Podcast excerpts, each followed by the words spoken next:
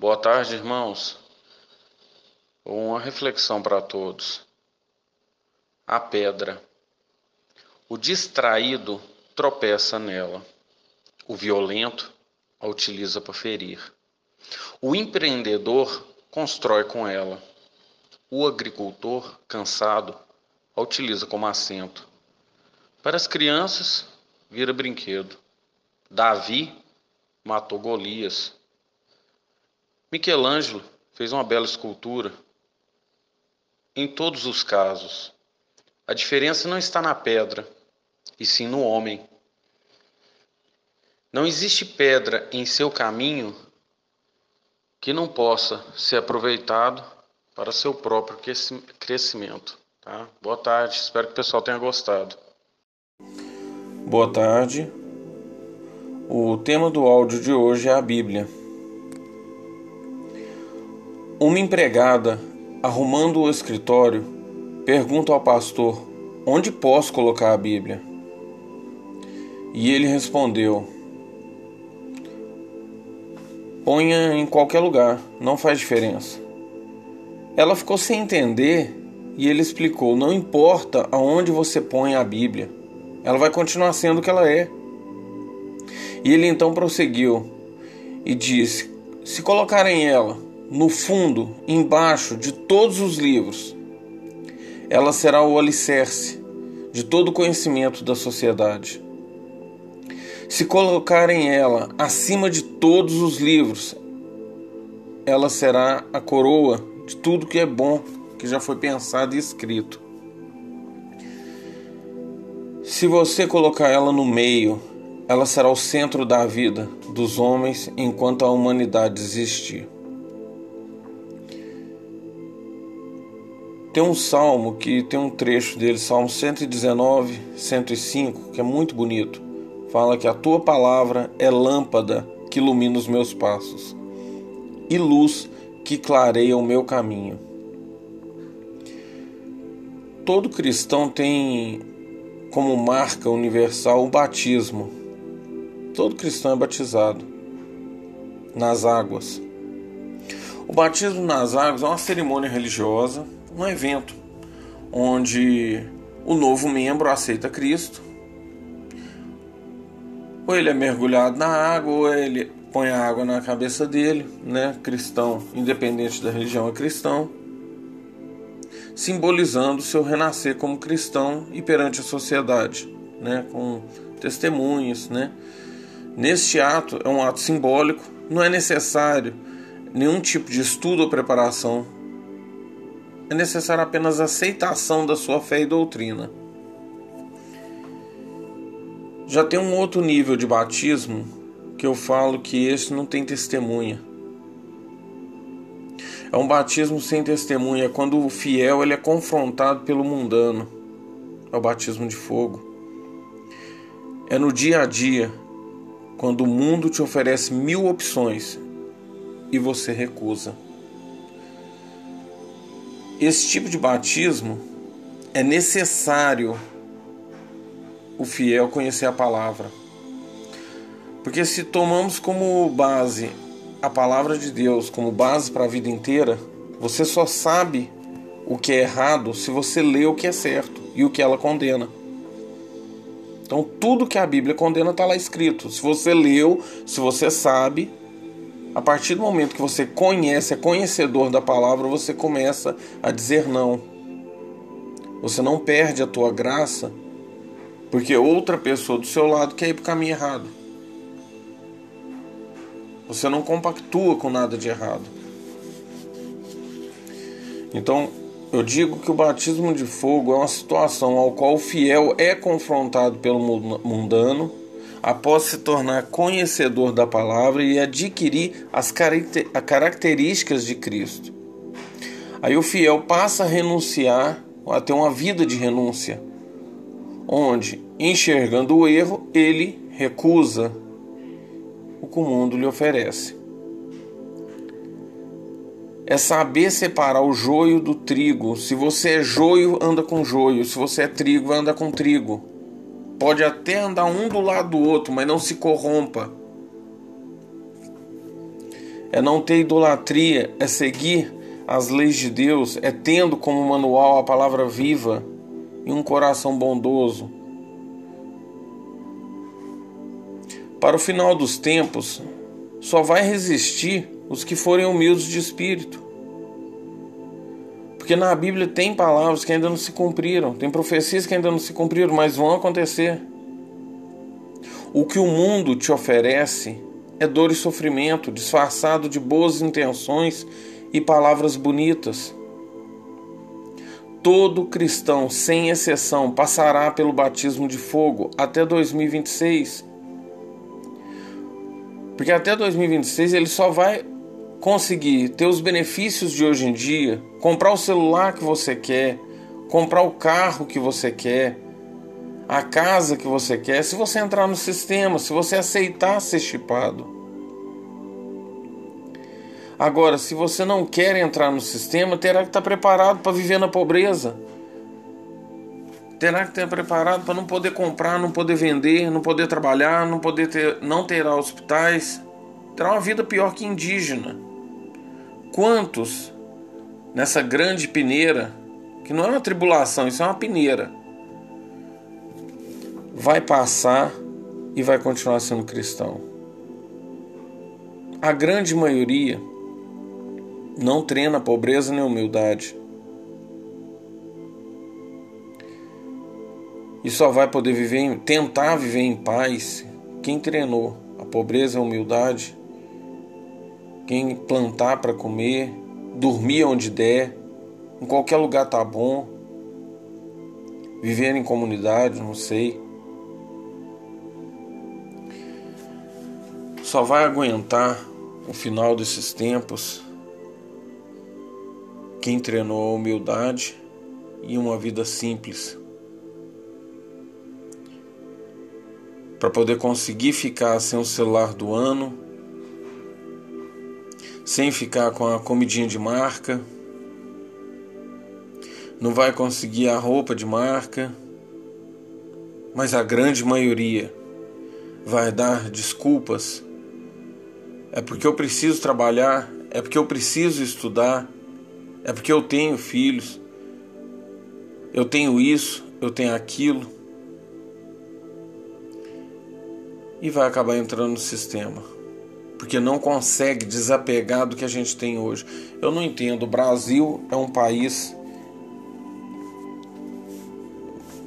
religioso e ao mesmo tempo laico. Quem criou o Brasil criou para não ter Deus na equação. Quem passou pelo, escola, pelo ensino fundamental, pela escola pública, deve ter notado que você teve uma matéria chamada ensino religioso que nunca te ensinou nada. Nada. Nunca estudou nenhum dos personagens bíblicos, nunca entrou a fundo, porque senão só tinha teólogo no Brasil. Quem é brasileiro sabe que a gente entra ano, sai ano dentro de uma igreja e não tem estudo bíblico, não lê a palavra são pregações avulso, como se a Bíblia não tivesse que seguir um roteiro. A Bíblia começa em Gênesis, com a criação do mundo, e conta toda uma trajetória de dor, sofrimento, vitória, drama. Então é como se fosse uma novela. Tem um, roteiro para ser visto. Hoje eu tô com 46 anos. Eu nunca vi um estudo bíblico de qualidade dentro de nenhuma igreja. É como se eles passassem por cima de, da palavra de Deus, passassem por cima. É o que a Roma, é o que Roma está dizendo hoje nos católicos, que a igreja é mais importante que a Bíblia. Porque se a Bíblia fosse mais importante que a igreja, chegou na igreja, opa, tal dia, tal, tal versículo. A gente vai começar em tal, vai terminar o ano fechando em tal. Mas vamos ler tudo. Isso não existe. Deixa eu completar. Se, é, se uma pessoa for submetida a 365 dias de terapia, com alguém falando para ela sobre vários assuntos, isso muda a opinião da pessoa? Muda, porque senão não existia terapia. Você escuta e mesmo que você não aceite o que o terapeuta está te falando, chega um ponto que ele põe na sua cabeça que aquilo é normal. Ele te faz aceitar as coisas, te faz ver a vida de outra forma. Por isso chama-se terapia. Isso é o que a televisão faz. Ela fala 365 dias para você, muito mais horas do que um culto. Um culto de uma hora e meia, a televisão é o dia inteiro se deixar. E ela muda sua forma de pensar. Imagina se esse tempo fosse gasto para ensinar toda essa população os valores que hoje estão esquecidos dentro da Bíblia. Esquecidos porque o que mais tem são possuidores de Bíblia que não leram ela. Comprou como quem compra um pacote de feijão, mas não leu e nem comeu dela. Porque o feijão você ainda come. A Bíblia é um alimento para a alma que ninguém se alimenta.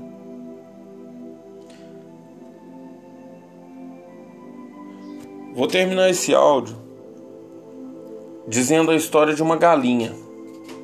Por incrível que pareça, por absurdo que apareça, é verdade. Um ditador depenou uma galinha viva, tirou tudo dela, as penas todas. A hora que ele acabou, essa galinha corria apavorada de medo dele, porque ele arrancou as penas dela viva. Infelizmente, isso aí é uma história verídica. Passou um tempo, ela com fome, ela já estava há tempo sem comer. Antes dele depenar, ela já estava passando fome. Depois dele ter arrancado todas as penas na maior crueldade, ele jogou milho próximo aos seus pés e a galinha sem penas, com medo, foi comer nos pés dele. Isso aconteceu numa reunião de ditadores. E depois disso, aconteceu tudo o que aconteceu na Alemanha com os judeus porque foi provado que você pode fazer tudo o que quiser com o povo, que se o povo tiver empobrecido e fragilizado, ele vem pegar migalhas nos pés dos governantes. Que Deus ilumine todo mundo. Que a palavra de Deus toque no coração de cada um e que não sejamos essas galinhas depenadas nos pés do, dos governantes para pegar migalhas.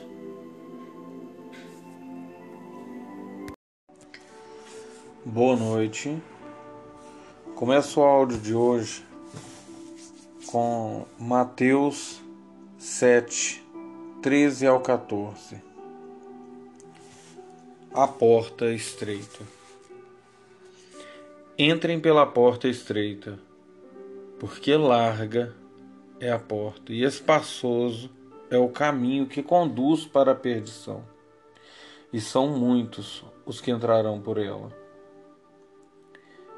Estreita é a porta, e apertado é o caminho que conduz para a vida, e são poucos os que o encontrarão.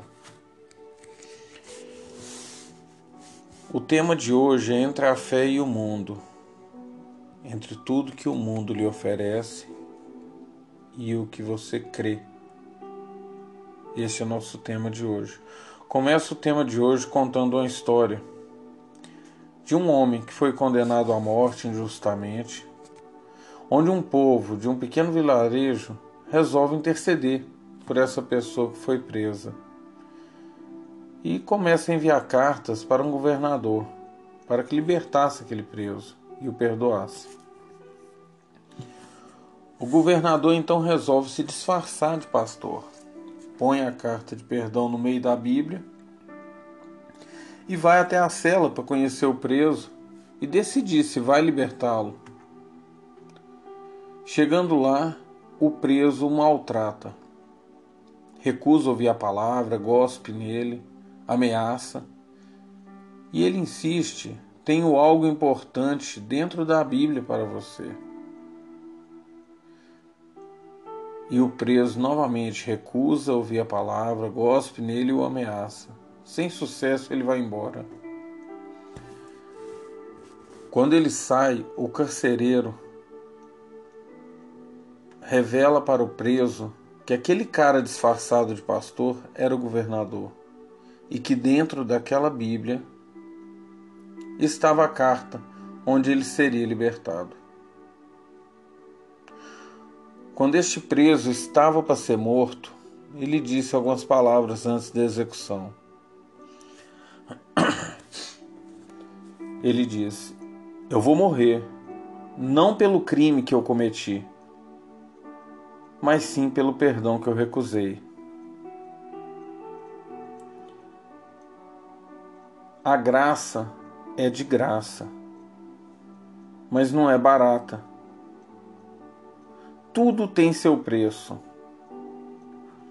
Cuidado ao se vender para o mundo. Cuidado ao desejar tudo que o mundo tem para te oferecer.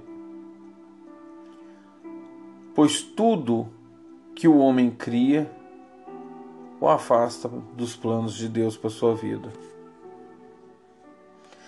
Tem gente hoje vivendo mais a vida virtual do que o dia a dia na realidade. Tem gente que tem tempo para tudo, menos para sua família, para os entes queridos. Eu costumo falar que a igreja brasileira é a igreja que o diabo gosta. Os pastores brasileiros são os pastores que o diabo gosta. Sonham em ficar ricos, sonham com títulos. A verdade é que o pastorado tem a síndrome de Deus. Lógico, não é todos. A gente nunca fala que é 100%. Tem pessoas boas. Tem realmente pastores bons mas a grande maioria está inflada em seus egos.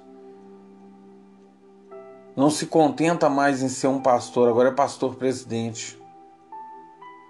Não se contenta mais em arrebanhar, quer falar para multidões. Grande é o Senhor, a Ele a gente dá glória. Que Deus me faça pequeno para que eu possa chegar próximo a Ele. Costumo dizer que cego não guia cego. Cuidado com os maus pastores que querem apenas a lã e a carne, não lê a Bíblia ou não acreditam mais no que pregam. Não acredita mais que o que temos em nossas mãos é a palavra viva de Deus. Não existe como guiar alguém sem ter o suporte de Deus, porque quem salva é Deus, quem guia é Deus. O máximo que fazemos é mostrar a palavra, mais nada.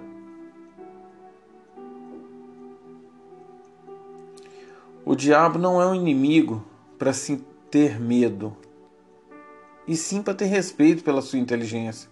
Ele conhece a palavra de Deus de ponta a ponta, conhece as nossas fraquezas, nossos pecados, nossos defeitos.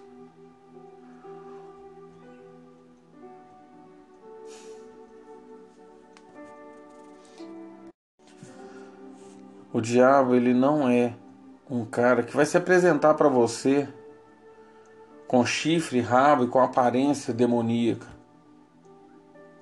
Ele vai falar dentro da sua cabeça ele vai te vencer, derrotando de dentro para fora.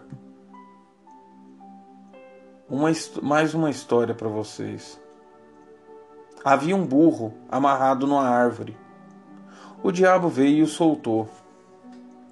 O burro entrou na horta do vizinho, camponês, e começou a comer tudo.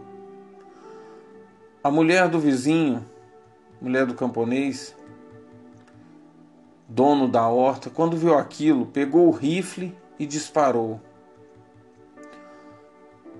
O dono do burro ouviu o disparo, saiu, viu o burro morto, ficou enraivecido, também pegou seu rifle e atirou na mulher do camponês. Ao voltar para casa, o camponês encontrou a mulher dele morta e matou o dono do burro.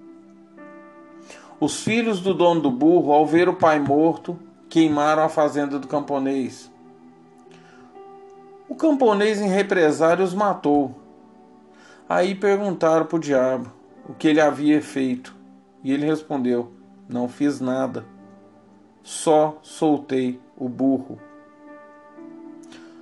O diabo não precisa fazer nada, a não ser te mostrar escolhas sedutoras que é o que o mundo te oferece. A cada dia mais aparece uma novidade. E com essa porção de escolhas recheadas de um monte de informação vazias, ele vai ganhando cada um de nós. Você é o dono da sua vida. Você escolhe ver programas nojentos. Quando eu era criança, eu ouvia que a grande da, que a grande prostituta era a televisão e o rádio, que colocaram dentro das nossas casas. E eu achava aquilo um extremismo fora do normal. Acreditava mesmo que era coisa de gente ignorante ter essa opinião. Hoje eu vejo que é a mais pura verdade. Infelizmente. Se continuarmos vendo programas nojentos, somos tratados como gado manipulados por uma enxurrada de informação que nem sempre você precisa. Na maioria das vezes nem é do seu interesse. Você nem sequer quer ouvir. Mas como está ligada à grande prostituta que é a televisão, você fica vendo. E como é normal ligar na rede esgoto ou em qualquer porcaria de emissora que não te agrega nada de bom aos poucos, todo aquele lixo despejado dentro da sua casa, no seu ouvido, nos seus olhos, vão fazendo parte da sua vida. Você vai se tornando e aceitando tudo aquilo que você liga dentro da sua casa. Você desperdiça seu tempo com coisas que não te edificam.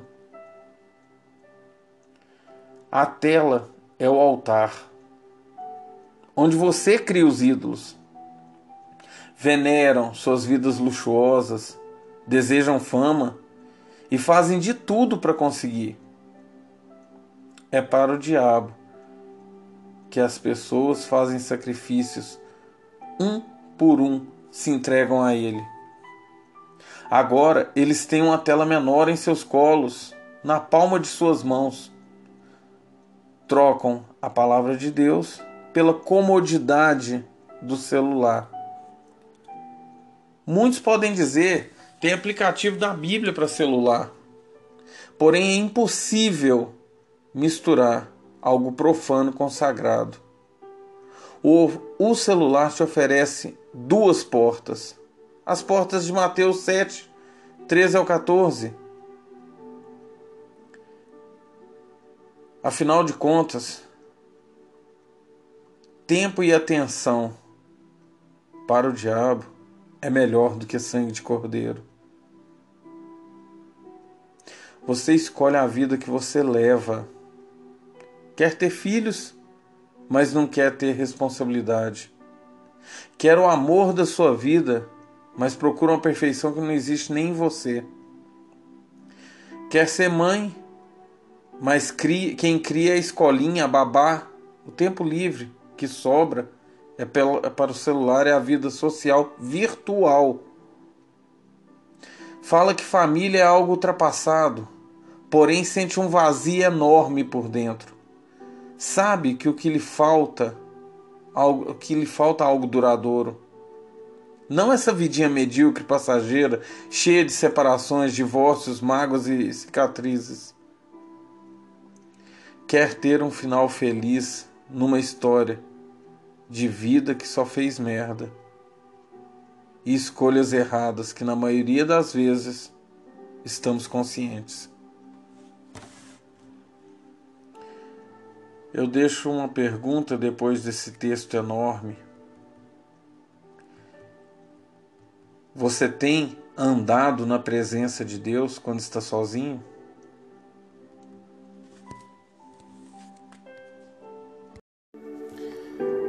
Boa tarde a todos. O tema de hoje é vida após a morte. O que acontece quando morremos? O rei Salomão disse: O pó voltará à terra como era originalmente, e a alma voltará a Deus, que a concedeu. Eclesiastes 12, 7. Quando morremos, não deixamos de existir a morte é meramente a separação do corpo e da alma. Quando morremos, nosso corpo é sepultado, não nossa alma. Nossa alma volta para Deus. A vida após a morte é uma existência espiritual, algo com o qual mal podemos nos relacionar enquanto estivermos abrigados nesse mundo físico. Mas, ao que parece, a vida após a morte é apenas o que fazemos dela. Vou citar uma história, uma velha história, para ilustrar tudo isso. Dois homens morrem ao mesmo tempo e são levados para o andar de cima. O primeiro, um justo, piedoso, o segundo, um canalha desviado. O justo está prestes a entrar no céu e o canalha pergunta ao anjo se ele pode vir e ver aonde os virtuosos são levados, onde os justos, né, são levados. E seu pedido é atendido. Ele testemunha enquanto o, o justo, né, indivíduo, é levado a uma grande sala de estudos cheia de livros, bíblias, estudiosos e sábios.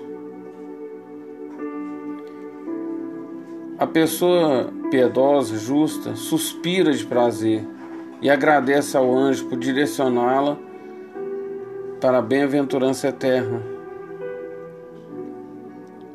Sem entender, o anjo então agora vai levar o canalha, o renegado, ao seu destino.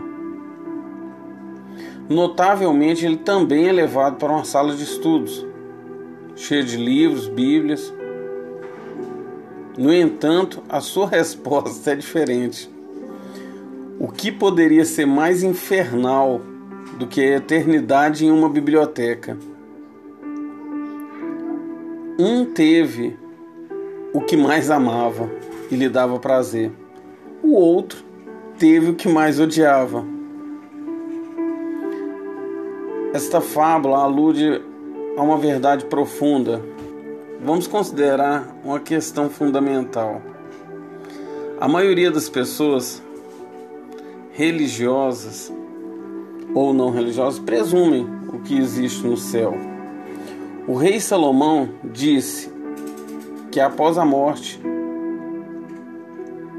o corpo, né, o pó volta ao pó, volta para a sua origem, e a alma volta para Deus, volta para casa, para sua origem.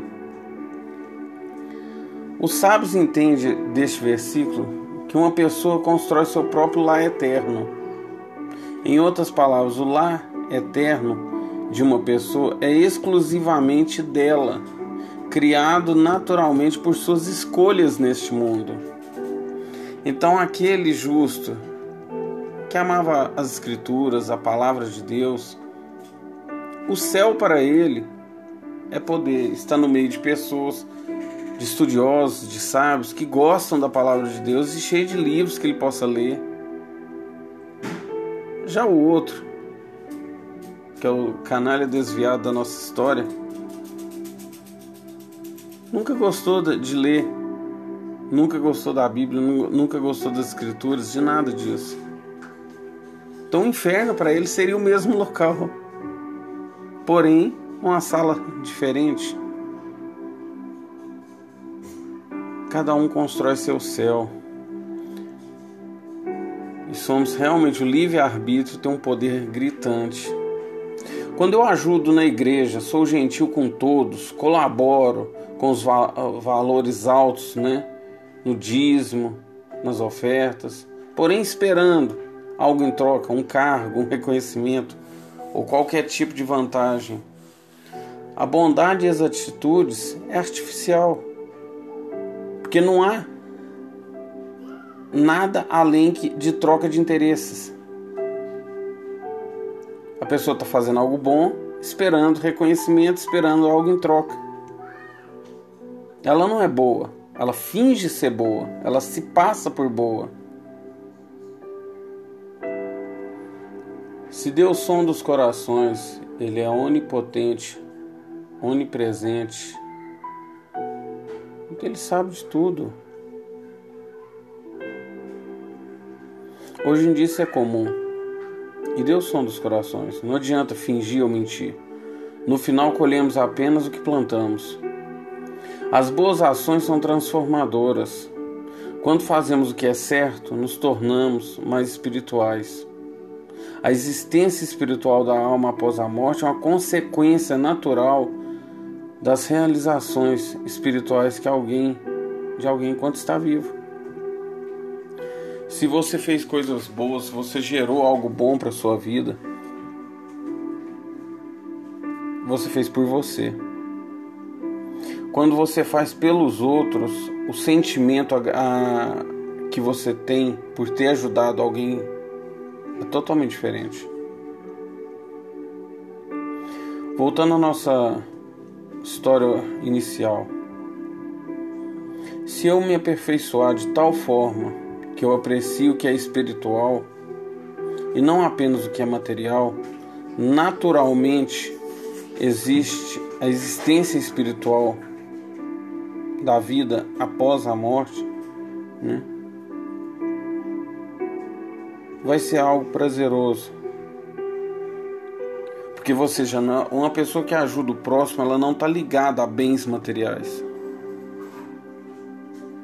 É uma pessoa que tem um certo desprendimento. Se por outro lado me concentrei apenas nos prazeres materiais, sem nunca desenvolver o gosto pelo lado espiritual, não terei apreço pelo sagrado. Não terá nenhum prazer pela vida espiritual. Eu não sei se as pessoas sabem, mas todos os demônios que costumam ser expulsos dentro de igreja, que baixam em centros, um dia já tiveram vivos. Então, o que faz nascer demônios é a vida que a pessoa leva em vida. Eu não sei se alguém já tinha percebido isso. Vou dar exemplos. Vamos pegar aí o Tranca-Rua. Se for pegar a história dele, é uma entidade que matou a própria esposa. Acho engraçado. Quando a gente fala de espiritualidade, é você ser uma pessoa nobre ser uma pessoa boa, ser uma pessoa desprendida do lado material, desprendida de, da ganância. E o contrário disso é a avareza. Então, as pessoas que não conseguem se desprender dessa vida material, quando morrem, não partem. Não tem céu para elas. Acho que não tem nada pior, né? Não sei. É, como ninguém morreu e voltou para contar, né? Provando o que está falando. Gente não sabe até que ponto, mas imagina a pessoa ver o próprio corpo apodrecer, todas as riquezas e bens juntados por água abaixo, ver que a, a vida de sua família segue sem ela ver os erros e acertos, ver filhos e esposas se afundando, é de enlouquecer. O mais interessante, eu não entendo. A gente procura sempre, como a gente está falando do lado espiritual, eu vou entrar nesse assunto. A gente fala tanto da, assim, quando você está deprimido ou precisando de ajuda. A Bíblia tem conselhos para todas as ocasiões da vida do ser humano. Aí eles me resolvem, né? A pessoa vira um desviado, resolve para o espiritismo para pedir auxílio. Para quem você está pedindo auxílio e favores? Um indivíduo que em vida só fez merda, que tem uma história horrorosa, e esse é o que te serve para te dar conselho. Eu não entendo o ser humano. A Bíblia está aí. A Bíblia ninguém pega para ler e, e tirar uma solução para os problemas. Mas ir para o lado do espiritismo, ouvir de um assassino, o que, que, que, que deve fazer da sua vida hoje? Ouvir de uma pomba gira que é espírito de prostituta? Ou de um Zé que é espírito de cachaceiro? Isso aí eles vão. Eu não entendo qual sabedoria que é essa. Quando eu falo, eu falo com propriedade, eu sei o que eu estou falando.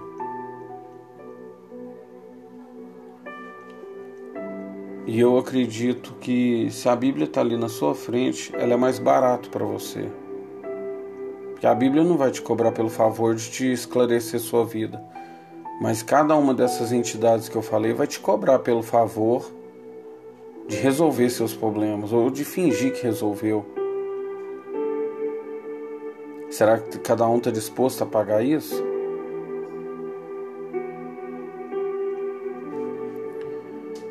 Os cabalistas também sugerem que as ações e pensamentos de uma pessoa constroem o mundo espiritual. Cabalista, gente, a cabala é relacionada à Bíblia, é um estudo mais que avançado bíblico. Embora a maioria das pessoas não seja suficientemente sensível espiritualmente para percebê-los em sua vida, né? Os mandamentos, a palavra de Deus ela vai te influenciar se você estiver pronto para isso. Agora, se a sua sensibilidade só se aflora do lado de espíritos oriundos, realmente a igreja não é o lugar. Assim, uma pessoa, ao falecer, ela vai para sua própria morada, sua própria casa. Casa que a gente fala não é uma, uma construção com paredes e quartos. A gente está falando do céu. Ou você vai para onde você mais gosta, o que mais te dá prazer, ou você vai para o seu maior inferno. Se você não se desprendeu dessa vida, se você viveu na ganância, você nem sai daqui. Não tem como ir para o céu levando carro e moto levando bens materiais. O lugar que você constrói ao longo da sua vida, único em sua personalidade e estilo, é o que você vai ter se for para o céu. Esse texto é uma reflexão para que todos pensem em como conduzir a vida numa época de valores tão pequenos, de pessoas tão pobres espirituais, numa época que um simples bom dia custa tão caro, porque as pessoas não dão conta nem de falar isso um para o outro, no momento de pessoas tão conectadas e tão solitárias ao mesmo tempo. Nunca teve um índice tão alto de suicídio. Quem busca a riqueza na terra perde a salvação no, no céu. Porque gastou tanto tempo acumulando bens que não teve tempo para acumular sabedoria. Fica a dica. Fiquem com Deus, Pai Senhor. Shalom, boa noite a todos. 23 e 52, gravando mais um áudio de reflexão. O tema de hoje é a Bíblia e você. No princípio, Deus criou os céus e a terra. Não havia nada antes, somente escuridão. Não havia luz até a data de nosso nascimento. Somos a obra-prima de Deus. Em todos os detalhes, somos Gênesis, criado pelo sopro divino. No início foi tão difícil aprender a andar, falar, viver nesse mundo complexo e aprender a obedecer nossos pais, mesmo contra a nossa vontade. Afinal, são, são nossos pais. Uma época de aprendizado, de evolução, de mudanças. Neste ponto, somos Êxodo. Tudo na vida tem um preço e só medimos o valor de algo pelo sacrifício que fazemos para obter aquela conquista. Quando dizemos não para tudo que nos seduz no mundo e escolhemos Deus em primeiro lugar, sacrificando as nossas vontades mundanas, quando proclamamos a palavra de Deus, quando ensinamos tudo o que a Bíblia nos fornece, tendo ela como base para uma vida inteira, Neste ponto, proclamando a palavra de Deus, somos seu Levítico. Quando colocamos Deus em primeiro lugar em nossa vida, quando em nosso batismo entramos para o exército de um Deus vivo, eu falo que existe dois tipos de batismo. Eu dou mais valor ao batismo de fogo, porque no batismo pelas águas é apenas um ritual, não há preparação para ele. Preparação é saber a palavra de Deus. Uma pessoa que fala que é fiel. Como que é fiel a um Deus que nem o conhece, que não sabe a palavra dele? Já o batismo de fogo acontece na luta, na vida, no dia a dia, na dificuldade, aquele que a vida te expõe a uma situação onde você tem que fazer uma escolha. Aquele batismo que a vida te dá todas as oportunidades para agir errado. E você lá no fundo do seu coração você consegue escolher o caminho de Deus. Segue o caminho certo. Neste ponto, quando a gente diz não para o mundo, quando a gente entra realmente para o exército de um Deus vivo, tendo consciência que Ele é onipotente, onipresente e onisciente, nos tornamos mais um que diz não ao mundo e sim a Deus. Neste ponto, somos números. Quando o deserto se aproxima, tudo parece dar errado. O mundo parece estar contra nós e nos recusamos firmemente a blasfemar recusamos a ir contra a vontade de Deus e de joelhos dobrados, pondo o amor de Deus em primeiro lugar na nossa vida, enfrentamos o inimigo e a sua fé consegue ser maior que o seu problema. Neste ponto, com muito orgulho, somos Jó. Quando oramos ao nos levantar, ao deitar para dormir, vestindo a palavra de Deus, tanto para enfrentar o dia que está pela frente, como a noite que a gente vai dormir. Quando oramos no meio do dia, agradecendo algo que nos aconteceu ou pedindo a repreensão de qualquer coisa, já sentindo o perigo se aproximando. Quando em nossa conduta refletimos a iluminação divina, neste momento, vestindo a armadura da palavra de Deus, somos Efésios.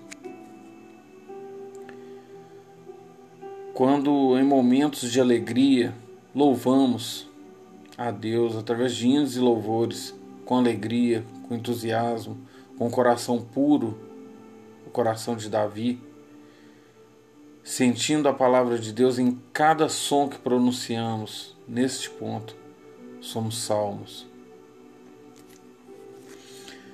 Quando questionamos se devemos agradar ao homem ou a Deus, somos Paulo escrevendo quase todo o Novo Testamento em situação difícil, preso pelos homens e livre para Deus. Neste ponto, somos Gálatas. Quando aceitamos a Deus sobre todas as coisas, sendo felizes com o que temos, gratos por tudo que Deus nos deu, deixando a ganância, repreendendo o futuro que te afasta de Deus, neste ponto somos filipenses. Quando nos sentimos ovelhas no meio de lobos, acuados e firmes na fé, neste ponto somos Mateus. Quando em nossas vidas deixamos o problema ser maior que nós mesmos, deixamos o medo dominar, perdemos a fé, quando desistimos de nossos sonhos e objetivos, esquecendo que toda criação tem um propósito, desperdiçando os dons dados por Deus, quando trocamos Deus por tudo que o mundo te oferece. Nesse ponto, infelizmente, somos Apocalipse. Todos nós somos a obra-prima de Deus. Se você vai alimentar sua alma com coisas boas ou ruins, a escolha é só sua. Só que para tudo, para tudo tem um preço. Se você alimenta, se alimenta somente de coisas ruins, apenas seu lado escuro do seu coração vai fortalecer. Então, uma pessoa que podia ser boa e já tinha uma tendência ruim, agora não teria volta. Mesmo que você tenha trilhado um caminho horroroso, a sua penitência começa ao fazer somente coisas boas. Quando começa a negar tudo que é ruim, o sujo se limpa e se torna puro. Quando a gente se fala em segunda chance, segunda chance não é uma opção, é uma escolha. A remissão de qualquer pecado é uma trajetória de vida sem errar novamente e pagando o preço por tudo que fez de errado, com maturidade, com humildade e tendo a certeza que somos a obra divina de Deus. Que Deus os abençoe, uma ótima noite. Esse é o nosso texto para a reflexão de hoje.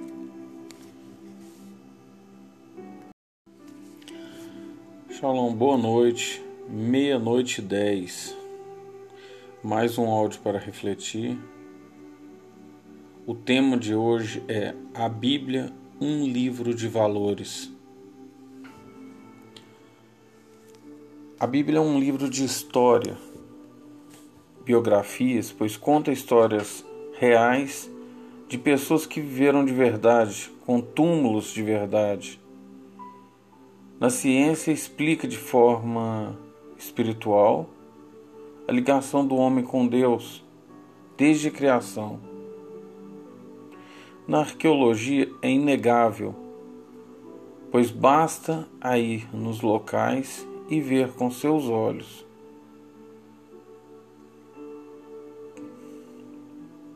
Ao narrar os acontecimentos, ela te faz viajar no tempo, vivenciando hoje o que aconteceu há milhares de anos, mas com um propósito principal de te guiar seus passos em direção a Deus. O caminho fácil nos afasta de Deus. Só contemplamos a criação em meio à criação. Nós a vivemos sendo uma bênção quando dedicamos as nossas vidas às obras de Deus. E em cada ação do nosso dia a dia, reconhecendo como nosso Criador.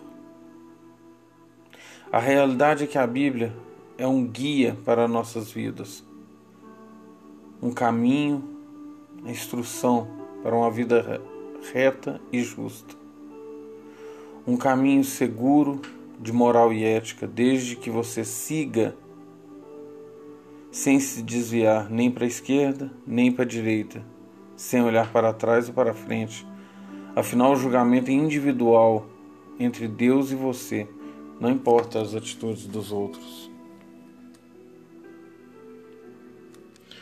A questão é que Gênesis não procura responder quais as leis da física que reagem à criação, mas como devemos viver em comunhão com Deus e o que não devemos fazer.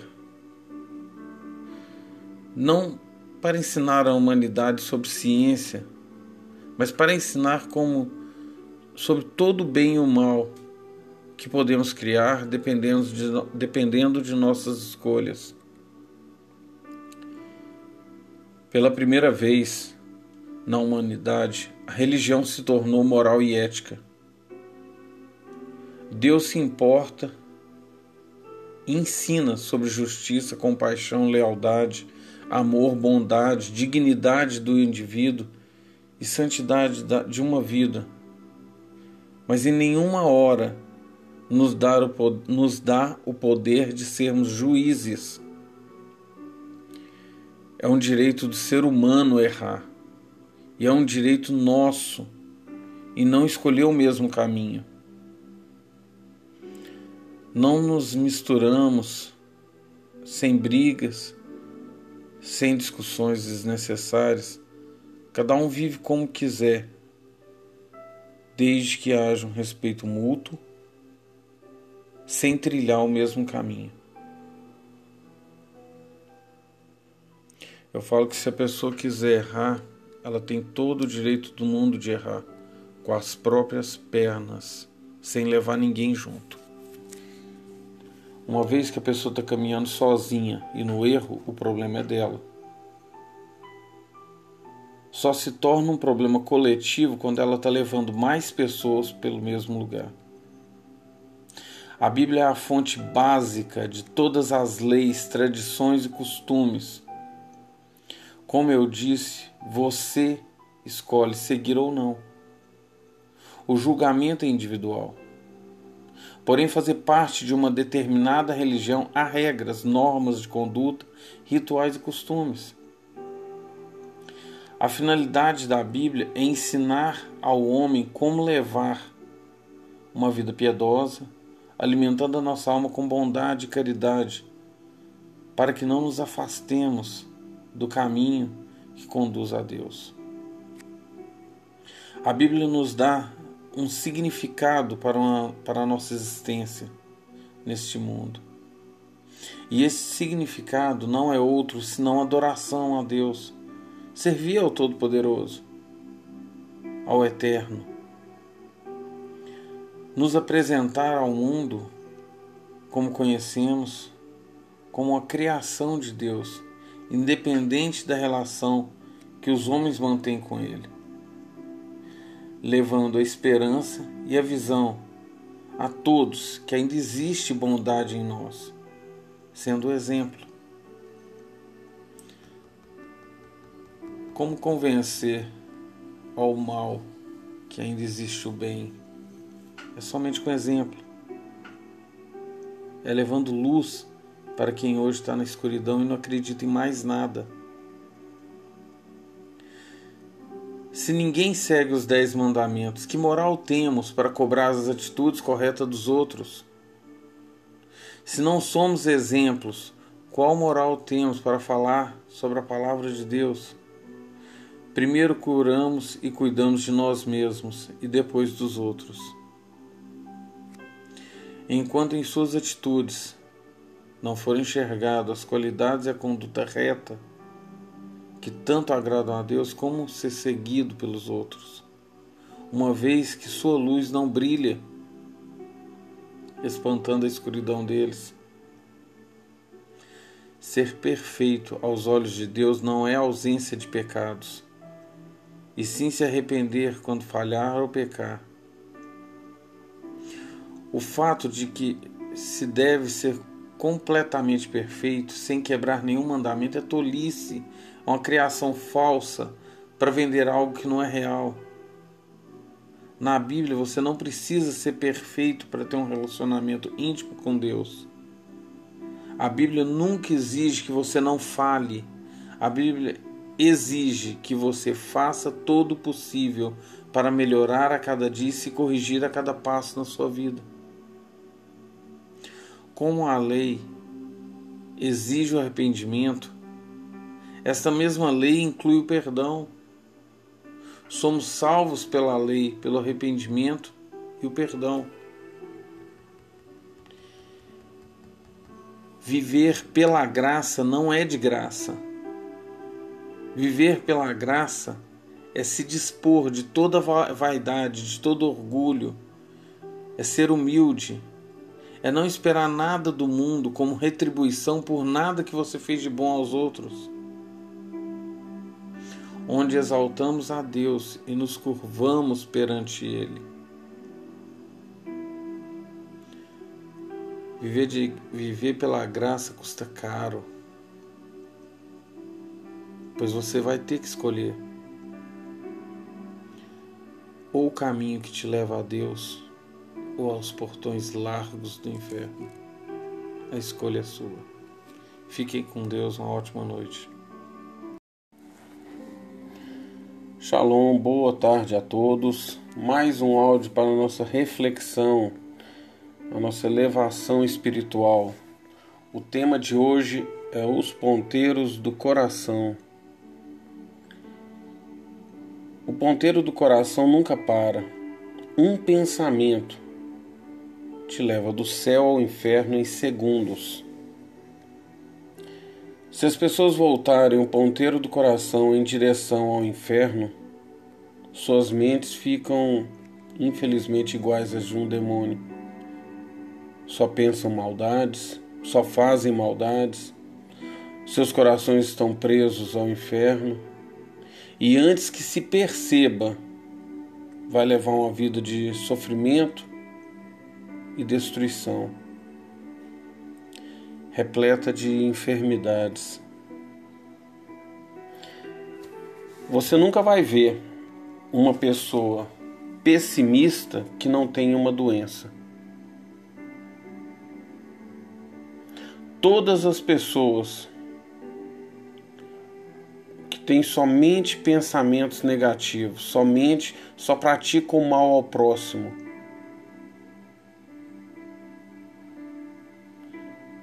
Acabam gerando a enfermidade dentro de si mesmo. E ao contrário disso, eu falo que milagres existem. Quando a pessoa volta sua mente para Deus, quando ela entrega seu coração nas mãos de Deus, quando tudo para ela, até o ar que ela respira, é voltado a Deus. Pode ter a doença, a pior doença do mundo. Pode pôr uma doença sem cura, que do nada o um milagre vai acontecer. Aquela pessoa vai ser curada. Essa é a grande verdade. Deus está aí. Basta que a gente abrace de coração. Que até o ar que você respira você agradeça a Deus. Que Ele sonda os corações de cada um. Quando o ponteiro do coração de uma pessoa está voltado para luxúria, aos desejos carnais, sua mente está conectada à perdição e todos os pecados decorrentes da luxúria.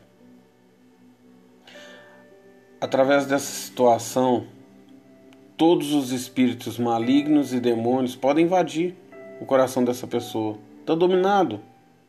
Fica presa nos caminhos da sensualidade. Em hipótese nenhuma estou dizendo que a relação entre homem e mulher é errada. Hipótese nenhuma. Uma coisa é você amar uma pessoa, ter sentimentos por ela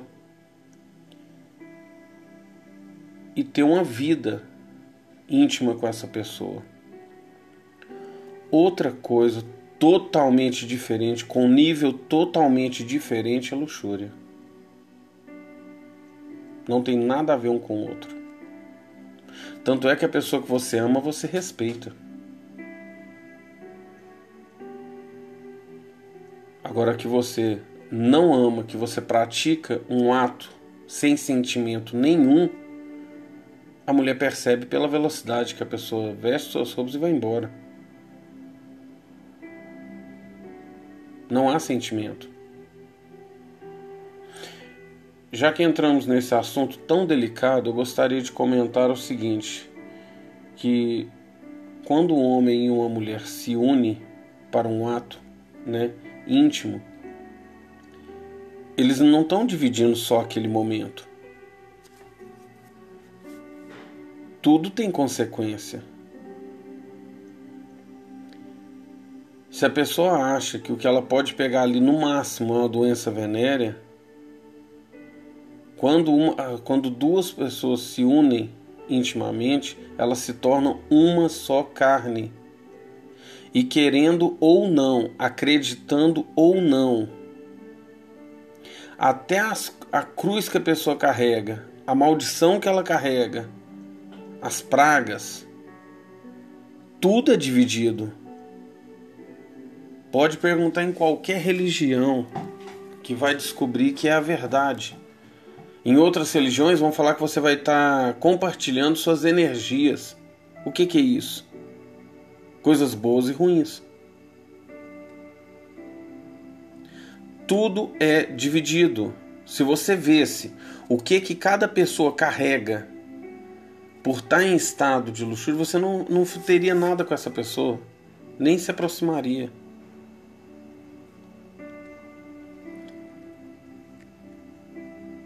A sensualidade, eu falo que tudo em excesso é errado. Tudo em excesso é prejudicial. Porque a, a sensualidade em excesso é uma exposição exagerada, tanto do corpo da pessoa, seja homem ou seja mulher, como da vida íntima dessa pessoa. Como todos nós sabemos, a gente não vive num mundo que só tem pessoas boas. Imagina você atrair alguém que você repudia com excesso de sensualidade, você atrair uma pessoa para sua vida que você jamais colocaria a mão naquilo, jamais teria qualquer pessoa, uma pessoa dessa com você. Repúdio total. Porque atrai, a sensualidade não atrai só o que a pessoa gosta, ela atrai qualquer coisa, até um psicopata. E o resultado disso é o que a gente vê na televisão, tantas pessoas morrendo de graça porque perderam a sua graça indo para o mundo e vivendo no meio de pessoas que você repudia, tendo que aceitar coisas que você mesma não queria para sua vida.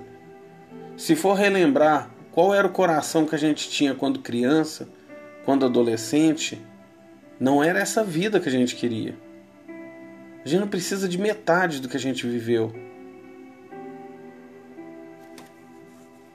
Não estou pagando de santo nem de perfeito. A gente já viu que ser perfeito aos olhos de Deus é um ensinamento que eu vou ter pro resto da minha vida. Não é ausência de pecados. É o arrependimento sincero e a vontade de voltar e andar no caminho de Deus. Se o ponteiro do coração para em direção à ganância, à inveja, à gula, não são somente pecados, não são somente defeitos. Se você for analisar com, com a mente equilibrada, você vai perceber que uma pessoa que é gananciosa, invejosa e está na gula, elas são pessoas que têm. O coração dessa pessoa está voltado ao mundano, a tudo que faz parte do mundo, e não a Deus. Uma pessoa gananciosa ela tá se fudendo, ela não, desculpa palavreado, ela não tá procurando Deus. Uma pessoa invejosa, ela não tá procurando Deus, ela pode falar a palavra de Deus, mas ela não, ela não vive aquela palavra. Eu vou aprofundar bastante, vocês vão ver a preocupação que a Bíblia tem em falar sobre qualquer um desses temas. Vocês vão ver que só da inveja, se eu não me engano, são 83 versículos falando somente repudiando a inveja.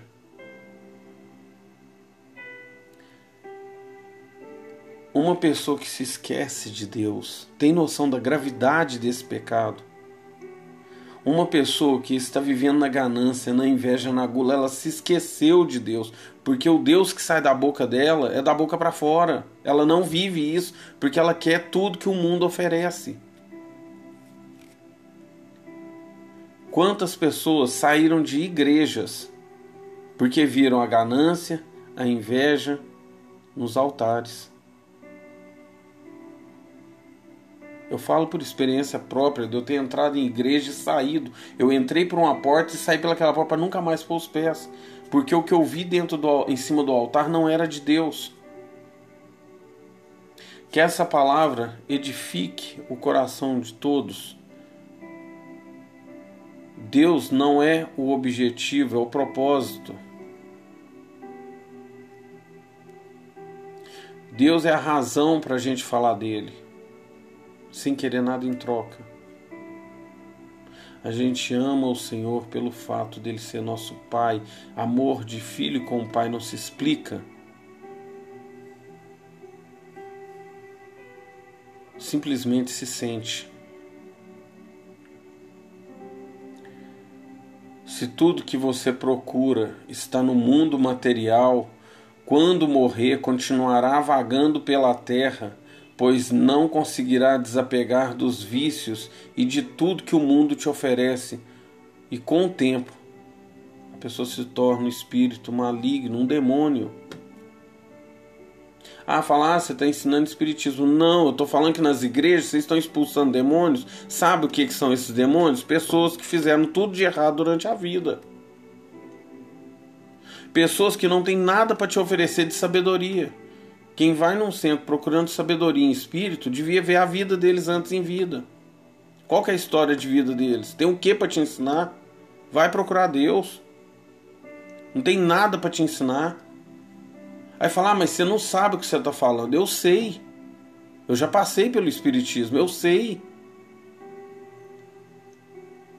O que que eu tenho para aprender com um cachaceiro que bebeu a vida inteira?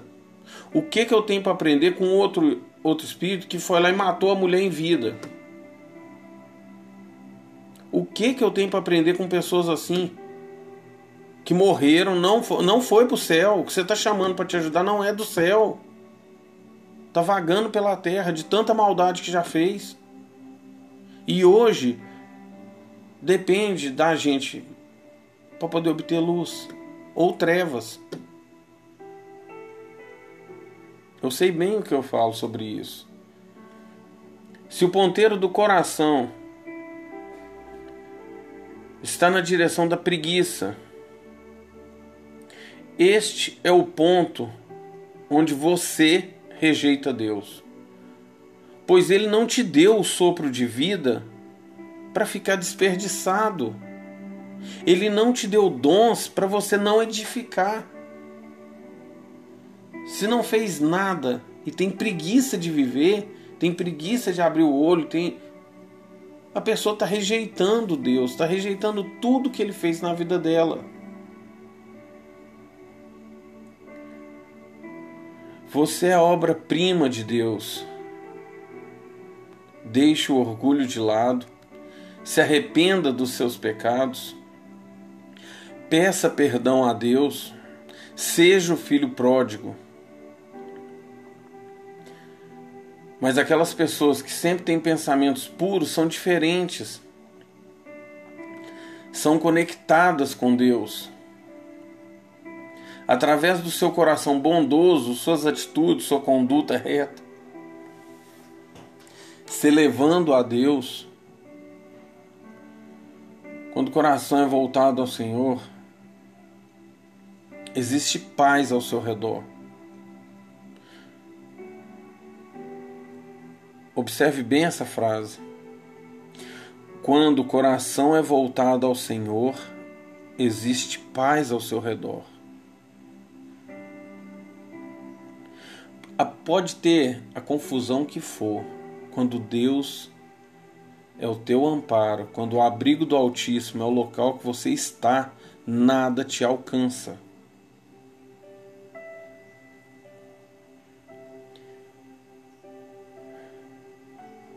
Desapego ao que é mundano. Se você é uma pessoa desapegada, você não está nem aí para bens materiais. Você não vai entrar numa briga por conta disso, você não, não precisa.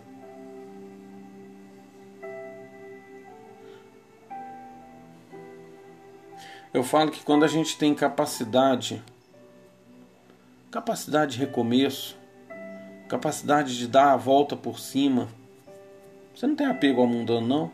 Porque se você cair, você sabe que você vai levantar. Você não tem preguiça. O amor ao próximo, sempre praticando a caridade. O que você leva dessa vida é justamente o que você faz pelos outros. Nem esse corpo que está em pé a gente leva. Deus só quer nossa alma.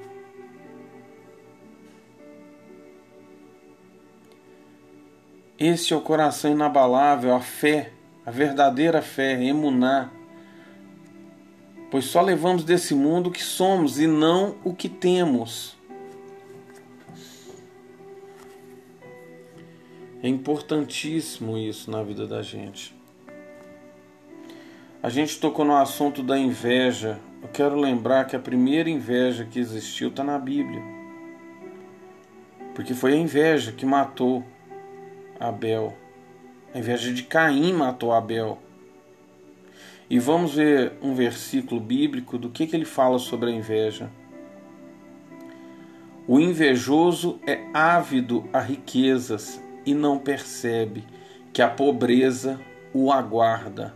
Provérbios 28, 22.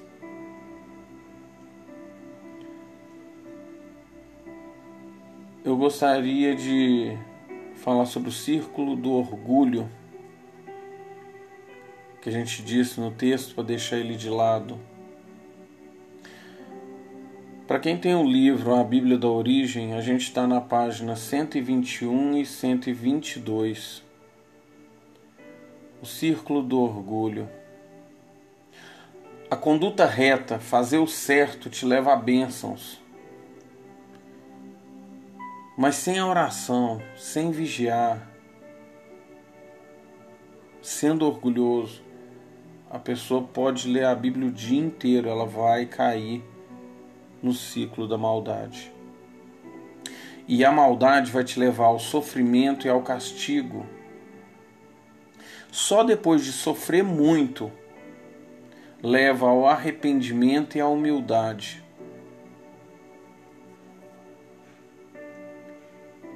E por fim, depois de muito arrependimento, de muita mal, de muita humildade, te retorna a conduta reta, te dando a oportunidade de fazer o certo.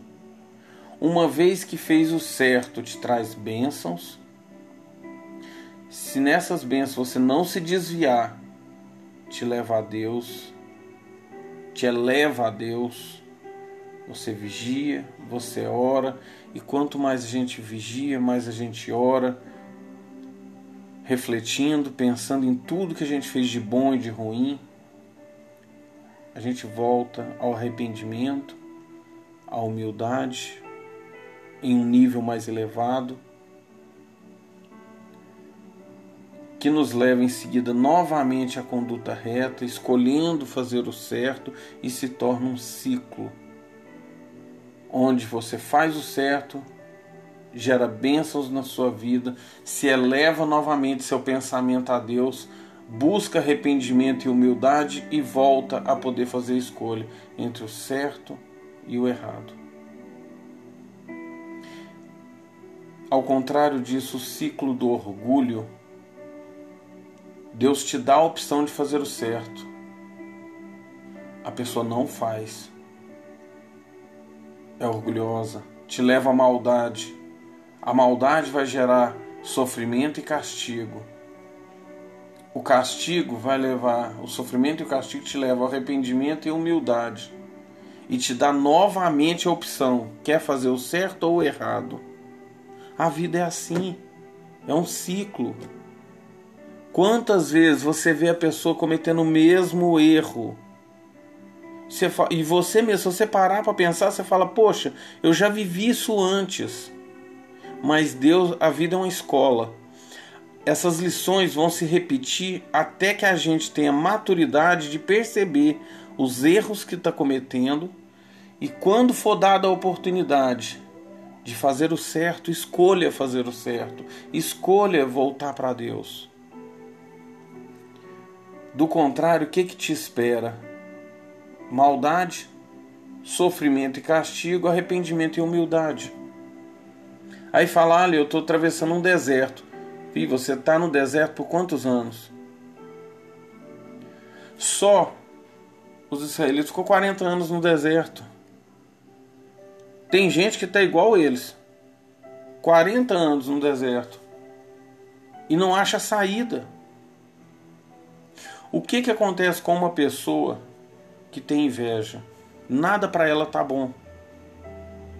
Tudo que ela tem é pouco. Na cabeça dela, tudo que ela tem é pouco. Deus dela mesma fisicamente, a sua aparência, aos seus bens materiais, a vida que ela levou, o casamento que ela escolheu, tudo é ruim. Porque ela, por sentir, sentir que o jardim do outro é melhor que o dela, a grama do outro é mais verde, nada para ela nunca vai estar tá bom. Ela não agradece a Deus por nada que entrou na vida dela. O que, que acontece com a pessoa que está em estado de luxúria? A grama do outro é mais verde. Opa, eu enjoei desse. Como se fosse como se o ser humano fosse um bem a ser trocado. E simplesmente quer variar. A gente vive um mundo que eles falam que a gente tem que ter novas experiências. Quem te disse que tudo, que todas as experiências são boas? Eu acredito que todo mundo que tem a minha idade, mais ou menos, eu estou com 46 anos, já descobriu que muitas experiências te levam a traumas, a sofrimento, a mágoas. Tem muita gente que está marcado pelo resto da vida por conta de uma única experiência que não deveria ter tido.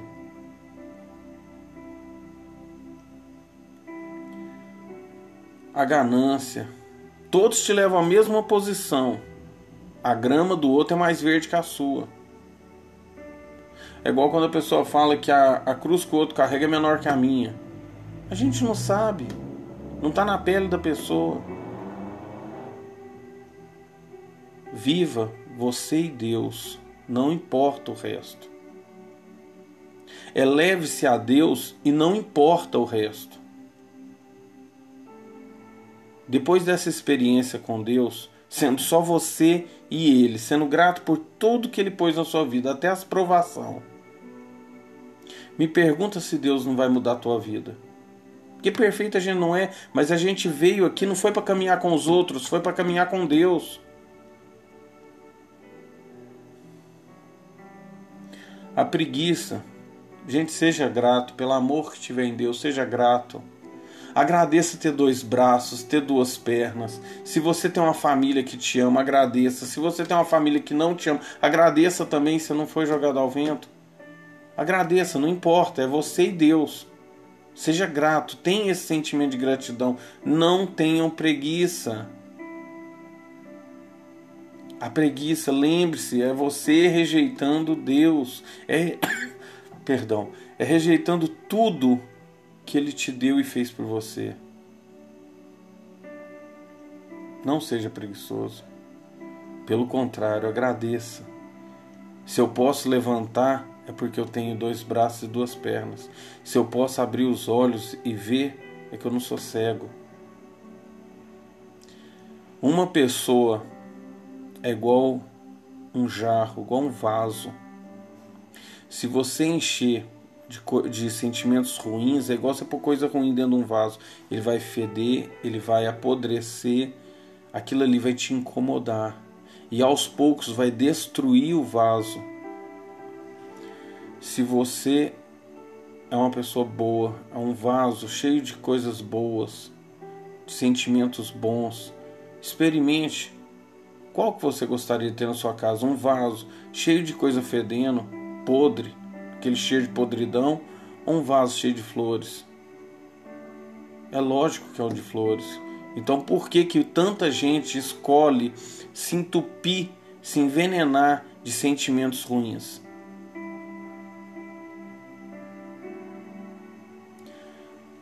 Esse versículo de Provérbios 28, 22 é lindo a mensagem dele. O invejoso é ávido à riqueza, ou seja, o invejoso ele quer riquezas e não percebe que a pobreza o aguarda. A Bíblia é um manual de vida.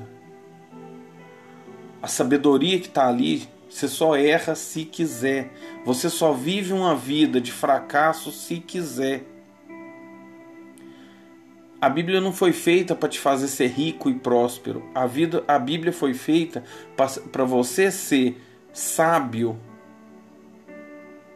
Você tendo sabedoria, pode ser que você venha a ser rico? Pode. Mas se não for, você sendo sábio, você já vai ser grato por ter Deus na sua vida. Não importa o carro que ande, a casa que more, importa se aquele lar tem Deus. Importa se a sua família é abençoada. Importa se você, ao dormir, orou por todos dentro daquela casa. Bateu o joelho no chão. A gente ora não só pelas pessoas que a gente gosta, as que a gente não gosta também. Não existe prisão pior do que um casamento sem Deus, do que uma casa sem Deus, uma casa sem paz. Que Deus os abençoe.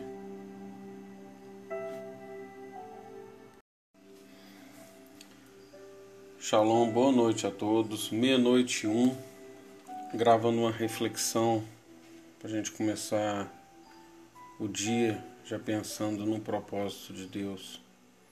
O tema de hoje dessa reflexão é o livro da vida. Qual o propósito da vida? Todos desejamos levar uma vida com significado, com propósito, mas por que estamos vivendo? O que estamos fazendo neste mundo? Encontrar a resposta é uma questão fundamental. Ninguém nasceu por acaso. Devemos procurar na palavra de Deus, as Escrituras, e desenvolver um relacionamento com Deus a palavra de Deus é um manual para a vida.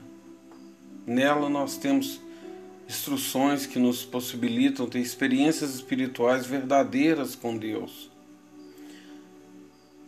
Mandamentos que devemos seguir para alcançar a nossa salvação. Exemplos a serem seguidos e exemplos do que não devemos fazer. Apoio para todas as horas difíceis, né? E consolo para momentos que pensamos estar só, quando só quem contou as nossas lágrimas sabe o que a gente está passando. Tudo isso é a palavra de Deus. Somente com o manual dado por Deus tomamos, nos tornamos conhecedores de nossos deveres, conhecedores das armadilhas que o inimigo nos prepara, nos fornecendo uma verdadeira definição de nosso propósito, nos mostrando os caminhos e os meios de atingirmos o andar com Deus. Lembrando que perfeito aos olhos de Deus não é ausência de pecados, Perfeito aos olhos de Deus aquela pessoa que se arrepende do caminho que está de coração e faz de tudo para mudar. Deus é maravilhoso. No livro da vida, ou árvore da vida, segundo a Cabala, Deus grava os nomes das pessoas que estão destinadas a ir para o céu pois andaram segundo a sua palavra, tendo a palavra de Deus como lâmpada que ilumina os seus passos. e luz que clareou o seu caminho. Ao contrário disso, no livro da morte, detalhe, não existe árvore da morte, sim a sombra da, da árvore da vida, onde a sombra representa o livro da morte. Se na árvore da vida temos dez frutos, tem os nomes de Deus e anjos, na sombra da árvore da morte só tem demônios. Neste livro, Deus grava os nomes das pessoas que estão destinadas ao inferno. Em qual destes livros o seu estilo de vida, sua conduta, seu livre-arbítrio está te levando? Eu vou repetir a pergunta. Em qual destes livros, livro da vida ou livro da morte, o seu estilo de vida? a sua conduta, as suas atitudes, o seu livre-arbítrio está te levando. Que quem está escolhendo o caminho é você. Tem hora que eu me pego pensando, falei, gente, as pessoas que sabem que estão erradas, que continuam fazendo o erro, o que, que vai fazer no dia do julgamento? Tentar negociar com Deus? Mentir? se fazer de vítima. Tem hora que eu falo que tem pessoas que pensam que Deus é trouxa. Esquece que Deus é onisciente, onipotente, onipresente, Ele sabe de tudo. Não tem como argumentar, não tem como mentir. Se amanhã passar diante dos seus olhos todos os momentos que você errou, vai falar o que com Deus? me perdoa. Eu acho que o povo esquece que Sodoma e Gomorra não teve perdão, os anjos que caíram não voltaram para o céu, dilúvio aconteceu, que todas as pessoas que são ímpias não têm salvação nenhuma. Nenhuma, não adianta. Porque a própria pessoa, dia após dia, segundo após segundo, escolhe sempre o caminho errado. Já pensou que pessoas que são apegadas aos bens materiais, que não se desapegam depois de morrer, com o passar dos anos, viram os mesmos demônios que hoje vocês insistem em expulsar de dentro de igrejas e manifestados em terreiros? O que vocês chamam de demônios é a mesma coisa que as pessoas que dão mais valor ao mundo material do que Deus vão se tornar. Porque dessa vida ninguém vai levar um, um caixão de ouro. Nem o corpo que a gente está vestindo a gente leva. E tem pessoas que vivem tanto presas a esse mundo que não tira um minuto para Deus, que quando morrer eu duvido que Deus tenha um minuto para eles.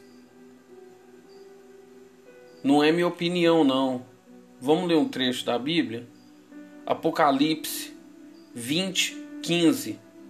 E aquele que não foi achado escrito no livro da vida foi lançado no lago de fogo.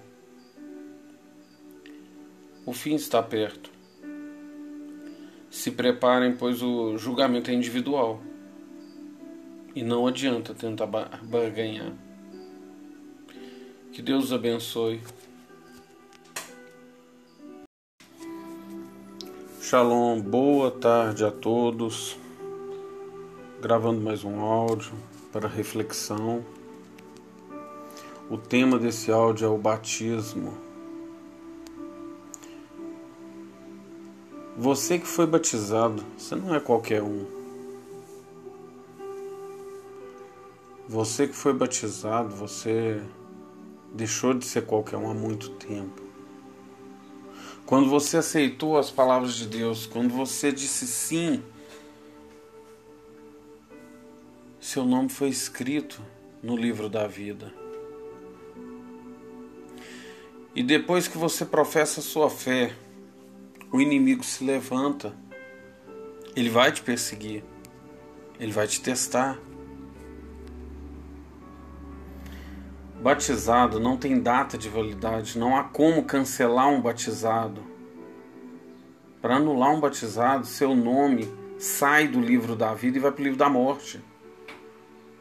Ou Deus vai te usar para edificar a obra, ou o inimigo vai te usar para ser uma maldição na vida dos outros. Para ser uma pessoa que tinha tudo para fazer o bem, mas escolheu o caminho errado. Eu nunca vi ninguém cair sozinho. Todo mundo que está no caminho errado, que está caindo, quer levar mais gente junto consigo.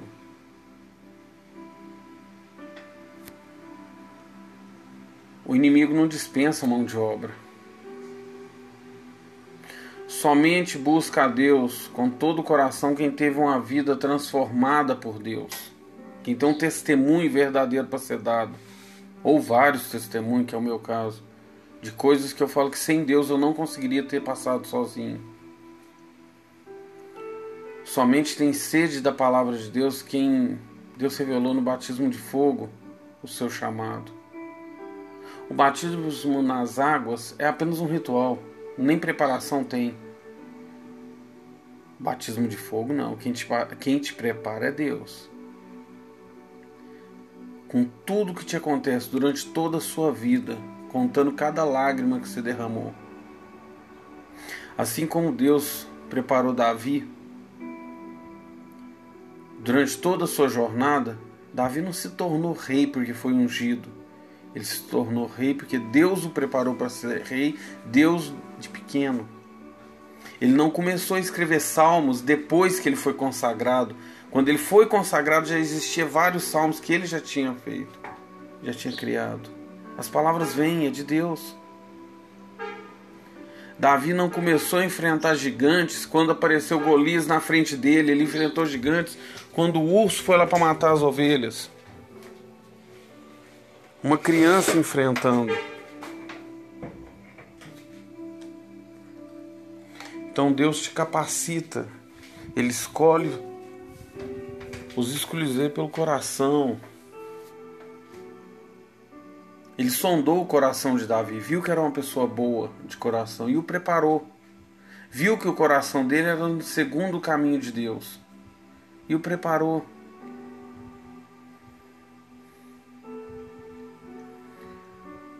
Somente dobra os joelhos para Deus quem cansou de chorar de pé, os humildes de coração, que conseguem reconhecer que nas mãos de Deus é apenas uma ovelha.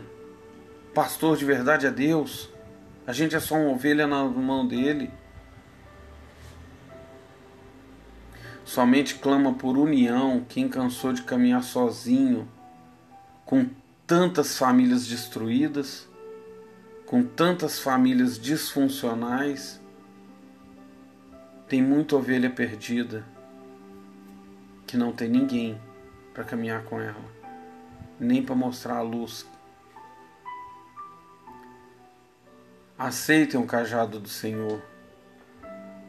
Aceitem que Deus tem o atributo da justiça e nem sempre essa justiça vai ser a sua vontade. Muitas das vezes quem está errado somos nós, nós precisamos ser corrigidos por Deus. Entregue suas vidas de, a Deus de todo o seu coração e busquem a sua palavra. Lâmpada para os meus pés e luz para o meu caminho é a tua palavra, Senhor.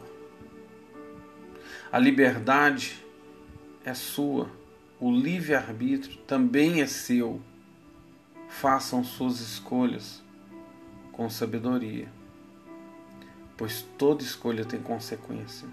Toda escolha é o início de uma jornada, seja para uma subida ou elevação espiritual, ou seja para uma queda. Quem quiser fazer morada com o anjo caído, continue. Sabem bem onde vão chegar. Quem quiser ter uma vida espiritual melhor, caminhando segundo a vontade de Deus, dobrem os joelhos, se sacrifiquem, se humilhem perante a Deus, reconheçam o quanto somos pequenos diante do Criador e busque nele tudo que você precisa. Que Deus os abençoe. Essa é a reflexão de hoje. Boa noite a todos. Venho trazer uma mensagem para reflexão. Nesta vida moderna, sem tempo para nada, inclusive para Deus, somos como um leão criado em cativeiro, que nunca esteve na natureza e onde todas as suas experiências foram dentro de uma jaula. Como todas as suas experiências foram dentro de uma jaula, ali se tornou o seu habitat natural. Então, por que trancam a jaula? Fecham a jaula porque, mesmo que suas experiências não mostrem, seus instintos dizem que o seu lugar não é ali. Tem algo a mais lá fora. Somos este leão em cativeiro. Esta é a, é razão de muitos de nós estarmos hoje frustrados, deprimidos e infelizes é porque estamos dentro dessa jaula. Temos jaulas diferentes, mas cada um tem a sua. Um emprego que não sonhou, um casamento de aparências, uma situação a ser mantida para que os dias passem. Todos temos nossas cargas. E isso tem nos limitado nos destruído por dentro. Sonhos não realizados e um pesadelo vivido dia após dia. Eu gostaria de fazer algumas perguntas para reflexão. O que você queria ser quando criança? Você esperava ser o adulto que se tornou? o que o seu eu, criança, diria para você hoje, vendo o que você fez com a sua vida? Quais eram seus sonhos? Você ainda se lembra? Liberdade e livre-arbítrio não combinam, são dois opostos. A liberdade te diz: faça o que tiver vontade, afinal você é livre. E o livre-arbítrio está dentro de, vo de você, moldando sua consciência. Por isso é tão importante conhecer a palavra de Deus, aprender a usar os três filtros.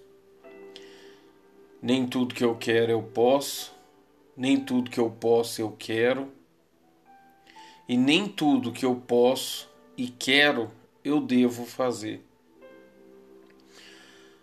Podemos não ter a estrutura emocional, podemos não ter o apoio necessário para mudar, mas toda mudança começa de dentro para fora. Toda jornada começa no primeiro passo. Basta apenas uma escolha. Nossos instintos nos dizem, como leão aprisionado, a jaula não é o seu lugar. Um exército de ovelhas liderado por um leão pode vencer um exército de leões liderados por uma ovelha. A má doutrina não te liga a Deus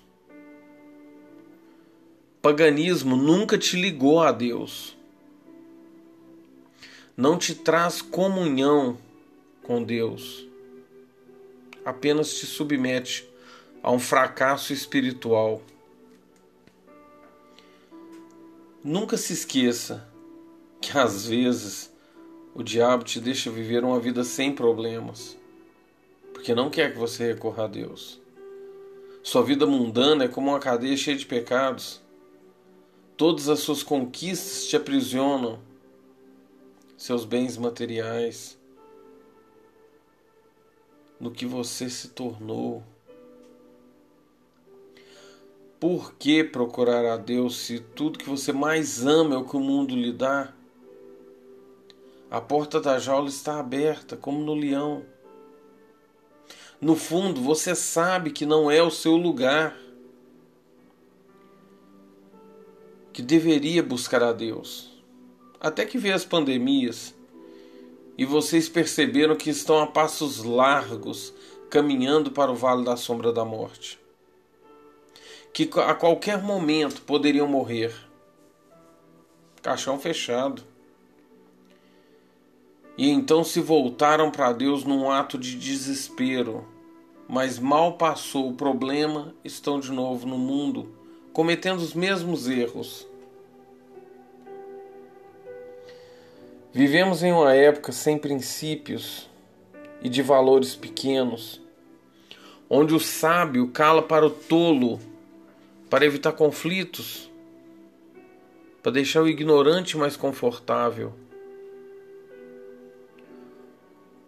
Onde o corpo é forte, a alma é fraca, onde a verdade anda sozinha e a mentira tem milhares de seguidores.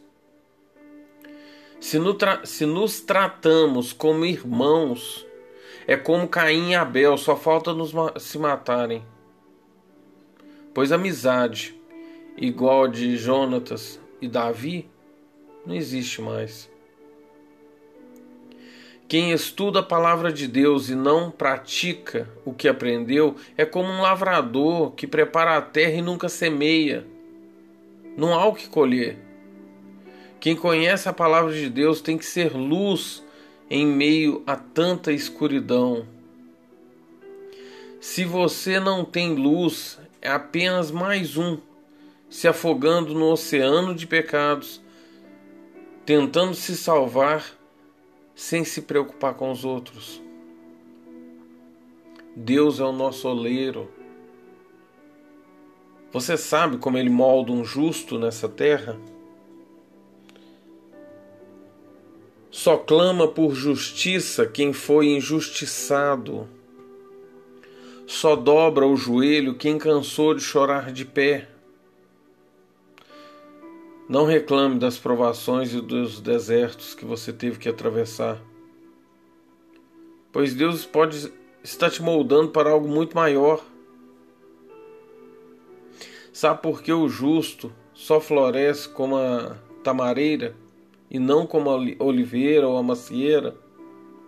É porque a tamareira é a única que suporta todos os ventos. Quanto mais vento, melhor, porque a seiva está no caule. E só com o vento ela sobe para cima para poder alimentar e frutificar. Então, quanto mais vento na vida do justo, mais forte ele fica. Que vento, biblicamente falando, é as dificuldades de uma tempestade na vida. Quanto mais vento na vida do justo, mais ele produz frutos mais ele desenvolve sua fé inabalável, firmada na rocha.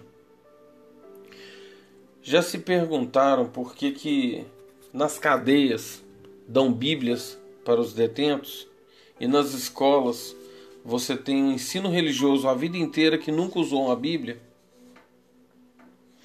Dão Bíblia no presídio porque eles querem que os bandidos compreendam que roubar é errado, estuprar é errado, enganar é errado, que mentir é errado, que matar é errado.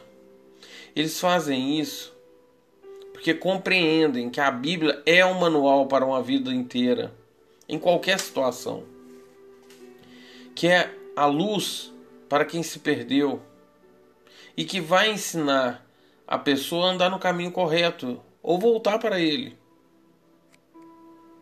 Mas então eu lhe pergunto, por que que nas escolas é proibido ensinar sobre a Bíblia e com a Bíblia? Nunca vi um, uma Bíblia. Olha só, se na escola você tem que levar livros para cada matéria, por que a Bíblia nunca foi para o ensino religioso? Se a Bíblia fosse ensinada desde as escolas, dos colégios, eles não precisavam aprender nas cadeias. Seus valores seriam outros. A sociedade não estaria como está. Tantas mães sofrendo, com seus filhos no caminho errado, presos ou mortos. A Bíblia conduz nosso caminhar nessa vida. Ensine seus filhos a caminhar em comunhão com Deus, antes que o mundo os corrompa e os tire de você. Eu costumo falar que a igreja, igreja não salva ninguém. Isso é a mais pura verdade. Pastor não salva ninguém. É a mais pura verdade. Porém, eu não conheço um único salvo que não queira estar dentro de uma igreja junto com pessoas tementes a Deus como ele, em boas companhias. Somente quem contou suas lágrimas te conhece. Busque a palavra com toda a sua alma, enquanto é tempo. Não espere mais doenças, mais pandemias, para te lembrar que Deus existe e que sua vida espiritual não está sendo trabalhada, que você não teve tempo para Deus. A gente nunca sabe quando é o nosso último dia. Nessa fila invisível,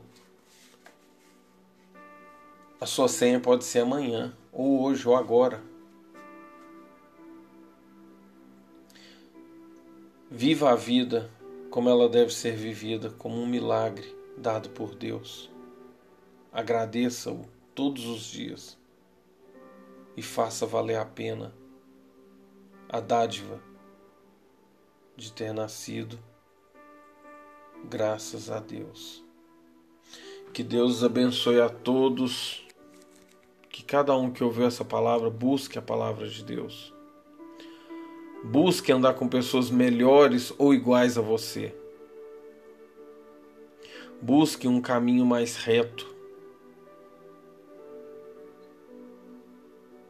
Não só para a sua salvação, mas para salvar a todos que você ama. Todos que, sem o seu exemplo, não vão voltar para a igreja, não vão voltar para Deus. Abençoado seja a todos que levam luz onde tem escuridão. Que Deus os abençoe. Shalom, boa noite a todos. Vivemos em um mundo onde as pessoas estão dentro das igrejas e longe de Deus até que se tornam desengrejados, como a maioria hoje. Pessoas que vendo nas igrejas tantos escândalos, heresias, paganismo, adultério, inveja, falsidade, briga por microfones e cargos, ou pessoas incapacitadas ocupando cargos que nunca deveriam ter postos. Pastores pregando a graça e querendo receber o dízimo da lei, levantando a igreja, igrejas né, cada vez mais luxuosas, sem as características básicas de Deus, que é amor ao próximo, a caridade, sem nenhum trabalho social, apenas recolhedores de dízimos. Se você não vê em seu pastor as características de Cristo, que é amor ao próximo, caridade, bondade, humildade, sabedoria, amor à palavra de Deus, aprenda. Cego não guia cego. Se quem deveria te guiar, como um pastor pastoreando suas ovelhas, é falho em sua conduta moral, é falho em sua conduta conjugal, não é um exemplo em sua vida familiar, não vive pela família, não traz honra e glórias para, para a família, traz vergonha. É falho na sua vida social. Se nem seus próprios filhos o seguem ou obedecem, como seguir uma pessoa que não transborda o Espírito Santo? Que perdeu completamente a comunhão com o Espírito do Senhor? Pois não vive na palavra.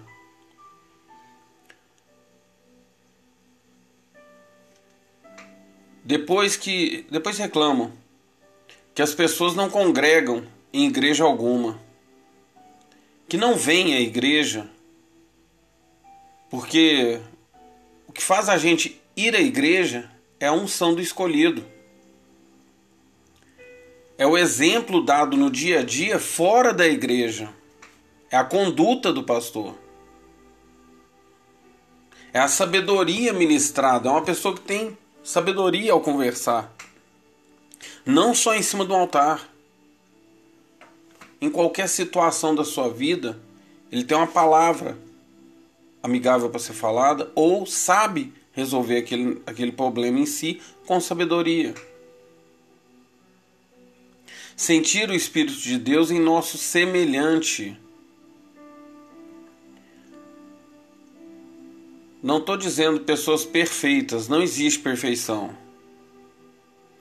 Perfeita aos olhos de Deus não é não cometer erros, é reconhecer seus erros, é mudança de vida, é transformação.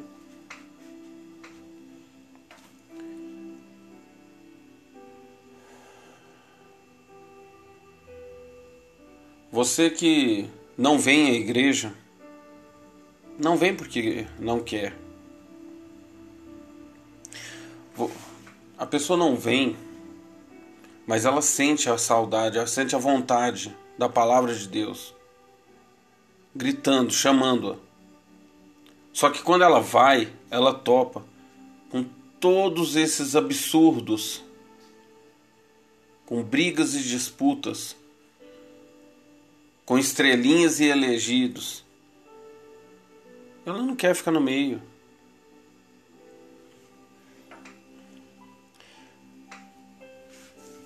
Você tem sede de sabedoria, porque está cansado de mentiras e falsidade.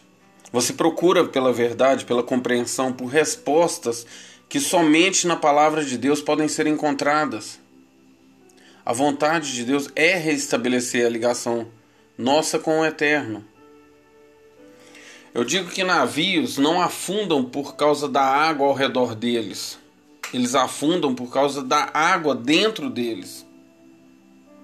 Não deixem que o que está acontecendo ao seu redor invadir o seu interior, tirar a sua paz, cortar a sua ligação com Deus, diminuir a tua fé e te afundar.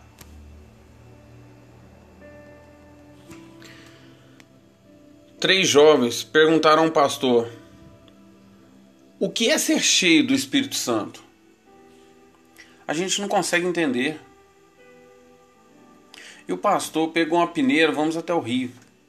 Quando vocês conseguirem encher essa peneira de água, vocês vão entender o que é estar cheio do Espírito Santo. E aqueles três jovens foram para o rio, né? E toda vez que eles mergulhavam a peneira e puxavam, viam que não tinha nada que era impossível fazer aquilo. E dois foram embora, mas um ficou. E ele tentava, depois de algumas, de algumas horas, o pastor foi lá no rio, olhou, viu aquele jovem cabisbaixo e disse: mergulha a peneira. E ele mergulhou e puxou. Ele mergulhou e puxou novamente. E o pastor disse: mergulhe e deixa. Deixa a peneira aí. Para você estar cheio do Espírito Santo, você precisa estar mergulhado nele, você precisa viver a palavra dele. Não tem como estar do lado de fora e estar cheio do Espírito Santo. Não tem como viver no mundo fora de uma igreja e dentro dela querer estar dentro do Espírito Santo. Ou você está por completo afundado na palavra de Deus e transborde de sabedoria use realmente a Bíblia como um manual para a vida inteira, ou do lado de fora, e volta para dentro, vai para lá de fora, volta para dentro. Só dentro da igreja não vai funcionar, nunca vai ter Espírito Santo ali nenhum. Luz e trevas não convivem no mesmo espaço. Ou você decide ser luz, ou você decide ser pura treva, mas assume pelo menos o que é.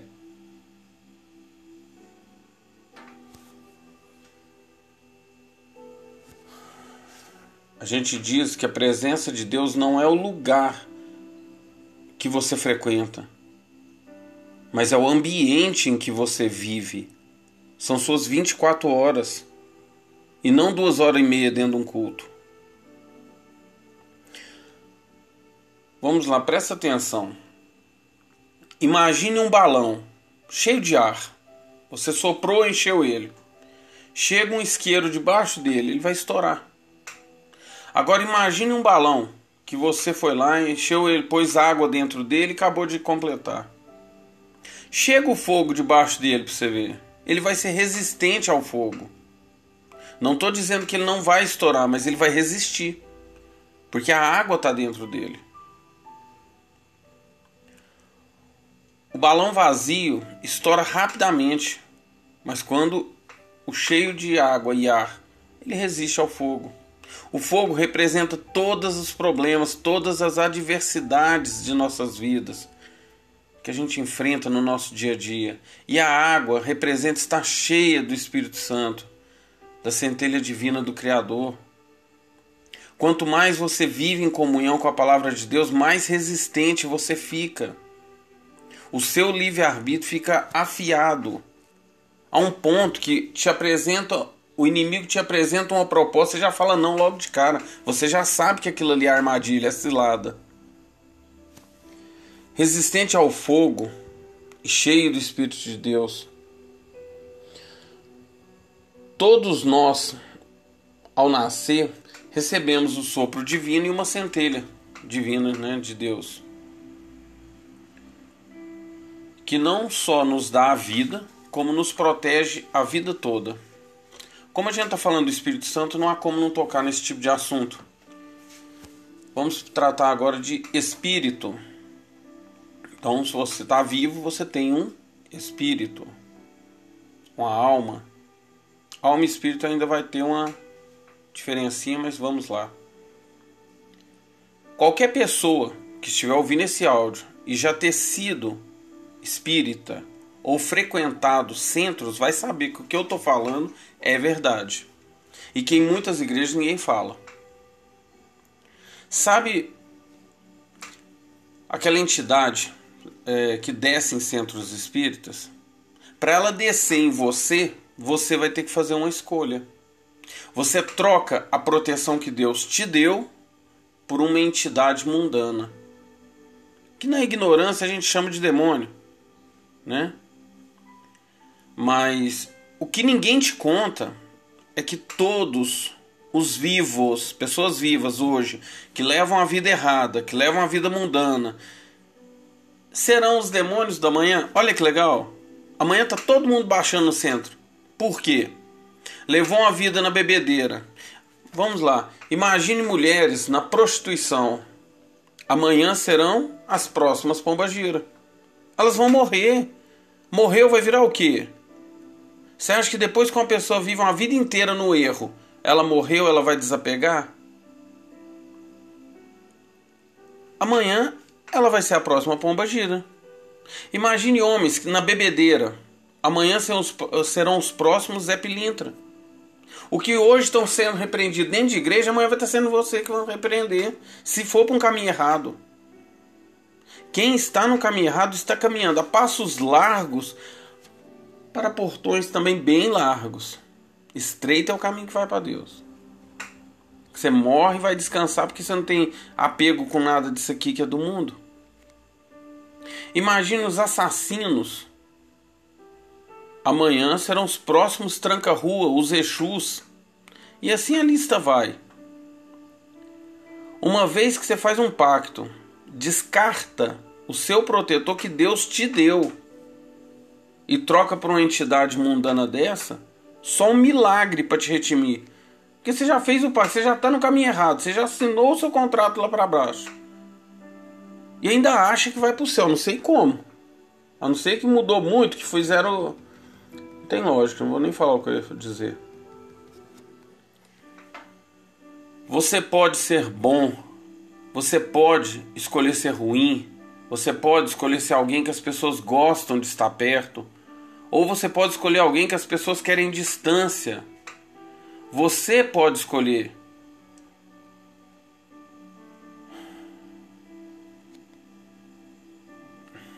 Você pode ser eh, amigo de todo mundo, ou você pode escolher ser aquela pessoa isolada. Então a vida é como uma jornada cheia de escolhas. Você que escolhe. Você tem o poder de escolher o que você quiser fazer. Só nunca se esqueça que quem planta, colhe. Não interessa a religião, quem planta, colhe. E o que a pessoa plantar, eu falo que plantar é opcional, colher é obrigatório. E depois que plantou, não se esqueça, vai ter que colher. Para depois não vir se fazendo de vítima. O básico da vida, o mínimo da vida é saber fazer suas próprias escolhas e ser responsável por elas. Pois a cruz é individual. Ninguém vai carregar a cruz, a cruz do outro e cada um vai ter que carregar a sua com muita maturidade pela eternidade. Eu falo que a vida é igual um restaurante, você pode pedir o que você quiser. A maioria das pessoas que escolhem errado fica olhando a mesa do outro e ainda reclama porque queria o que o outro pediu. Mas mais cedo ou mais tarde a conta vem. Cuidado.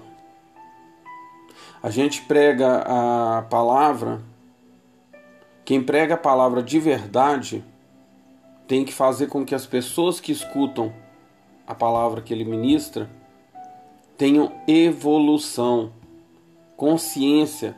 No mínimo tem que ativar a consciência de cada um, porque o livre-arbítrio ninguém tem o direito de tomar de ninguém. Mas temos que ter a consciência de nossas escolhas. Falar assim: ah, mas o fulano agiu errado comigo. Você interessa é você, você agiu certo. O seu acerto de contas é individual, é você e Deus. Se você não perdeu a sua graça, se você não fez nada de errado, embora as pessoas tenham agido errado com você, o seu acerto de contas é individual. Então não interessa o que o outro fez de errado. A culpa é dele, o problema é dele, ele que se acerte com Deus. A gente é responsável apenas por nós mesmos. E no caso de pessoas que são pais e mães, é responsável pelos seus filhos. Porque a educação quem dá é os pais, não é os filhos. É os pais que educam os filhos, não os filhos que educam os pais. Tem casas que é o contrário. E depois reclama do futuro de uma família inteira vivem acumulando bens, construindo castelo em cima de areia. Porque filhos mal educados, tudo que você construiu na vida, eles destroem em segundos. Que Deus abençoe a todos. Essa é a nossa reflexão de hoje. Um grande abraço a todos aí, que Deus os abençoe. Shalom, boa noite a todos. Mais um áudio para reflexão: o sistema religioso e a fé. A palavra de Deus nos traz uma mensagem. Mas será que essa mensagem está sendo repassada na prática? Ou será que se perdeu ao longo dos anos? Na época da criação, o homem caminhava com Deus, falava com Deus, estava em comunhão, Criador e criação. Não existia religião, somente a fé inabalável, a conduta reta, o coração puro. Éramos gratos a Deus pelo pouco que tínhamos. Hoje temos luxo, conforto, fartura de alimentos, cada vez mais fáceis de se obter, né? E não somos gratos por nada. onde sobra o luxo e o conforto, falta um coração temente a Deus. Então a religião foi criada com o propósito de ligar, religar o homem novamente a Deus. Então, religião, religar né, o homem a Deus, ao seu Criador. Um propósito nobre que rapidamente se corrompeu. Dê poder ao homem e verás quem ele é. Não existe essa frase? Na época que se instituiu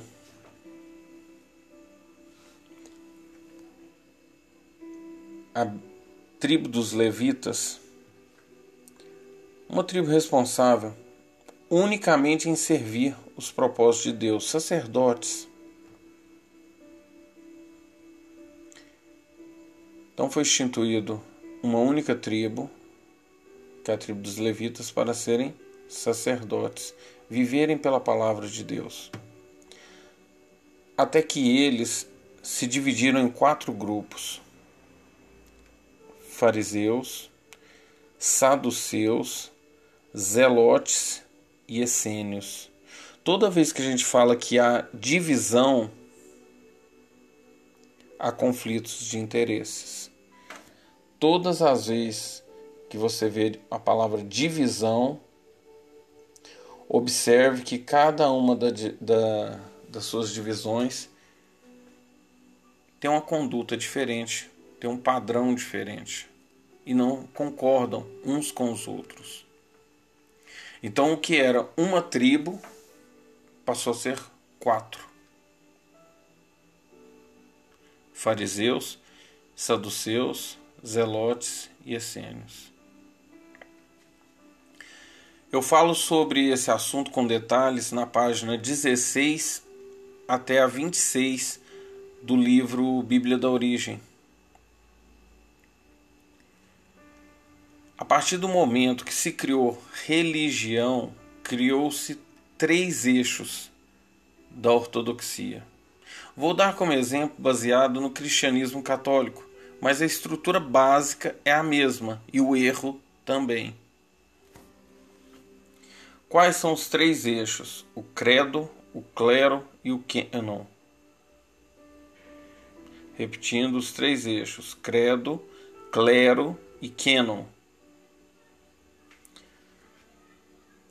Eu deixo claro que eu não tenho nada contra igrejas nem contra pastores. Eu tenho contra conduta e objetivo final, a mensagem ser passada, que nem sempre é o que acontece.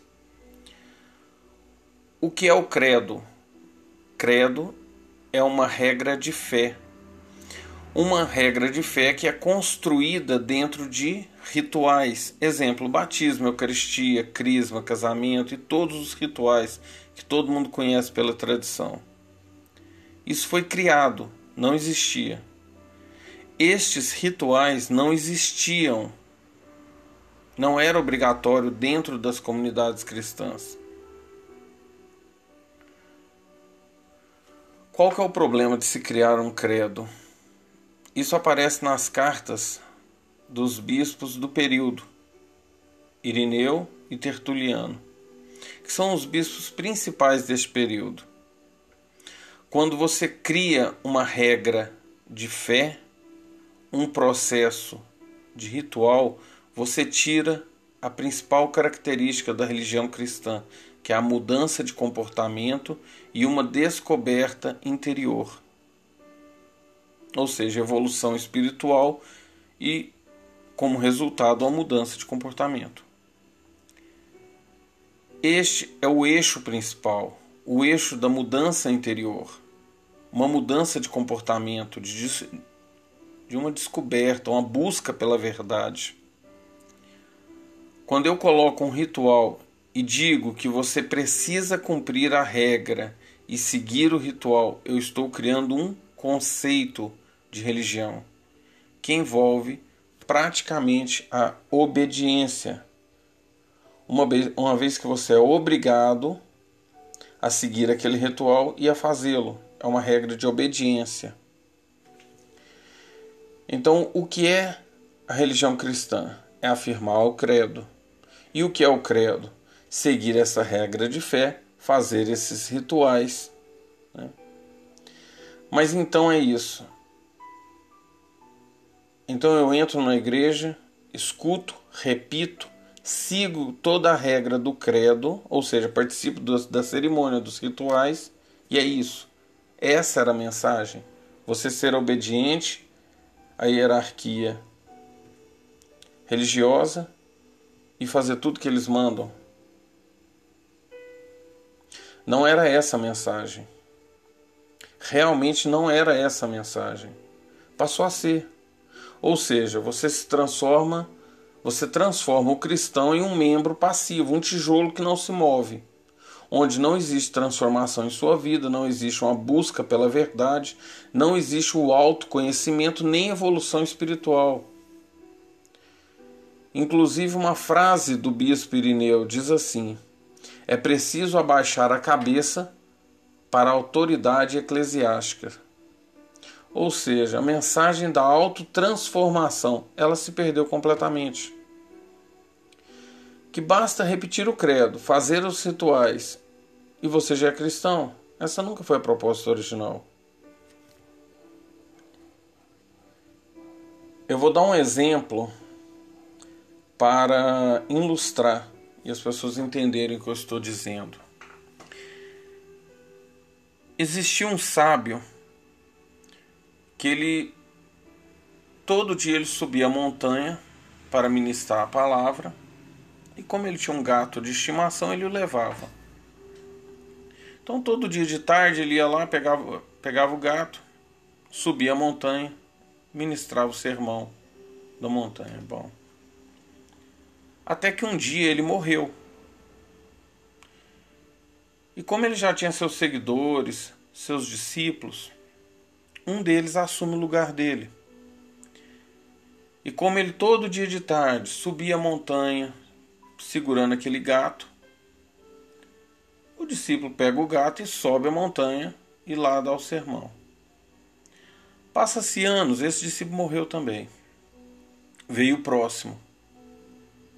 Como viu sempre o anterior levando o gato, passou a levar o gato também. Passa-se anos até que a mensagem começa a ser distorcida. Então, a partir desse momento, já passa-se a levar o gato e a orar para aquele gato. Chega um ponto que o gato morre. Não tinha mais o gato para levar para a montanha para ficar lá orando por ele, pelo gato. O que, que eles decidiram? Vamos criar uma imagem de um gato e pôr em cima da montanha. E as pessoas passam a subir a montanha para orar para a imagem do gato, que o gato fazia um milagre. E nasce-se outra religião, distorce completamente a mensagem e o que foi, o que era previsto, que era mudança, transformação de vida. Porque as pessoas esqueceram que tinha, fala, tinha que dar um sermão baseado na palavra e passaram a seguir o gato. Até que o gato se torna uma divindade.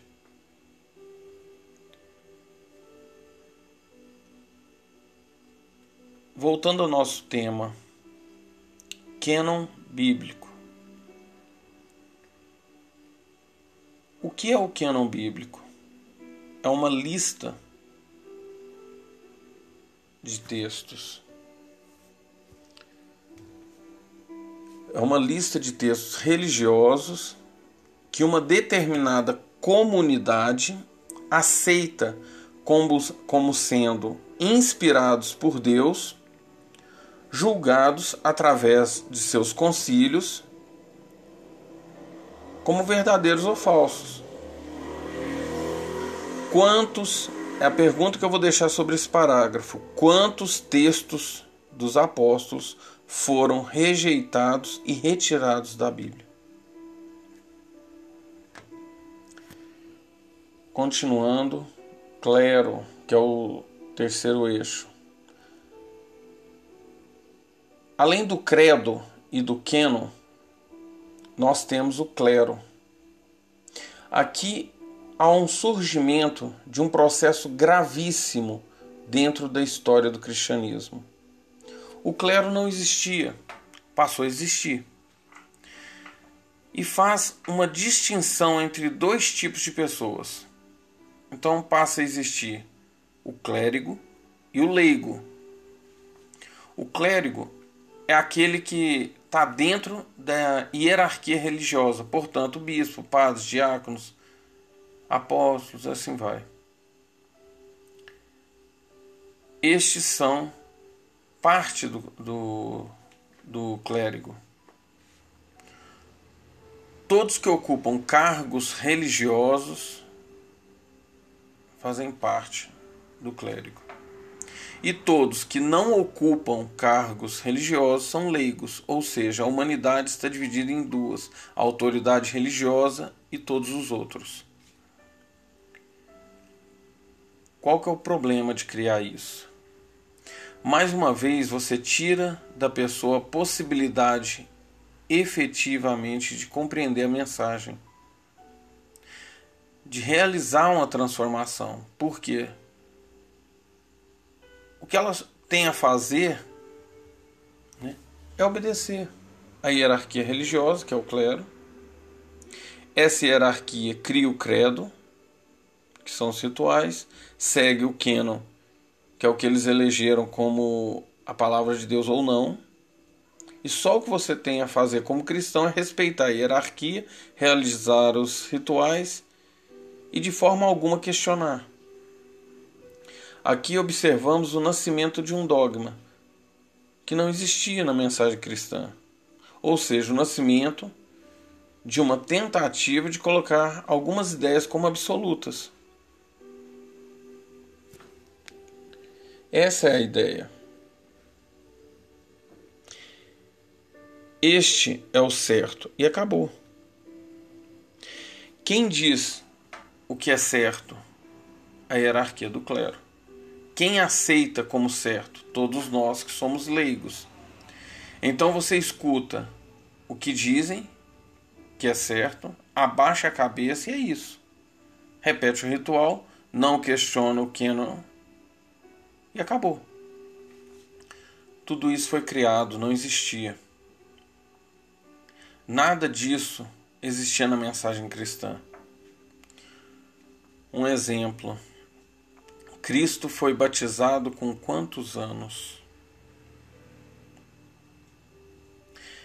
Quem falar que foi através das águas por João Batista não conhece nada sobre a cultura que Cristo foi criado.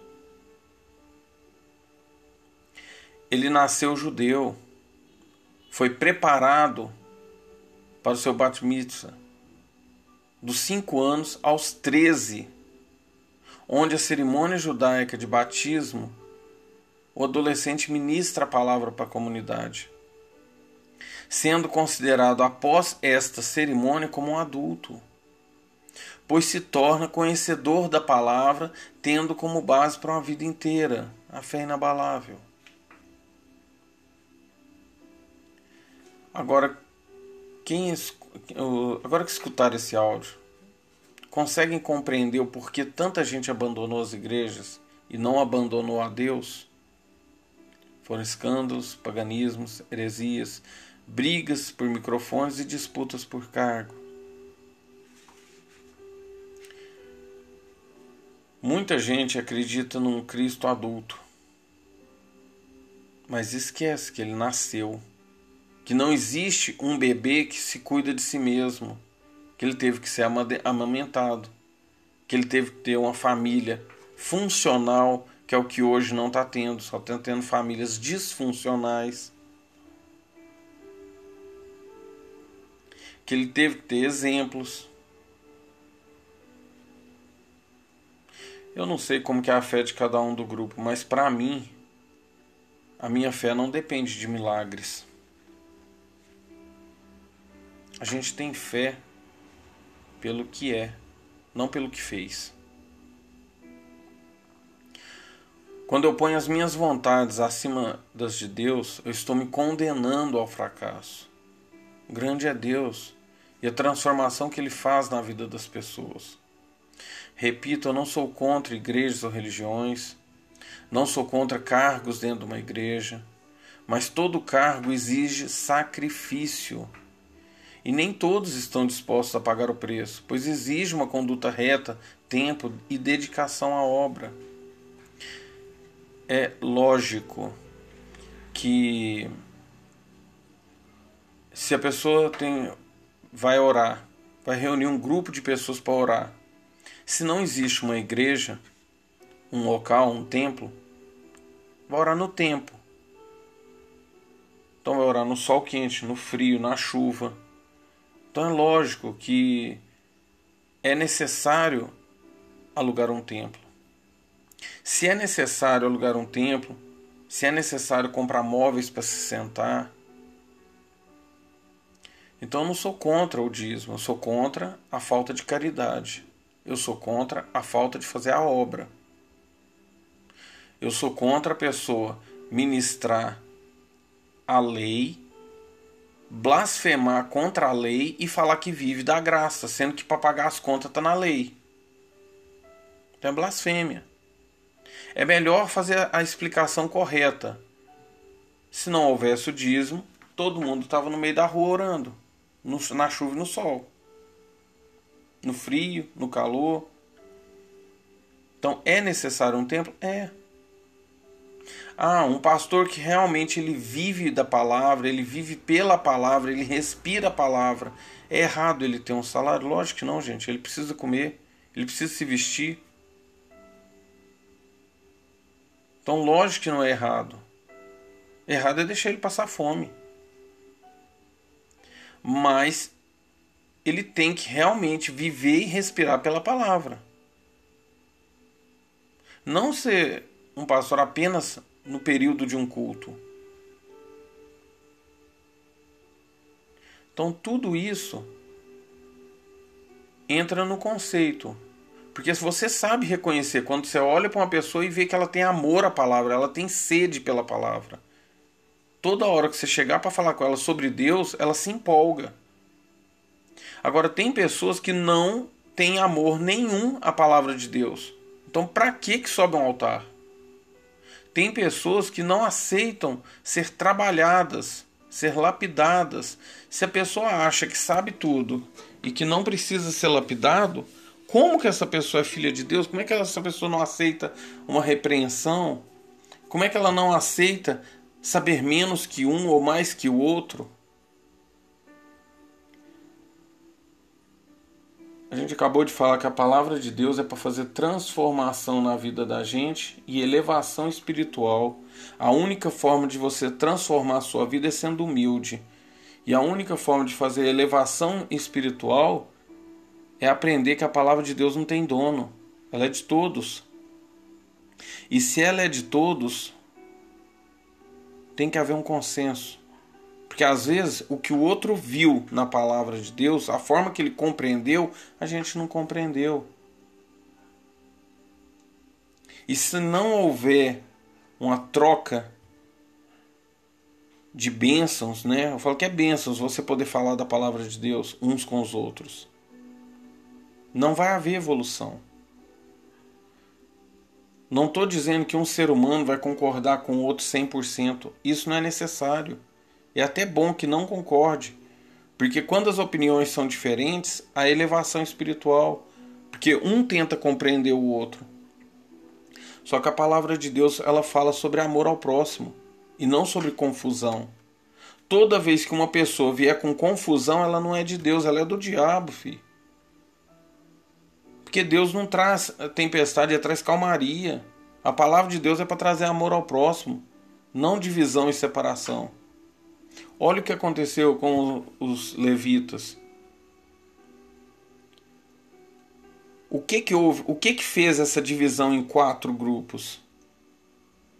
Uns queriam seguir a palavra corretamente, os outros não. E cada um via a palavra de uma forma diferente. E foram radicais na sua forma de ver. Não houve diálogo. houve extermínio, né? Porque os essênios foram todos mortos. Poucos, os poucos que sobraram, a gente vê os traços deles no cristianismo. Que Deus abençoe a todos do grupo. E a todos que ouviram essa mensagem, lógico. Boa noite. Continuamos com mais um áudio de estudo bíblico, onde o nosso tema é Canaã, terra que emana leite e mel.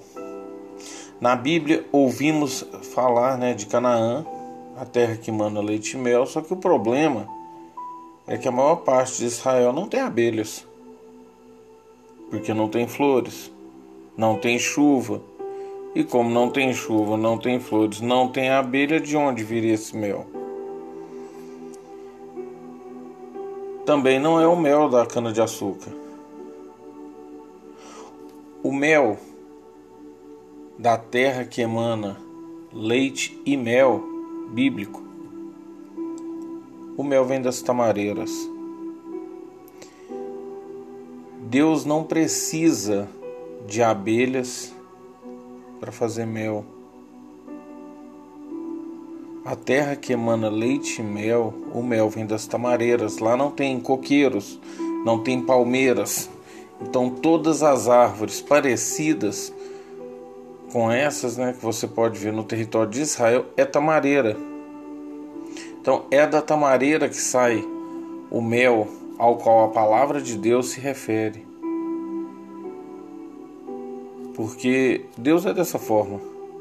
Para ele fazer mel, ele não depende de abelhas. Ele pode usar as abelhas para fazer o mel, como ele pode usar a cana de açúcar para fazer o mel, como ele pode usar o que ele bem quiser, inclusive as tamareiras. Ele pode usar até uma pedra para jorrar água, como aconteceu no deserto, em Êxodo.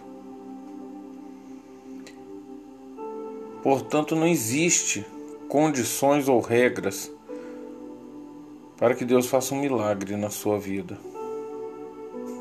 Ele é especialista em fazer o impossível, né? E todo milagre só acontece depois que todos os limites, todas as tentativas se esgotam.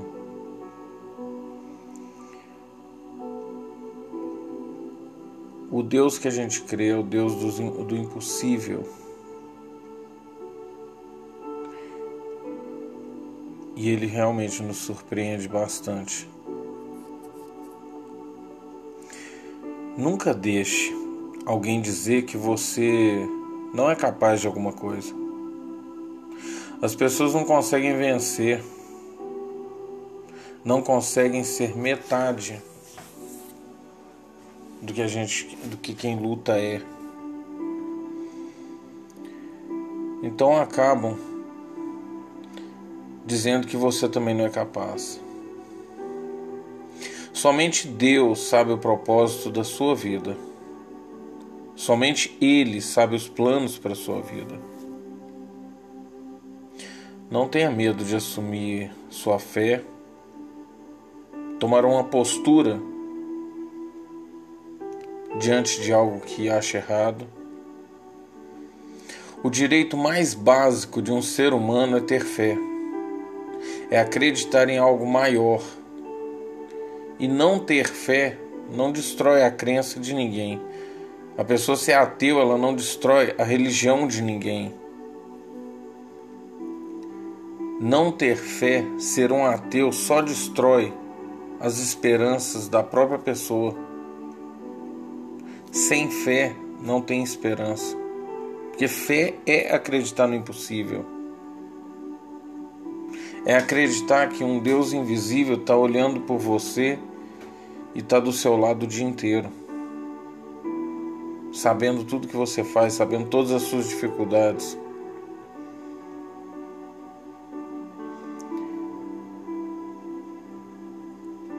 Eu começo a perguntar o que que você fez por Cristo?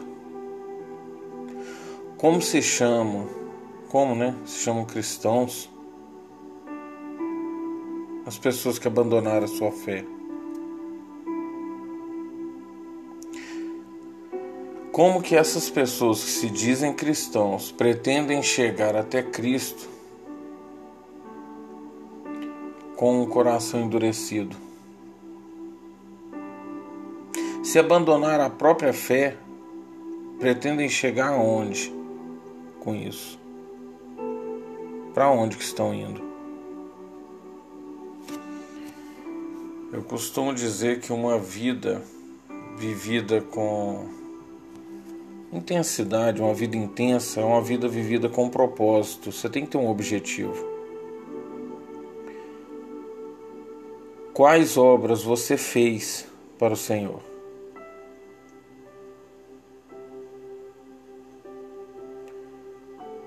A gente costuma afirmar que tempos difíceis criam homens fortes. E tempos fáceis criam homens fracos. E está na hora de começar a separar os homens dos meninos. Os fiéis dos incrédulos, o joio do trigo. Tem muita gente querendo viver a promessa de Deus como Abraão tinha. Um Deus que fala diretamente com você, que te promete uma vida, um objetivo, um propósito mas não está querendo ser lapidado, como ele foi. E sem querer ter feito jornada alguma, sem haver transformação, não existe colheita sem plantio. Tem pessoa que o sonho é já viver como um governador do Egito, mas não quer passar tudo que José do Egito passou. Não quer ser escravo, não quer ser preso, não quer sofrer não, não quer ser injustiçado, mas quer a glória. Só a parte boa da vida.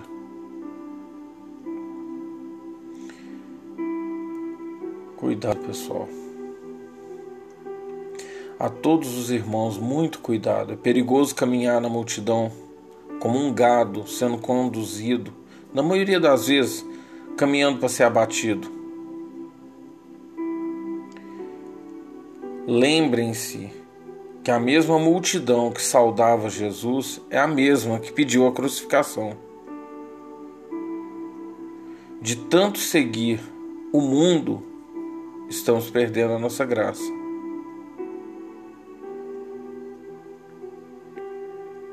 O ser humano, ele não morre quando ele deixa quando seu coração deixa de bater. O ser humano morre quando de alguma forma ele deixa de seguir e de sentir o que é importante, ele abandona seus sonhos e sua fé, vive o que os outros querem que ele viva, ou o que o mundo empurra ele para ele ser.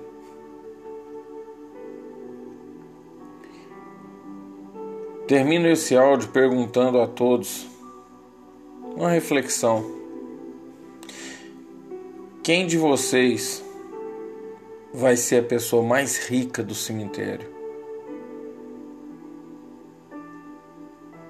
Será que é esse o plano de Deus para a vida de vocês?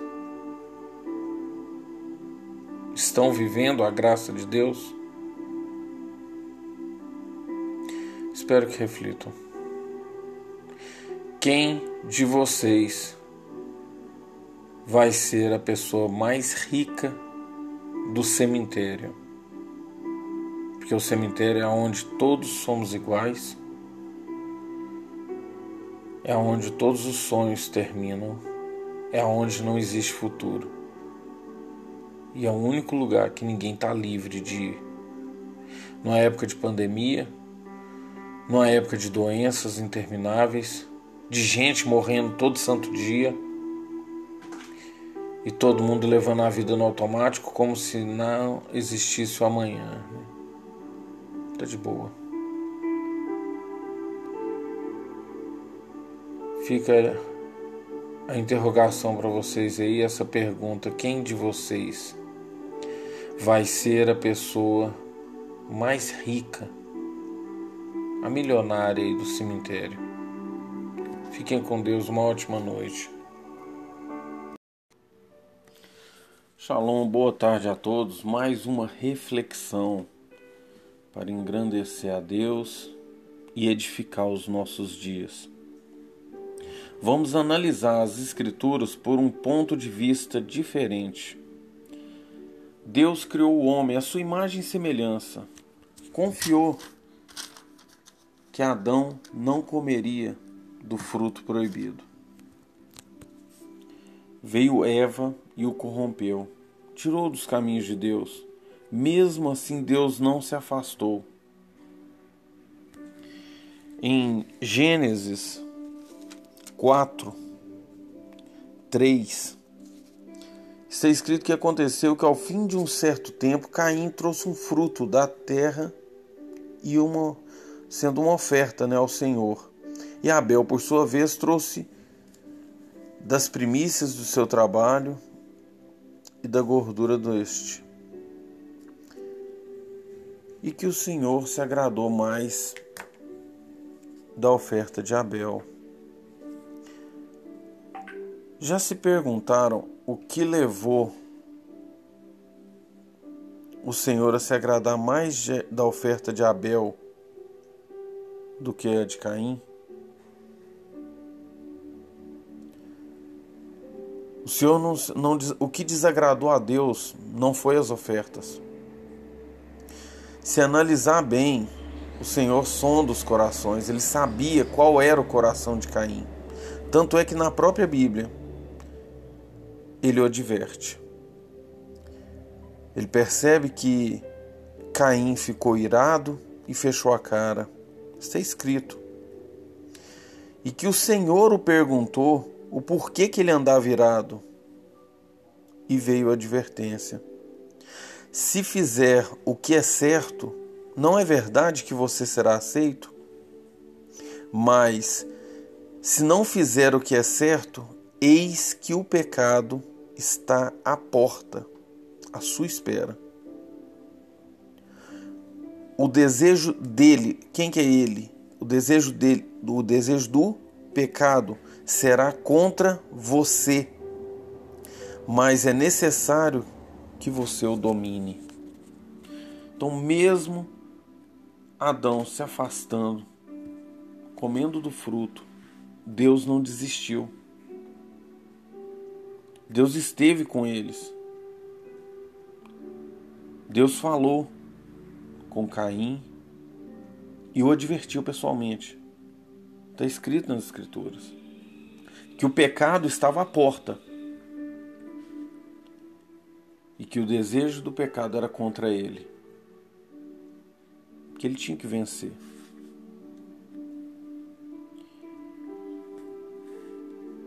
Deus escolheu Noé. Mal desceu da arca, plantou vinha, colheu e fez vinho, se embebedou ao ponto de ficar nu e amaldiçoou seu neto.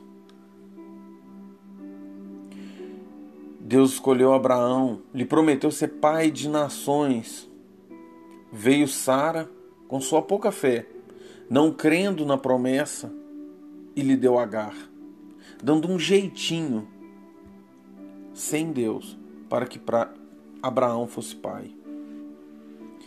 Deus escolheu Saul e este se engrandeceu ao ponto de se afastar de Deus.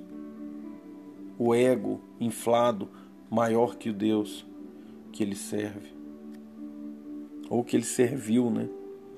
Porque quando a gente se afasta de Deus, quando a gente se engrandece, a gente se afasta. A presença de Deus não está naquela pessoa.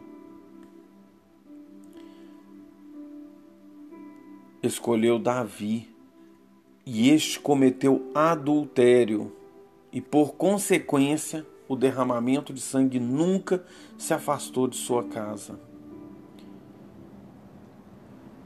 Deus escolheu Salomão e assim como seu pai, a sua fraqueza era as mulheres, ergueu templos a deuses pagãos e coroou seu filho Roboão, filho de uma amonita, se afastando completamente da presença de Deus.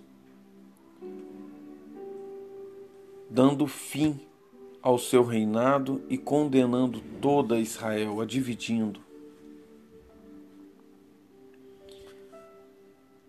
Agora observem, a culpa nunca foi de Deus. Deus escolheu, assim como nos escolhe. Quantas pessoas são chamadas e agem como Jonas, fogem do chamado? Deus tem um propósito para a vida de cada um. Não existe uma, um ser vivo que não tenha um propósito na criação. E somos nós que escolhemos o caminho errado. Somos nós que escolhemos não andar com Deus. Ou fingimos não saber que Deus é onipotente, onisciente e onipresente. Que Ele sonda corações, Ele não sonda passado, Ele sonda corações.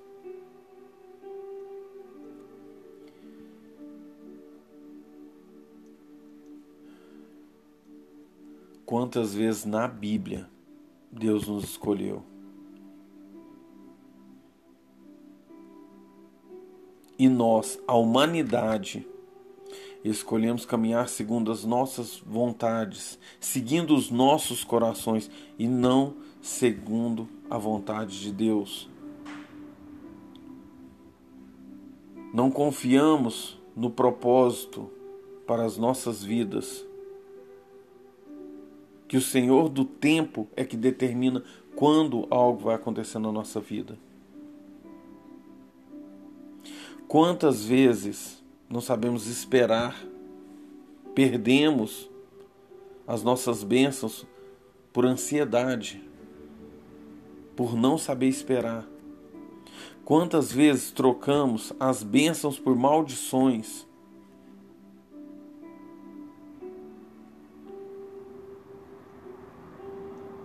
perdendo para sempre as promessas de Deus conosco.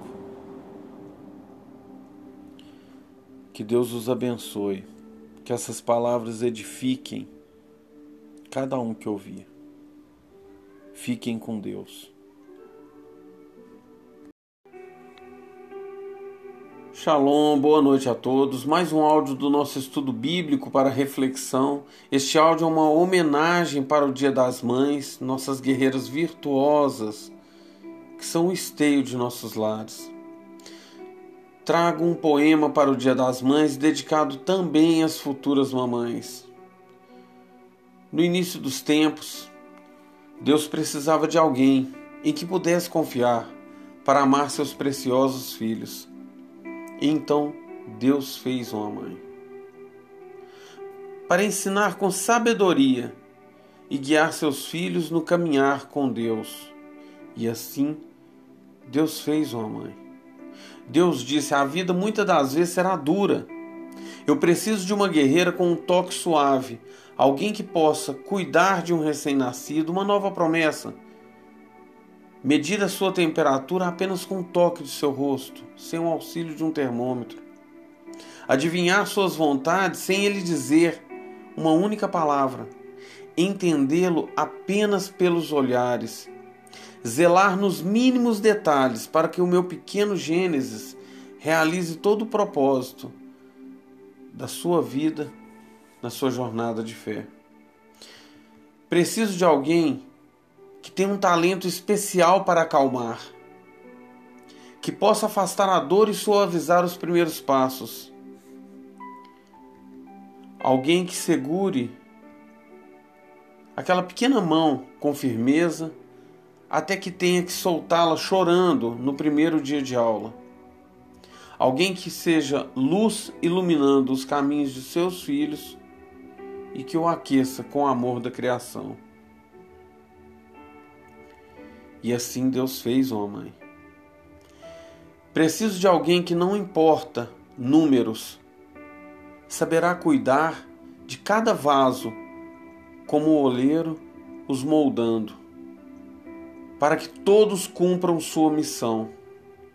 Alguém que vai tornar aniversários ainda mais especiais, louvar hinos com seus filhos no carro e que realmente quer de forma divertida criá-los dentro da palavra de Deus, trazendo-os para perto do Pai, ensinando Deus de pequeno a virem na minha casa.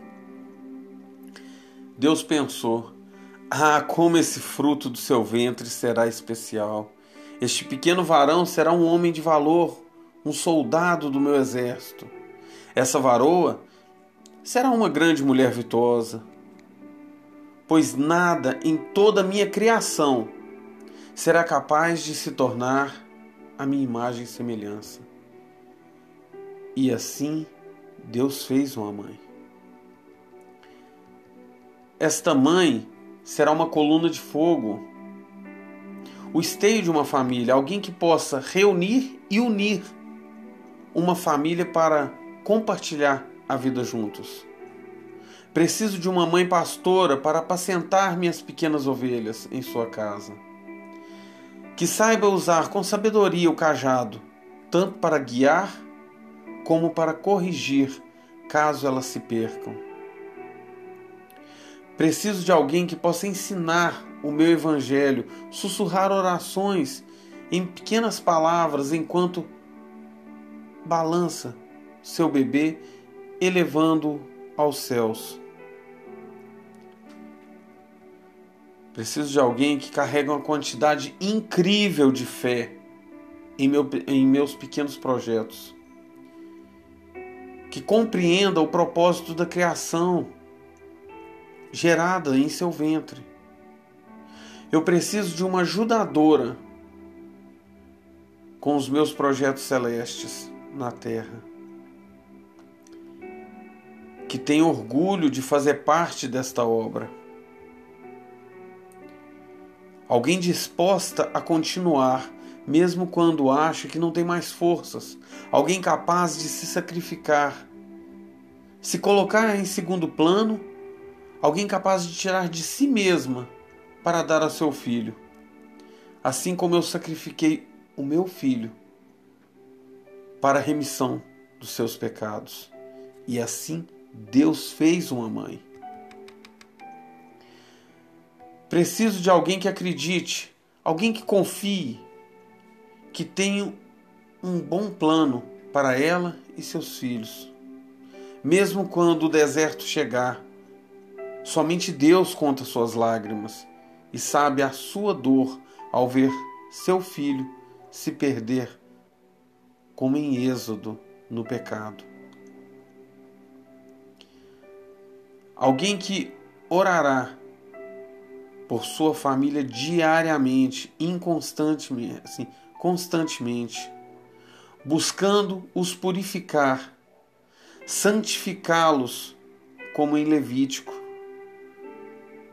para serem dignos da promessa do Criador. Preciso de alguém que compartilhe as minhas palavras e encoraje seus filhos a ter uma fé na rocha, inabalável, como o Monte Sinai. Com fé no Senhor, pois sou a fonte da vida. Deus disse: Vou lhe conceder uma porção generosa de risos e lágrimas, pois precisará deles. Às vezes ela vai sentir que não é, que não tem o que é preciso.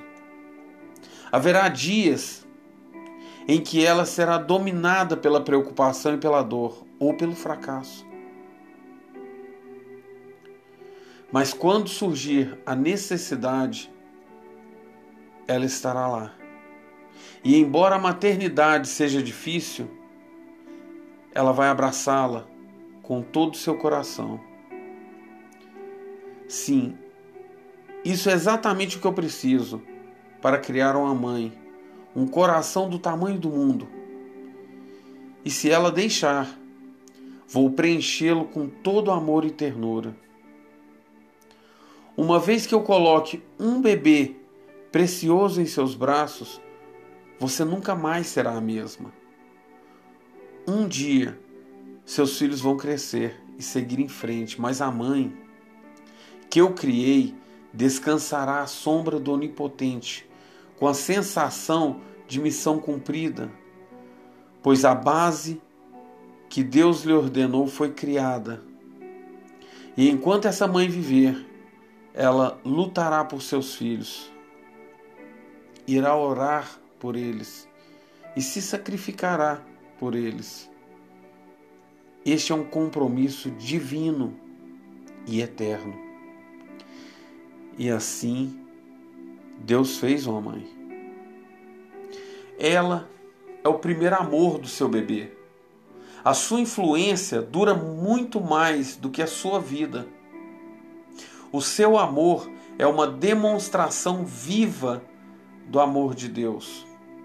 A verdadeira mãe é como Ana a mãe do profeta Samuel, que derramava seu coração em lágrimas perante o Senhor, na confiança que ele trará ao mundo o fruto da sua promessa. Mas o que que Deus pede que as mães façam? O consolo de ser amado. Isaías 66, 13. Deus pede que você fale sobre a palavra de Deus muitas vezes. Deuteronômios 6, do 6 ao 9.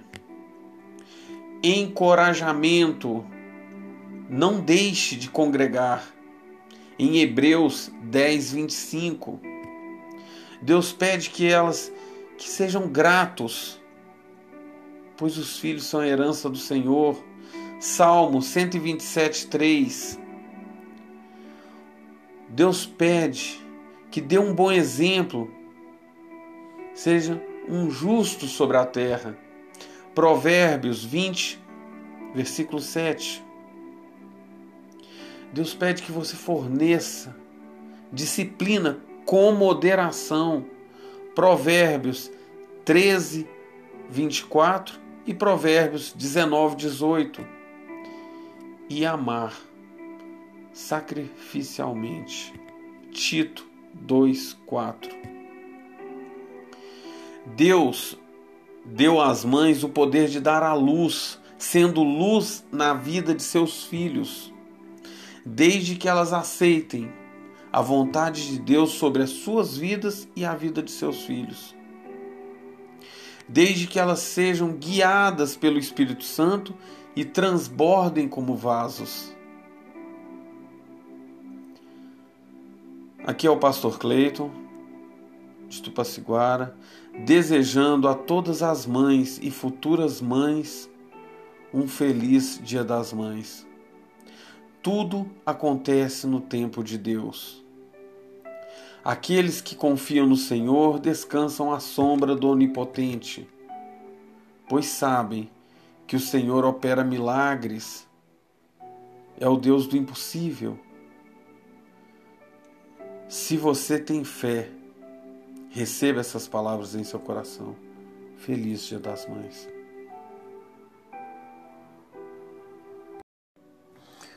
Shalom, boa tarde a todos. Mais um áudio para reflexão. E o nosso tema de hoje é o tempo. Não negligencie seu maior tesouro. Aproveitar o tempo. O que é aproveitar o tempo? Para muitos, aproveitar o tempo é lazer, é curtir a vida. Para outros, são os prazeres do mundo e para alguns, aproveitar o tempo é a comunhão com Deus, é a sua caminhada. Quando falamos do tempo, logo pensamos, o tempo passa, não é para sempre Desde, que o, desde o dia em que nascemos, estamos envelhecendo. Alguns com sabedoria, outros matando o tempo. O fato é, o tempo passa para todos, independente de suas escolhas. E graças ao livre-arbítrio, podemos decidir como aproveitar o nosso tempo como viver sendo um propósito de Deus, ou como viver, sem medir as consequências, esperando a lei da semeadura. Ser inteligente é ser racional, é plantar para ter o que colher. Ao calcular nossas prioridades para realmente poder colher aquilo que é almejado. E vem a primeira pergunta: O que você tem plantado? Se você não gosta de como a sua vida está hoje, é sensato reavaliar o que tem plantado, pois a lei da semeadura é para todos. Independente se está no caminho certo ou errado, a lei da semeadura é para todos. Só podemos colher aquilo que plantamos.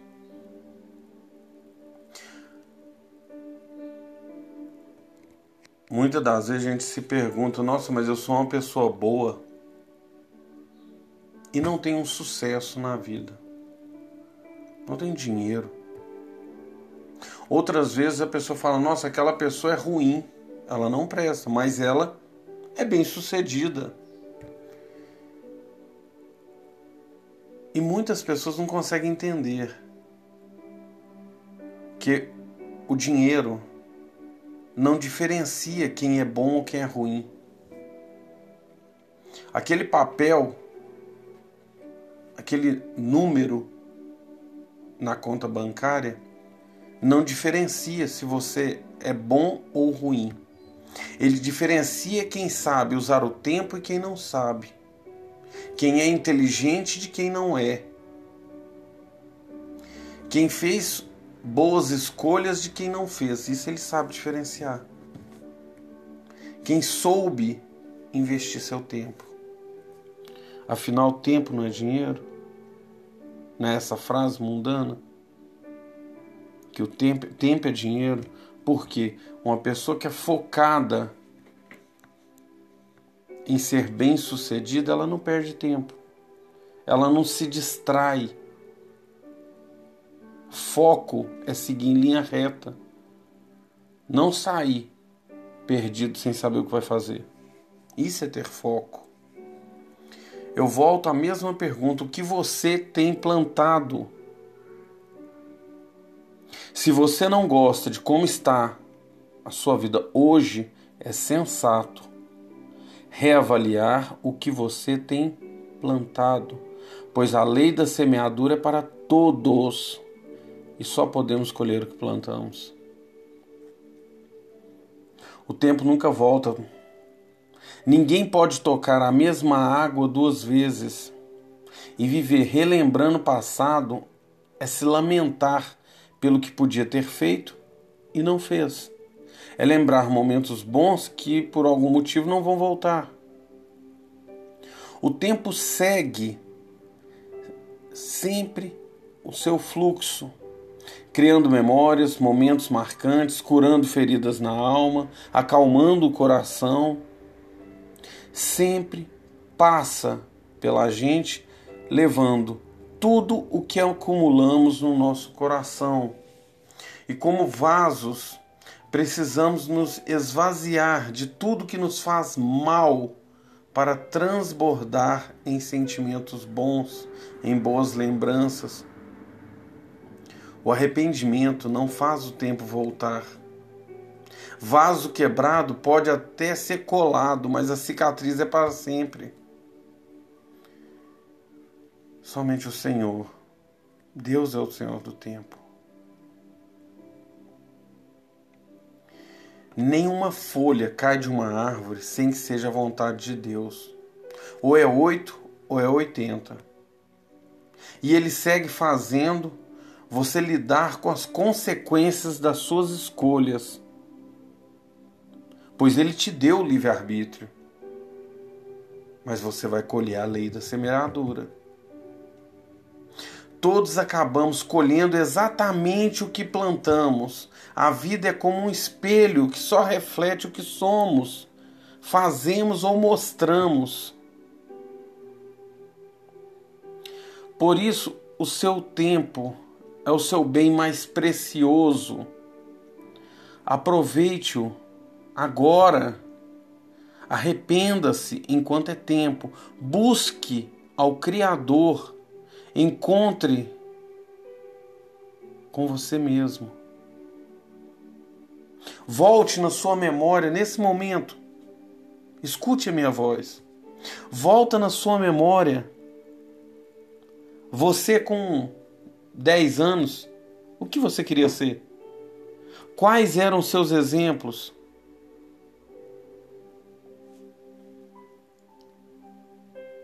Agora, volte adiante um pouco mais. Você com 15, quais eram seus exemplos? O que você queria naquele tempo? Como você se via naquela idade? Como você se vê hoje? Vê você naquela idade. Compare um com o outro. Vai aos 20, aos 25, faça as mesmas comparações. Aí eu te pergunto: você se tornou aquilo que você sonhou em ser? Você hoje é a pessoa que você sonhou em ser? Se hoje aquela criança de 10 anos, que era você, pudesse falar com você adulto, o que ela te diria? Ela teria orgulho do que você se tornou?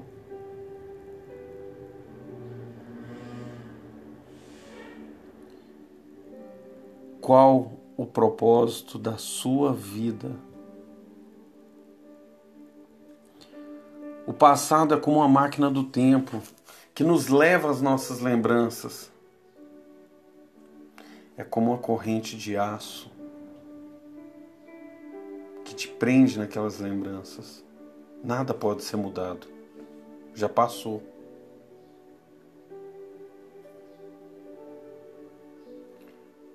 O presente, o presente é uma folha em branco, uma ficha limpa onde somos donos de nossas escolhas e responsáveis pelo que semeamos. O presente é um presente de Deus na tua vida.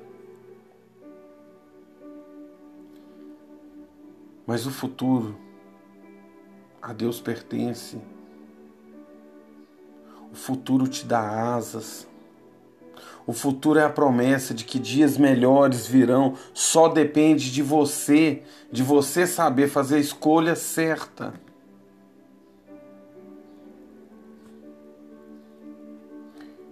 E vou deixar mais uma pergunta.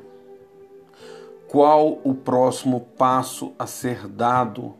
Você não tem que ver um quilômetro na frente da sua vida, você tem que ver apenas o próximo passo. Suba degrau por degrau. Nenhuma grande transformação na vida de ninguém acontece de uma vez. Um único passo. Qual o próximo passo para mudar a tua vida? Escolha com sabedoria. Lembre-se da lei da semeadura o tempo inteiro. Você vai colher o que você plantar. Não desperdice o seu presente com pessoas erradas, com relacionamentos ruins, com amizades duvidosas, com pessoas maldosas. É tão famoso, olha com quem você anda que eu vou dizer quem você é. As más companhias não entre em discussões gerando ódios, não compre brigas que não se pode ganhar. Ninguém ganha uma briga discutindo com um tolo. O tolo é mestre em tolice. Você discutir com ele, você está se rebaixando ao nível dele. Desafetos onde só se perde tempo, gera ódio cria mágoas. Salve quantas pessoas puder, mas não obrigue ninguém a caminhar com você, a ter a mesma fé com você, não obrigue ninguém a ter a mesma crença. E principalmente respeite o livre-arbítrio dado por Deus. O julgamento é individual e a lei da semeadura também. Não devemos ver um cisco no olho dos outros e não enxergar que tem um caminhão no nosso. O seu tempo é precioso, é único e escasso, pois somos apenas o sopro do Criador.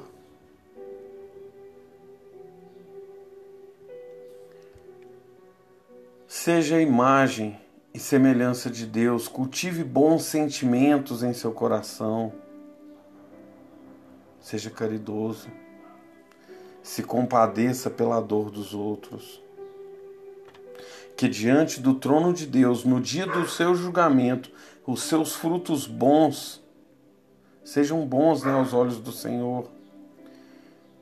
Que o seu julgamento seja motivo de orgulho e alegria Somente quem descansa verdadeiramente à sombra do Onipotente entrega sua vida nas mãos de Deus. Você é o profeta da sua vida. O que você tem decretado sobre a sua vida? A sua vida de hoje é a sua fala de ontem. Tudo que você faz, antes você sentenciou pela sua boca. Você se torna aquilo que você fala, que você faz. Suas atitudes se tornam hábitos e revelam quem você é ou quer ser. Um servo de Deus que declara coisas do mundo se perde antes de começar a caminhada com Deus. Todos nascemos à imagem e semelhança mas escolhemos por, por vontade própria mudar a nossa imagem para atender os padrões do mundo, para viver no mundo, para ser aceito pelo mundo. Aquilo que sai da tua boca revela o que você guarda no seu coração. Você é um vaso de Deus ou uma lixeira do mundo.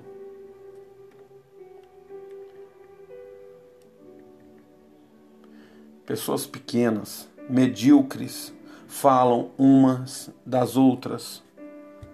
Exemplo: entra dentro da igreja, em vez de olhar para a cruz, para quem carregou, pelo pecado que foi salvo, a pessoa está olhando para a roupa do irmão, está falando da vida alheia dentro de uma igreja. Senta no próprio rabo para falar do dos outros.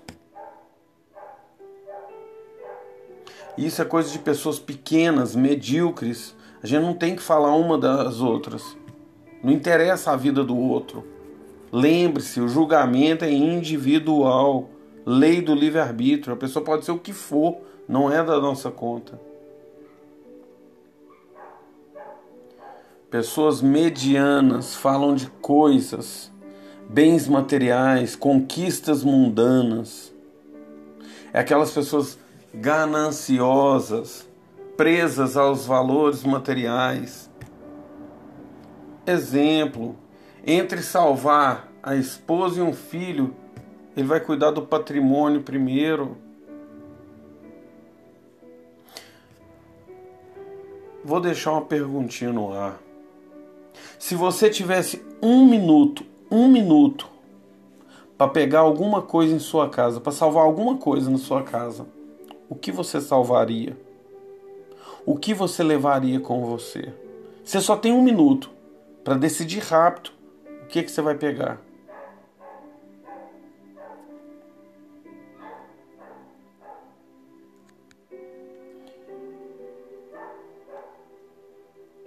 Grandes pessoas. Grandes pessoas falam de ideias, ideais, projetos, propósitos. tem sua vida espiritual centrada, firmada na rocha. Não tem tempo para perder com pessoas pequenas ou medianas. Sua religiosidade é bem resolvida. O mundo não consegue interferir nas suas escolhas porque você já está resolvido o que você é ou deixa de ser. Se preocupe em deixar um legado, uma herança nem que seja um bom, um bom exemplo a ser seguido, porque uma casa que se levanta um sábio transforma gerações. E a casa de um tolo se afunda em brigas.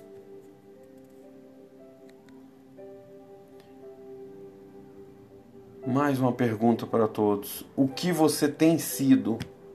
Uma pessoa pequena, mediana ou uma grande pessoa?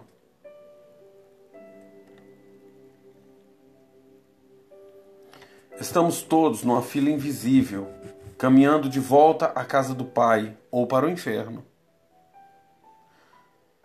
Ah, mas ninguém está caminhando para o inferno. Tá, tá sim, filho. Se alguém está te falando que você tem salvação, estão te mentindo. O portão largo está lá enorme. Não foi mudado, não. Portão largo está de um lado, pequenininho, do outro, o estreito do outro. Muito pouca gente está indo pelo portão estreito. E tem muita gente de Bíblia na mão caminhando para o portão largo. Porque em vez de viver o que fala que acredita, vive no mundo e finge que é evangélico. Suas escolhas o dia inteiro são mundanas. E tiram um dia na semana para ir no culto falar que é evangélico. Aquele dia ele está dedicando ao Senhor. Não importa seis dias de erro. Esquece que Deus é onipotente, onisciente e onipresente. Lei da semeadura, continua afirmando, lei da semeadura. Depois está assim, ora por mim. Eu não sei o que que tá, por que, que eu estou passando por isso. Sabe sim, sabe. Muita gente sabe o porquê que passa pelas coisas. Sabe onde está errando.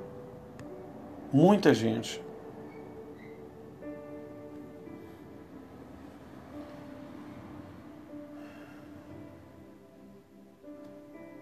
A qualquer momento, nesta fila invisível, o seu nome pode ser chamado e a sua eternidade decidida em um único julgamento como pretende se apresentar diante do trono de Deus.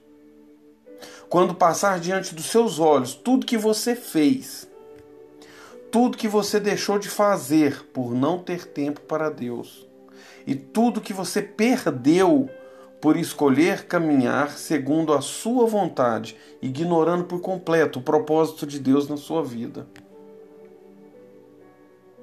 como você vai se apresentar diante de Deus passando por essas três situações. Tudo que você fez, tudo que você deixou de fazer por você não teve tempo para Deus.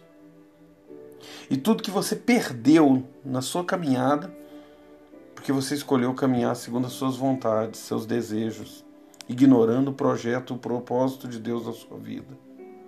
Se hoje fosse o seu último dia, você teria morrido como se nunca tivesse vivido? Quantos perdões você negou? Quantas lágrimas você fez outras pessoas derramarem? Quantos assuntos inacabados? Como seria o seu último dia se você soubesse que iria morrer hoje?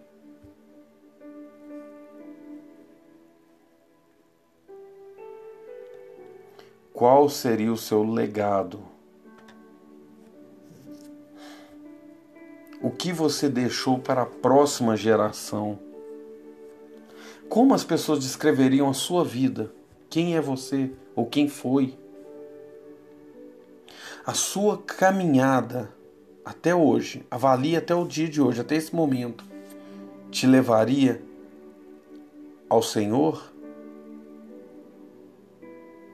Como pode uma pessoa que nunca teve tempo para Deus, sempre escolheu o mundo, esperar ir para o céu?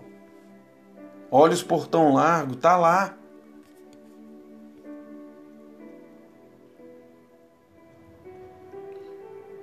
O que o Senhor tem para te oferecer hoje é uma nova vida. Talvez você esteja escutando esse áudio porque essa mensagem, por mais dura que seja, está batendo lá no fundo da tua alma. O que o Senhor tem para te oferecer hoje é uma nova vida, é um novo começo, tendo a oportunidade de mudar o seu futuro. Não perca mais tempo. Caminhe com o Senhor a cada respirar, a cada segundo do amanhã. Seja grato por tudo que Deus te deu. Seja grato por tudo que ainda pode vir a viver e acontecer na sua vida. pois acreditamos no Deus do impossível, o médico dos médicos, o Criador de todas as coisas. Eu termino esse áudio com a seguinte frase: Nem só de pão viverá o homem, mas de toda palavra que sai da boca de Deus. Aqui é o pastor Cleiton, em Tupaciguara. Uma boa noite a todos. Shalom, bom dia a todos. Mais um áudio para reflexão. E o nosso tema de hoje é ideologia de gênero, um tema muito atual.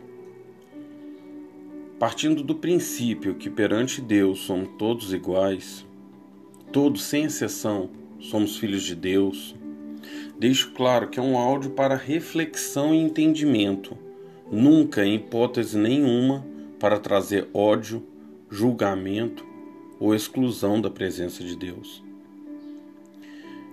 Eu costumo dizer que eu não nego a palavra de Deus para ninguém. Eu não nego oração a ninguém.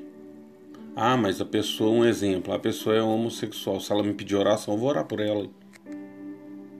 Se ela me pedir, por que não? Eu vou negar a palavra de Deus para ela. Se ela pedir para ouvir, eu vou falar.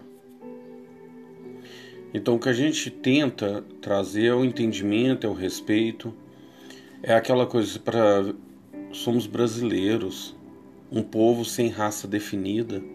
Não temos cor de pele. Somos pardos. Me mostra um lápis de cor pardo. Não existe. Somos todos iguais.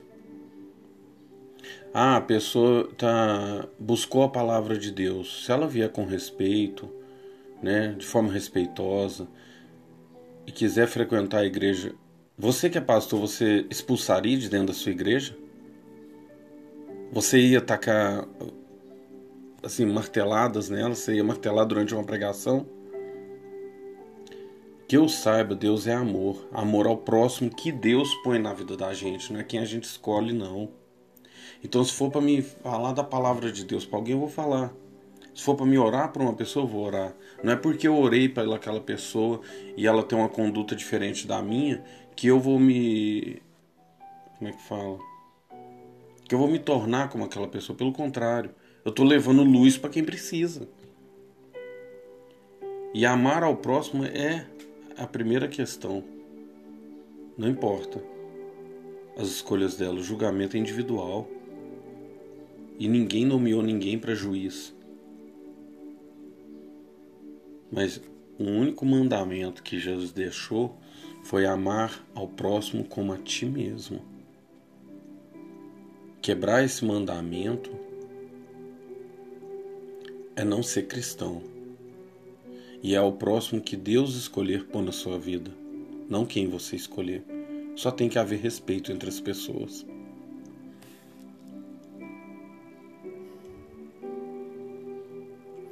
Para iniciar nossa reflexão e entendimento, precisamos entender o próximo, entender o ser humano.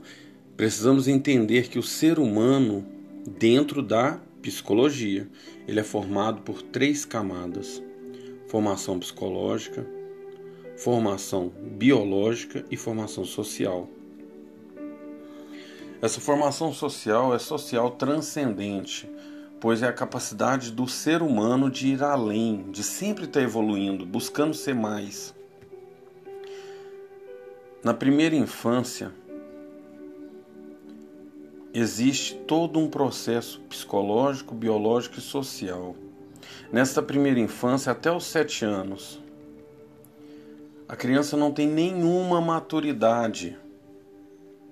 Ela não tem maturidade cognitiva para questões de sexualidade, pois não tem nenhuma maturidade para isso.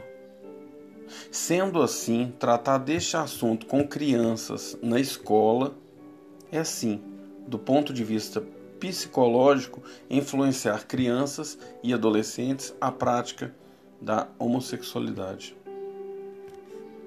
Uma coisa é eu respeitar as escolhas do próximo, outra coisa é o próximo tirar o meu direito de escolha.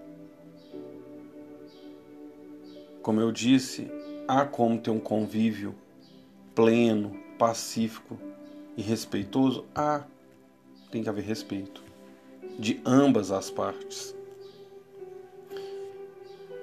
Ideologia de gênero é apenas um meio de manobra para jogar umas pessoas contra as outras. A realidade não é mais o que vemos, e sim o que nos impõe. Isso é tirar o seu direito de escolha. Antigamente, ao preencher um formulário, tinha a palavra gender. E você marcava um X, masculino ou feminino. Aqui no Brasil, aportuguesamos a palavra gender para gênero.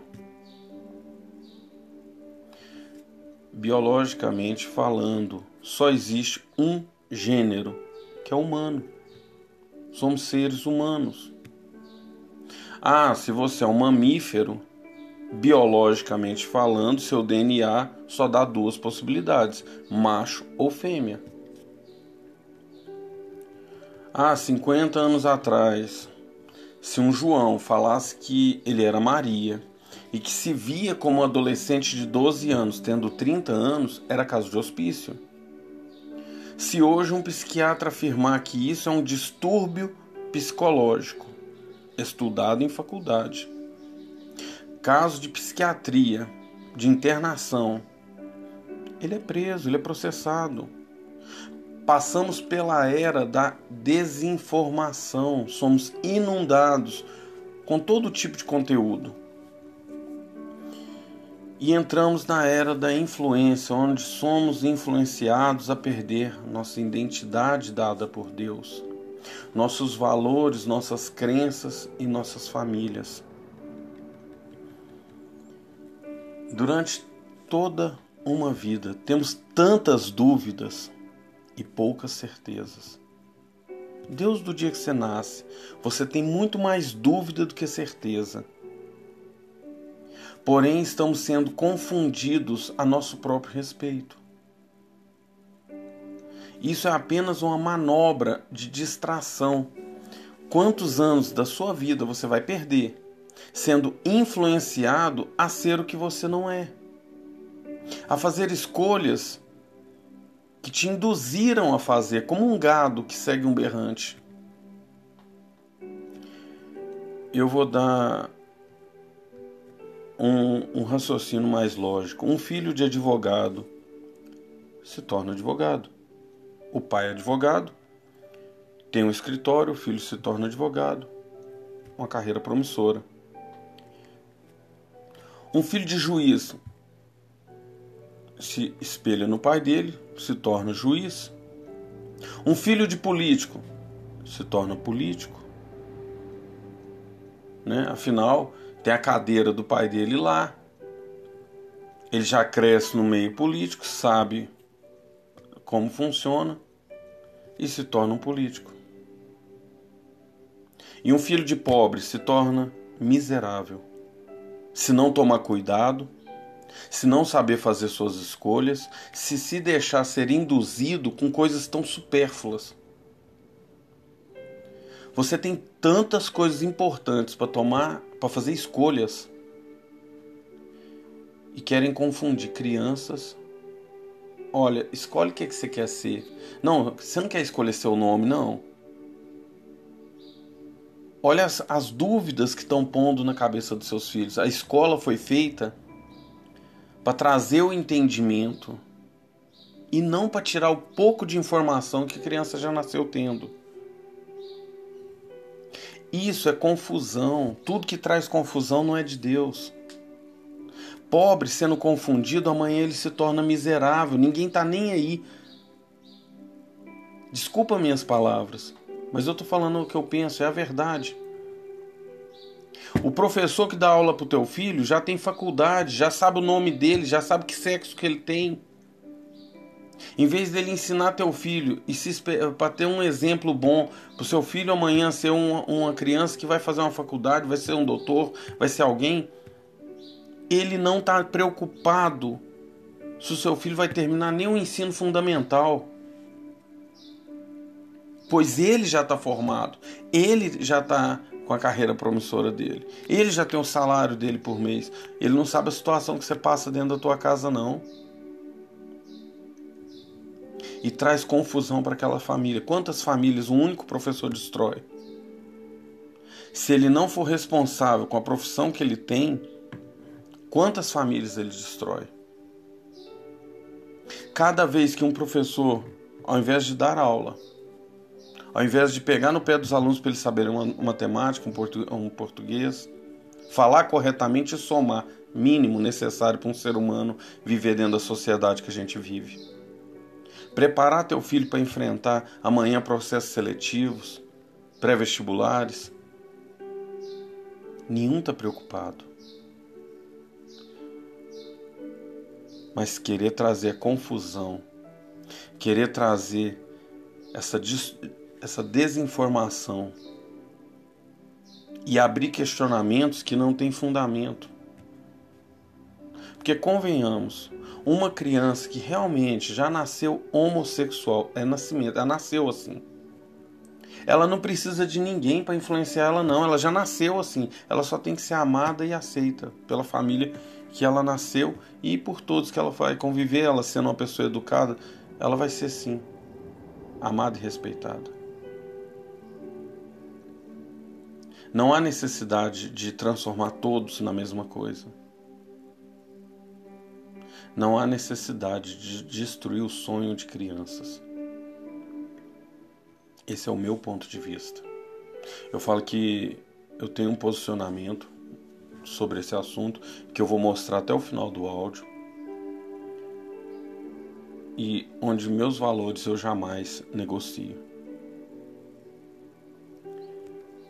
Mas eu acredito que toda família mereça um futuro melhor. Eu acredito que todas as pessoas merecem ser felizes. Não ter uma vida destruída, ficar até os 80 anos procurando cara metade. Eu acredito sim que está faltando muita informação correta para que as pessoas se tornem felizes e plenas. Deus não te pôs no mundo só para sofrer, não. Muito menos para cometer um erro atrás do outro, graças à culpa de outras pessoas que influenciam.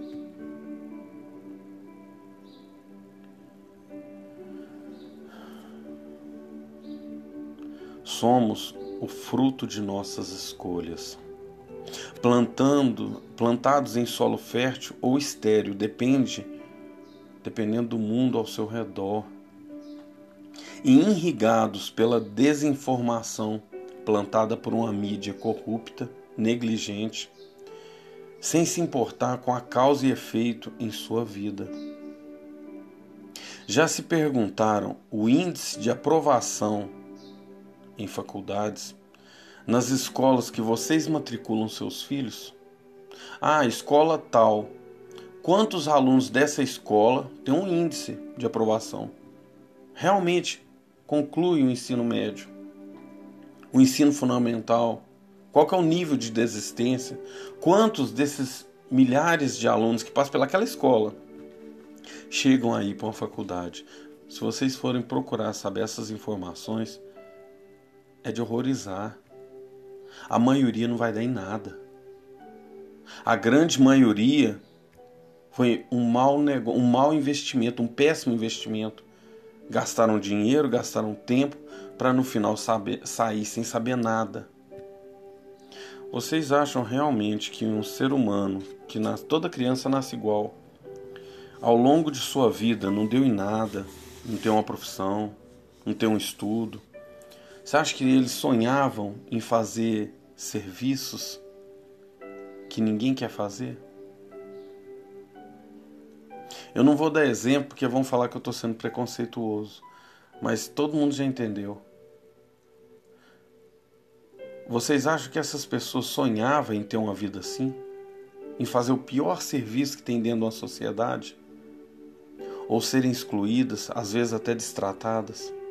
Você acha que isso é um sonho de uma pessoa se tornar um adulto que fracassou? Não chegou a lugar nenhum. Quando que vocês acham que começa a queda de um adulto?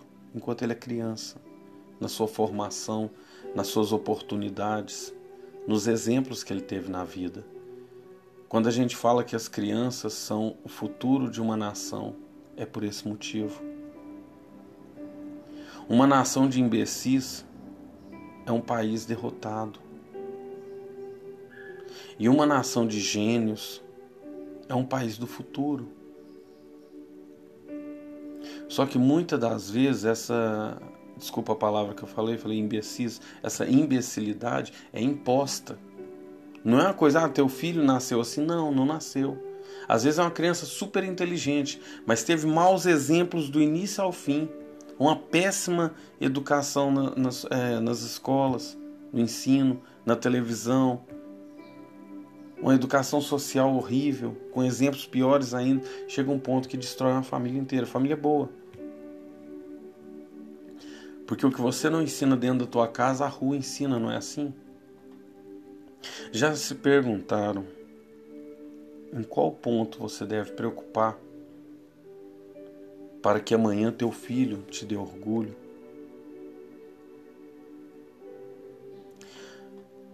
Além de decretar o fracasso profissional deles, vocês entregam a criação dos filhos de vocês nas mãos do inimigo deixando eles serem manipulados, absorvendo valores que não aprenderam dentro da sua casa, desrespeitando pai e mãe e sendo influenciados sexualmente em idades precoces. Saindo quase que analfabetos de onde, de onde deveriam ser preparados para vencer no futuro. Você põe um filho na escola, o que você espera? Você cria expectativas sobre ele?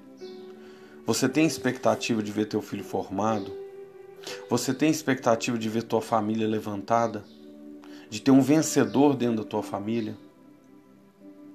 Qual a carreira seu filho vai ter? Ou com quantos anos ele vai decidir vencer? Porque a derrota já está sendo imposta. Enquanto houver dúvidas e dúvidas e dúvidas, não haverá certeza alguma. Então, quando a gente fala de ideologia de gênero, ah, mas eh, fugiu do assunto. Não, não fugi. Eu estou te falando que está sendo inundado as crianças a se tornarem o que não são, a fazerem escolhas das quais vão se arrepender por resto da vida. E são vários os casos que se arrependem. São vários os casos que não tem mais volta.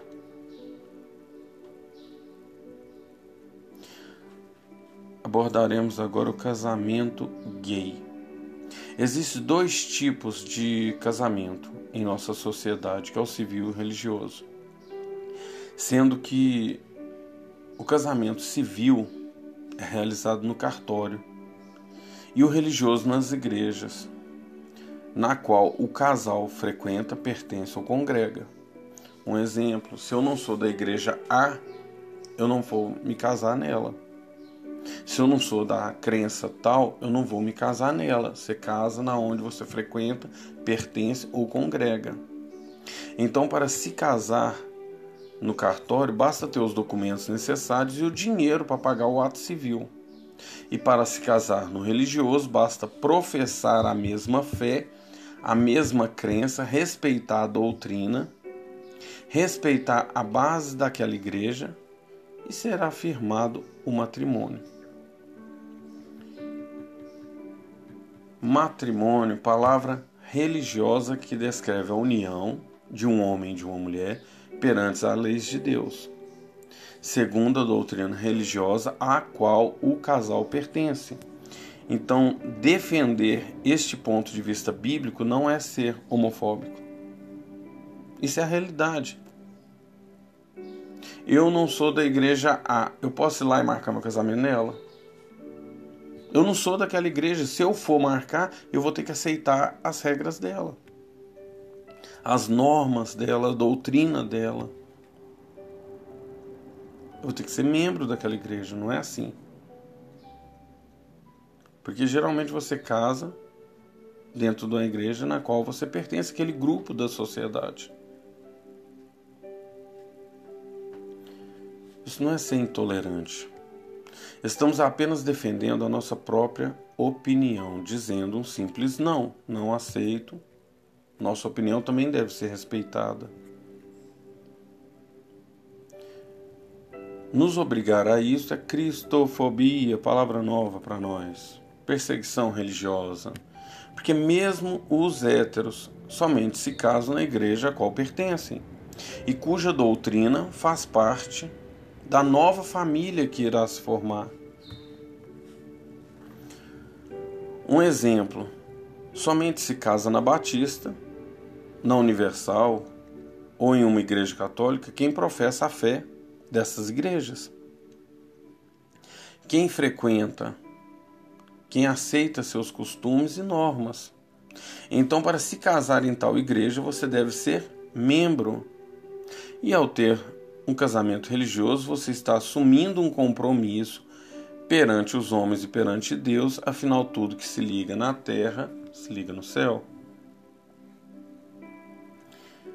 Igrejas não são cartórios, não vivem de registros de casamento.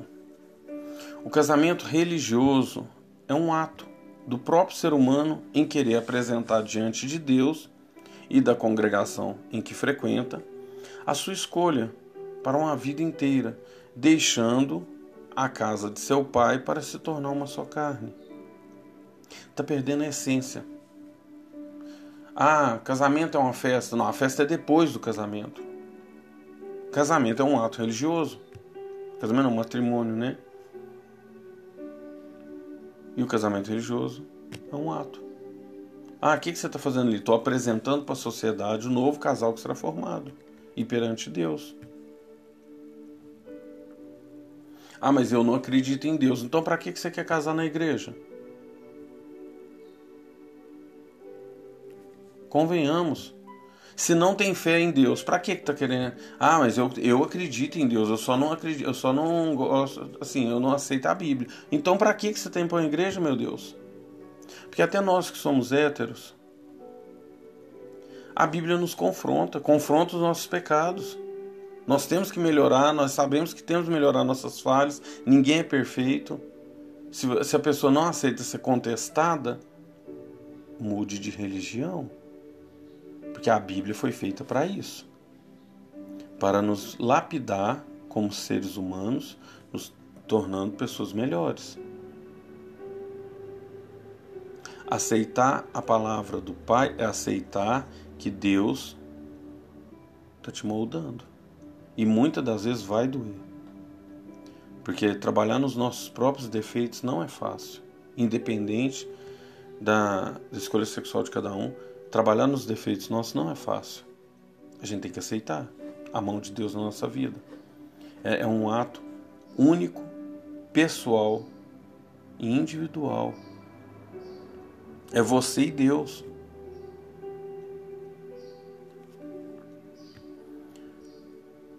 A verdade é que um casamento não deve ser um motivo de ódio, de discriminação.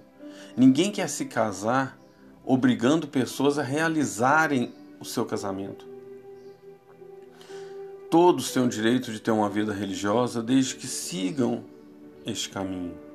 Procurem as igrejas às quais vocês se identifiquem e sejam aceitos, pois deixamos claros, a gente deixamos de estar certo quando tentamos tirar o livre-arbítrio dado por Deus do próximo.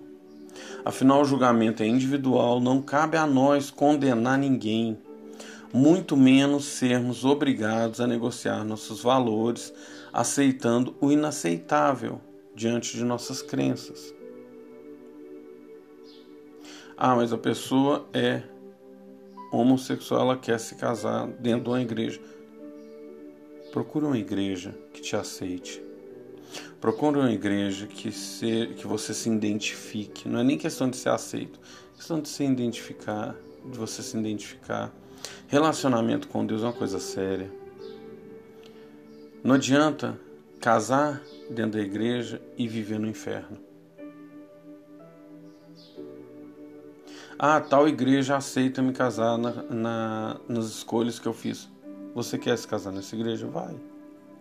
Como eu disse, o livre-arbítrio é pessoal, intransferível, foi dado por Deus. Ah, lá, é, ela só, essa igreja só massageia meu ego, ela não me condena em hipótese nenhuma. Minha está melhor do que eu. Porque nas igrejas que a gente vai, sendo hétero ou não, nós vai tomar chibatada. A palavra de Deus vai bater de frente.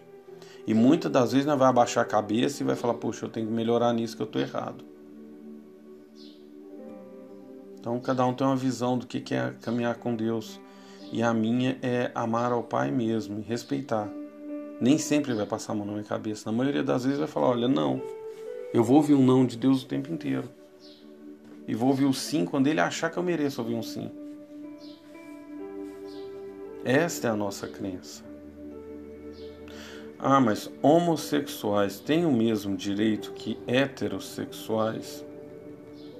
Perante a Constituição, todos os brasileiros podem ir a um cartório e registrar o casamento civil ou união estável. Porém, o casamento religioso é um compromisso com Deus e o casamento civil ou união estável é um contrato entre pessoas para fins de registro e leis dos homens. Como cidadãos, temos que aceitar as pessoas como elas são, para convivermos melhor em sociedade. Porém, não precisamos negociar nossos valores, não temos que ser o que o outro é. Do contrário, deixamos de ser nós mesmos. Você aceitar as pessoas como elas são é apenas uma forma de saber viver em sociedade. E uma vez que ambas as partes se respeitem, convivem muito bem. Perdemos a nossa individualidade, o respeito ao outro, termina quando ele invade a nossa nossa parte. Quando a gente quando quer nos obrigar a sermos o que não somos.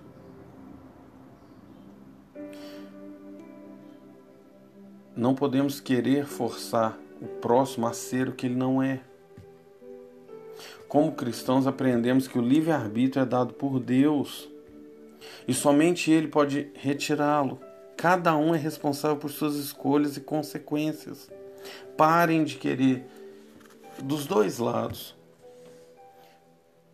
Eu vejo evangélicos querendo, invadindo a, a privacidade, a individualidade, tentando retirar o livre-arbítrio dado por Deus, querendo forçar o outro a ser o que nós somos. A pessoa vem para Deus por, de duas formas, por amor ou pela dor. Ah, mas a pessoa é homossexual. A escolha dele, não é sua. Respeite. Livre-arbítrio foi dado por Deus. Não somos nós que temos que tirar. Amanhã ele te pediu uma oração. Se puder orar por ele, ore. Ah, se amanhã ele quiser mudar, podemos apoiar sim. Mas se ele não te pediu ajuda para essa mudança, você não tem que ir lá forçá-lo a ser o que, o que ele não é. Da mesma forma, quem é homossexual, não force. Não é todo mundo que, tem, que te trata mal, que tem preconceito. Não force nossas famílias a serem como vocês. Você sabe a dor que já passou. Você já você sabe a caminhada que você teve, o sofrimento que você teve. Não force as famílias a serem isso. Vamos é, respeitando que a gente é respeitado. A educação abre portas.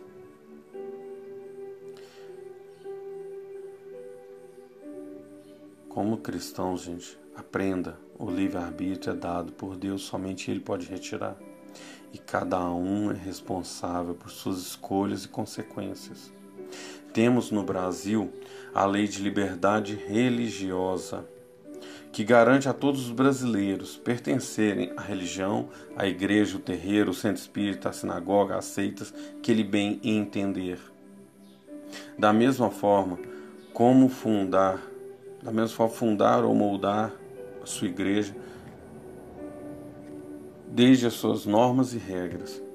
Então, quem hoje não se adapta aos conceitos cristãos, aos conceitos de outras igrejas, podem sim fundar uma igreja de acordo com a sua situação ou realidade, podendo assim realizar os casamentos homossexuais perante a sua comunidade, sem desrespeitar ninguém, sem ofender ninguém, apenas exercendo seus direitos garantidos por lei, vivendo em paz e harmonia perante uma sociedade.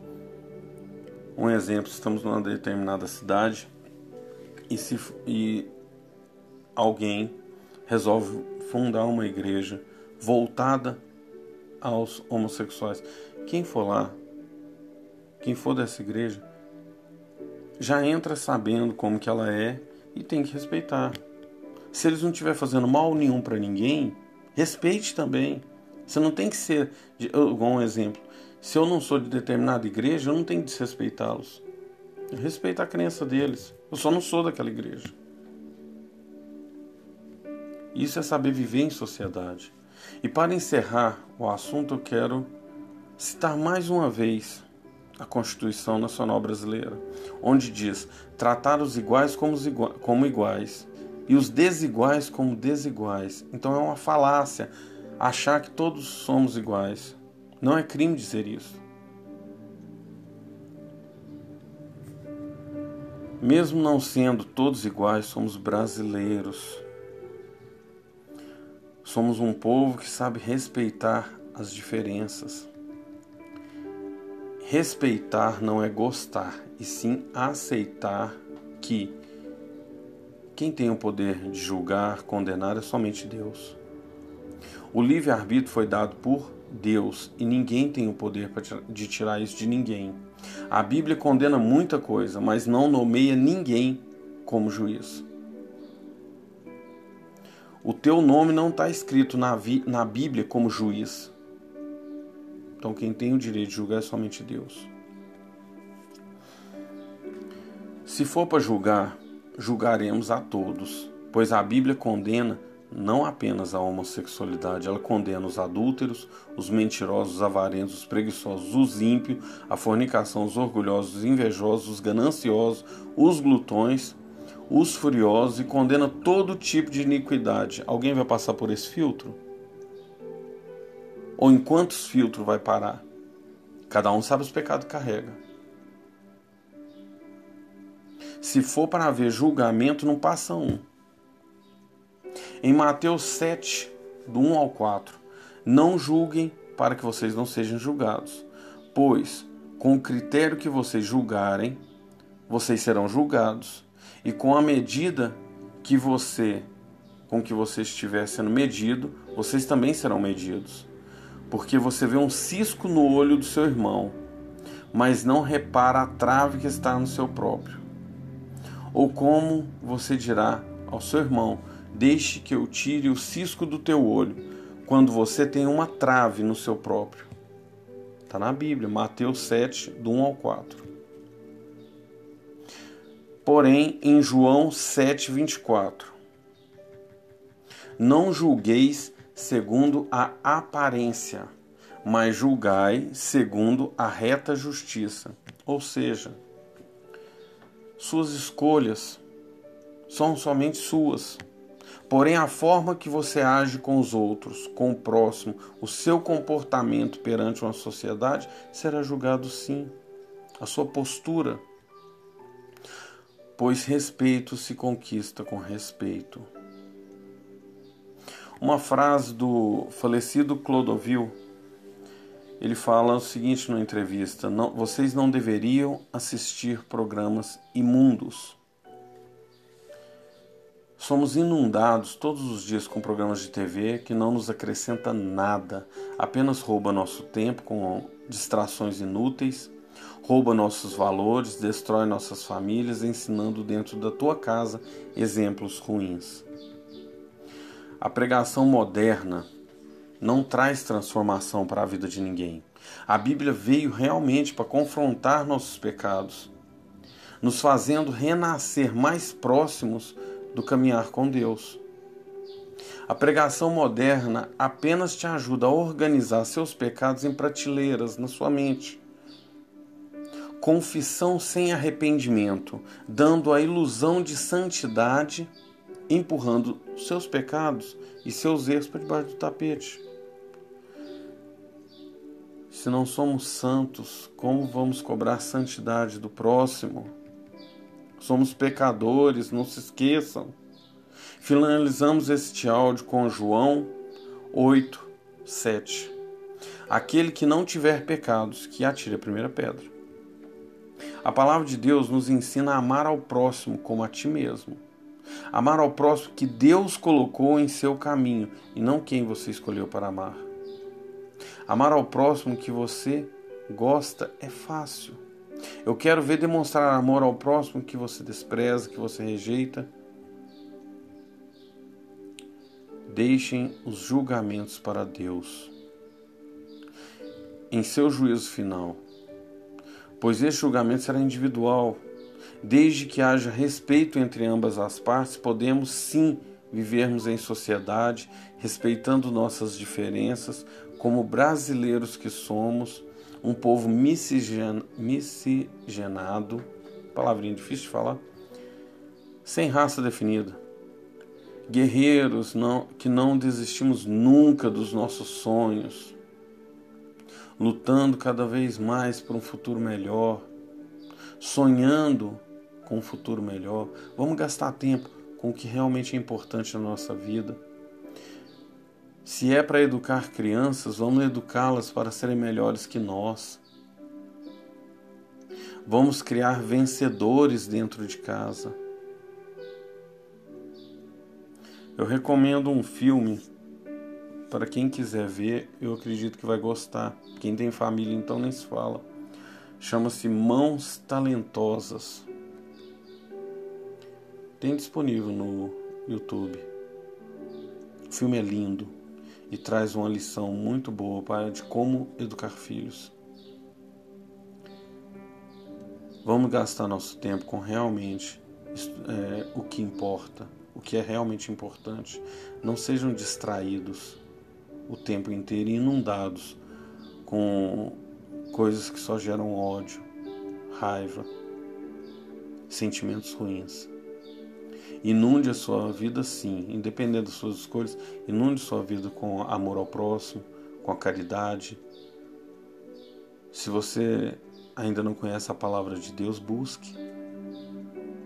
Te garanto que ela vai te surpreender muito. Busque luz para sua vida. Não importa a sua escolha. O que você faz dentro de quatro paredes é uma escolha tua. O que você faz perante a sociedade, sim, isso é importante. Essa conduta é importante. Porque a vida da gente tem que ser restrita apenas a você. Quanto menos pessoas souberem da tua vida, menos pessoas vai te tirar pedras, menos pessoas vão te invejar, menos pessoas vão te criticar. Uma pessoa que expõe muito a sua vida, ela está condenada ao fracasso. Porque até os seus sonhos alguém irá roubar de você. Busque o entendimento em Deus, busque o amor de Deus na sua vida. E se encontre com Deus. É o que eu desejo de coração, é que todas as pessoas tenham esse encontro com a palavra de Deus, onde esse amor toque o seu coração e transforme a vida de vocês. No mais, viver em sociedade é aceitar as diferenças. Só precisamos ter mais respeito pelas pessoas e decidir pôr nas mãos de Deus. Somente Deus tem o poder de transformar vidas. Somente Deus pode condenar pessoas. E que eu saiba até agora, o julgamento ainda é no final, não durante a sua vida. Deus os abençoe e os ilumine. Que a gente saiba acolher mais e criticar menos. Que a gente saiba amar mais e odiar menos. Que a gente transforma as pessoas com a palavra de Deus às vezes aquela pessoa que você vai dar uma martelada, se você abrir a Bíblia e falar para ela uma, uma passagem de motivação, às vezes gente não sabe o problema que ela está passando dentro de casa. Aquela palavra que você fala, às vezes pode salvar uma vida ou transformá-la. Busquem ser a imagem e semelhança de Deus. Busquem levar amor ao próximo como Cristo fazia. Seja um bom cristão e se espelhe nas qualidades que que o Senhor Jesus deixou para todos nós. Shalom, boa tarde a todos. Mais um áudio do nosso estudo bíblico para reflexão, estudando as Escrituras, buscando transformação, buscando evolução espiritual buscando nos aproximar de Deus. E um caminhar, uma jornada de fé lado a lado, para que juntos possamos de ser, servir de exemplo nos dias de hoje. Buscamos edificar nossas famílias e lares, buscamos ter como luz que clareie o nosso caminho a palavra de Deus, lâmpada para os nossos pés. Tenham coragem, cristãos de todo o mundo. Algumas pessoas precisam sair de suas vidas. Algumas pessoas merecem suas orações, não suas companhias pois caminhamos em direções opostas, caminhamos com rumos diferentes. Pessoas com a fé firmada na rocha têm que ter a capacidade de dizer o não, a capacidade de dizer tudo bem, mas se levante da minha mesa obrigado, mas eu estou indo embora. Pois entre luz e trevas não há comunhão. Irmãos, a gente está perdendo essa guerra. Essa guerra está sendo perdida porque muitos de seus soldados não têm coragem de dizer não para o mundo. Estamos perdendo essa guerra não é para o inimigo, é para nós mesmos. Cada vez que, não, que dizemos tudo bem e aceitamos, cada vez que compactuamos, cada vez que não nos levantamos da companhia de pessoas que não nos faz bem, que são tóxicas. Estamos perdendo essa guerra cada vez que vemos o erro e apoiamos Sabemos que é errado, mas continuamos. Eu pergunto a todos quais são as três mesas que vocês têm que se levantar como cristãos. Ler a Bíblia não é entender, buscar o entendimento, muitas das vezes não é fora da palavra de Deus. Buscar o entendimento da vida é com o Criador. Todo cristão não se senta com ímpios, não caminha com ímpios, não mora com ímpios. Todo cristão levanta-se da mesa dos pecadores, dos escarnecedores é falar, ah, mas todo mundo é pecador. Você está buscando a Deus? Você está buscando um caminhar com o Senhor? Porque a primeira coisa que a gente nota quando uma pessoa muda, tem uma transformação de vida, ela passa a ser seletiva. Tem coisas que não dá. Não que a gente não, se, não tenha erros, não que a gente não peque, mas a gente começa a selecionar, porque nem tudo nos convém. Tem lugar que quando você entra, você chega bem e você sai mal.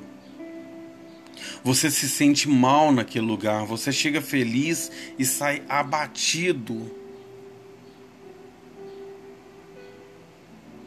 Tem lugar que traz a confusão ao invés de trazer paz. Todo lugar, tudo na sua vida que entrar na sua vida te trazendo confusão não é de Deus. Tudo que entrar na tua vida te trazendo paz e alegria vem do Senhor, é uma coisa boa, admiração, sentimentos bons. Você até tenta falar do poder de Deus, mas muitos lugares nunca vão te dar oportunidade de falar daquilo que você mais ama na sua vida. Em muitos lugares, você não vai ser utilizado para nada. É só mais um a se sentar. Já viu o time de futebol que tem uma estrela no time? Aquele que é o melhorão, o bonzão, ele nunca passa a bola para ninguém. Ele é o bom. Aí como que você justifica que aquele time que tem aquele jogador que é a estrela a mais top perdeu um campeonato? Porque aquele que é o bonzão nunca passou a bola para ninguém nunca soube dividir tarefas, nunca contou com ninguém para nada. Tem muita igreja desse jeito. Tem muita igreja que o cara acha que ele é o bom, ele é o todo-poderoso e não precisa de mais ninguém, muito menos de Deus. Na maioria dessas igrejas, a Bíblia é falada errada. O altar é mais um show do que oração, do que comunhão com o Senhor. E muitos dons dentro daquela igreja não são aproveitados para nada. Tem muita gente desperdiçada na obra. Ah, mas todo mundo tem que ser pastor? Quem disse isso? Com coisa que ser pastor é a melhor coisa do mundo. A partir do momento que você se torna pastor, você é apedrejado por todos pelos que te seguem, pelos que não te seguem, pelos que não acreditam em você e pelos que acreditam. Um erro teu você é apedrejado na cidade inteira. Quem disse que é a melhor coisa do mundo? Quem disse que é uma vida só de bênçãos e prosperidade? Lobos é. Os lobos tá aí. Pastor de verdade é sacrifício é obra, é caridade, é compromisso. O cara larga de viver a vida dele para se doar por pessoas que não são nada dele.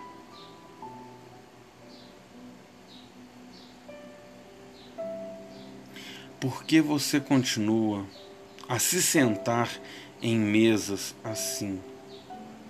Mesas com ímpios, com pecadores, com escarnecedores, lugares que não te cabem ali mais, lugares que não, não comungam a mesma fé que você, não professam a mesma fé que você. Por que, que você continua a se sentar em lugares assim? A frequentar lugares assim? A ver programas em TVs, em celulares, que não tem nada a ver com a tua espiritualidade, com a tua vida espiritual que não vão te trazer paz alguma. Porque você trabalha em lugares que questionam seus valores, que zombam da sua fé, que fazem de tudo para te fazer pecar apenas pelo salário. Qual o preço da tua fé? Por que, que você caminha com pessoas que o tempo inteiro estão esperando um erro teu para falar, ah lá, eu te disse. Ele é evangélico, mas olha o que ele está fazendo. Fala que vai na igreja, mas olha o que ele está fazendo. São os primeiros a te derrubar, são os primeiros a te criticar, e são os primeiros a te defamar para todos os cantos.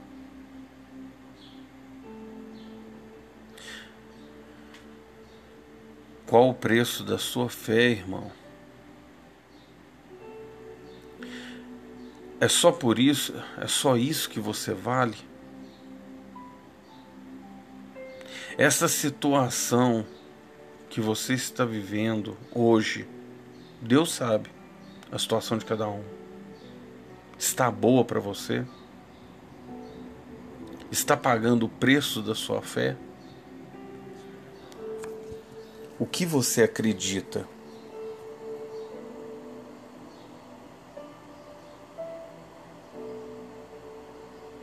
O mundo questiona nossos valores, o mundo questiona nossa fé a todo tempo, a toda hora.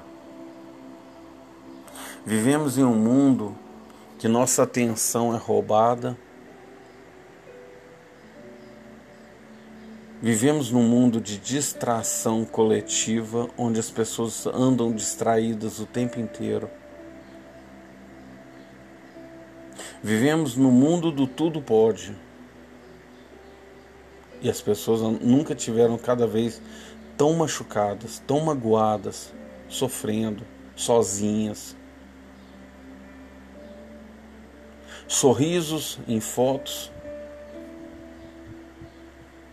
e a solidão no dia a dia. Nunca vivemos um índice tão alto de suicídios e depressivos. Qual o preço da sua fé? É só isso que você vale?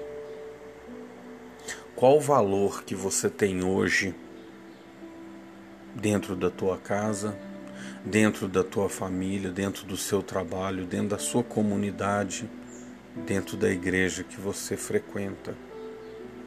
Qual valor você tem hoje?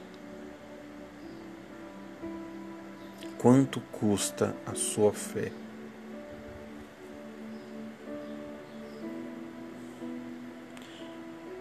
Você não foi comprado nem com ouro nem com prata, mas com sangue de Cristo. Todo o sangue derramado foi pouco para você na cruz. Todo o sacrifício que foi feito por você foi pouco, ou você não acredita que, foi, que aconteceu. Talvez você não acredite em Cristo. Porque se você acredita, como explicar que todo o sangue derramado foi pouco?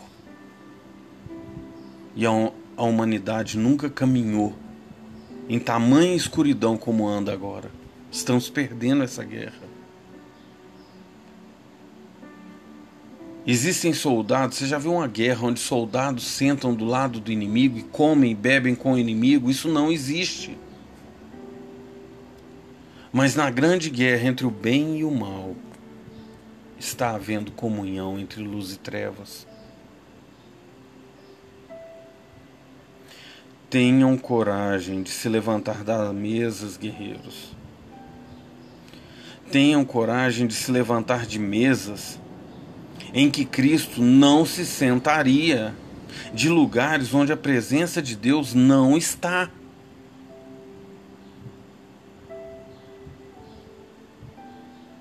Qual o preço da sua fé?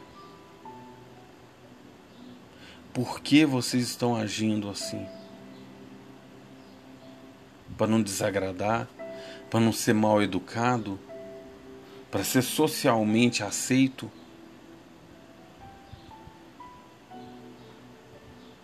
Sabe que em sua vida muitas pessoas merecem sua oração, sim mas não a sua companhia, pois estão andando longe da presença de Deus. E você caminhando com eles está indo em direção oposta.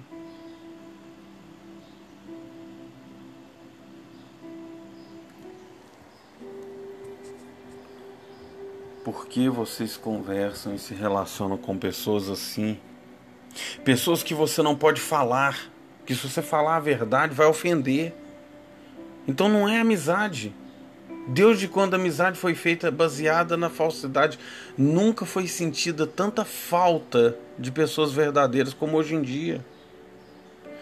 Senta com três, quatro pessoas e conversa. Antigamente éramos amigos, antigamente tínhamos amizades de verdade. Hoje não. Hoje as pessoas morrem dentro de quatro paredes e dias depois vai descobrir que aquela pessoa morreu. não faz falta nem para os vizinhos. Famílias que o tempo inteiro estão com o celular na mão, mas não te mandam um bom dia. Conversam com estranhos, mas não honram o sangue daquela família. Estamos vivendo isso dia após dia. Se fosse um caso só, tudo bem, mas não é. É uma nação, é um país, é um, é um mundo que deixou de dar importância. Como explicar uma amizade que você não pode falar? Porque dependendo do que você fala, você perde amizade, você tem que ficar pisando em ovos, pensando em cada palavra que você pode dizer, do contrário, acabou a amizade. Você não pode falar que vai virar a cara, vai magoar, vai sair da igreja. Que comunhão é essa? A pessoa vai para a igreja buscando ao Senhor, buscando pasto verdejante. Se ela não quer ir porque ouviu uma verdade, uma verdade que tinha que ser dita, não com crueldade, mas muita coisa não tem como deixar passar. Se ela sair, é porque ela nunca esteve lá dentro. Pessoas que não aceitam a verdade porque preferem viver a mentira. Eu digo que a verdade é uma cruz muito pesada de carregar para quem vive na mentira. Porém, é melhor ir para o céu sozinho do que para o inferno acompanhado. Está faltando pessoas de opinião formada, pessoas que a fé deles não importa o que falar, não vai mudar. Tudo que traz na tua vida confusão não é de Deus. Cuidado com pessoas confusas, pois o confuso continua confuso até se resolver. Muito barulho só vem de carroça vazia, pois quem tem conteúdo fala pouco, escuta mais. Cuidado com pessoas confusas, pessoas que matam a sua fé dia após dia. O inimigo não desperdiça mão de obra. Ele usa pessoas confusas para minar as suas forças e confrontar os seus valores e criar interrogações onde não havia dúvida. Coisas que você tinha certeza, o inimigo planta uma dúvida. Uma coisa é caminharmos juntos uma jornada de fé. Outra coisa é andar com quem faz de tudo para te atrasar, para te desviar do caminho, ou pior, aquela pessoa que te propõe atalhos. Não existe atalho para evolução espiritual, não existe atalhos para se santificar perante o Senhor. Elevação espiritual é nível de consciência. Não tem como ter atalhos e exige esforço. Pergunte a qualquer psicanalista. Não é nem questão de religião. Nunca se viveu uma época onde o nível de consciência da humanidade fosse tão baixo. Hoje vivemos num nível de consciência animal, necessidades básicas: comer, dormir, reproduzir e ir num banheiro. Olha que nível de consciência chegamos. Nos dias modernos, com tanta faculdade, doutorado e certificados, não nasceria mais nenhum gênio. Com essa mentalidade de hoje, não.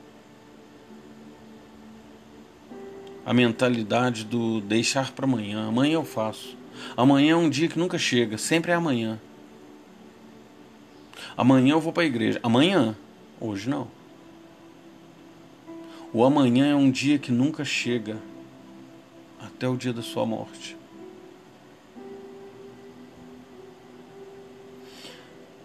Não existe atalhos para uma transformação verdadeira de vida.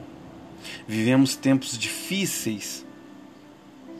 E quem não estiver emocionalmente bem resolvido, com a sua fé firmada na rocha, tendo intimidade com Deus, não vai aguentar. A hora que a dor vier, não vai aguentar.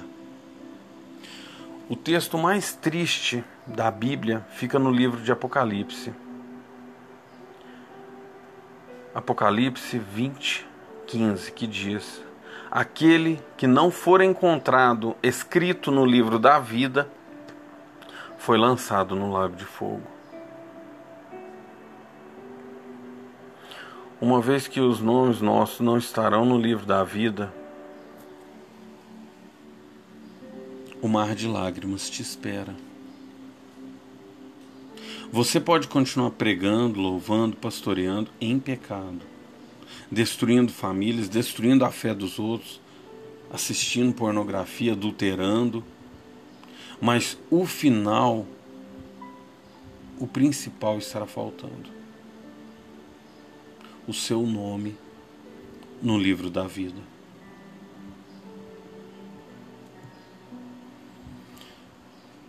Deus nunca vai aceitar essa situação. Fuge de tudo isso para não ouvir do Senhor, no grande dia, o que está escrito em Mateus 7,23.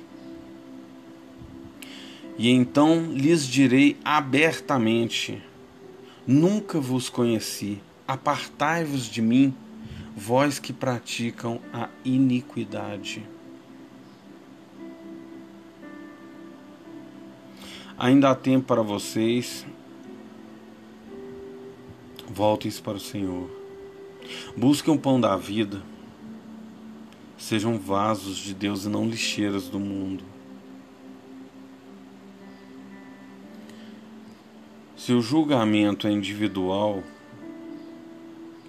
então vão e lutem por sua própria salvação. É necessário evolução espiritual. Elevem seu espírito ao Criador.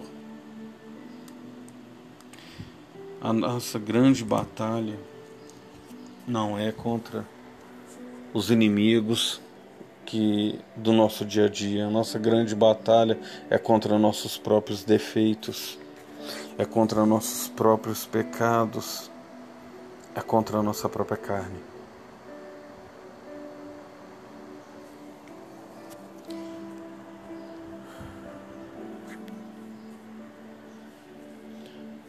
Oração sem caridade é como arar a terra e nunca semear.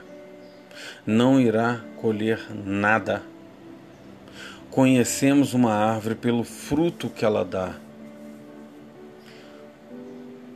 Qual o fruto da tua fé?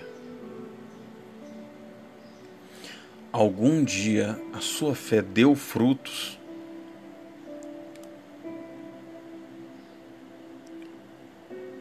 Em toda a sua vida você fez algo de bom que deu fruto? Algo digno de orgulho?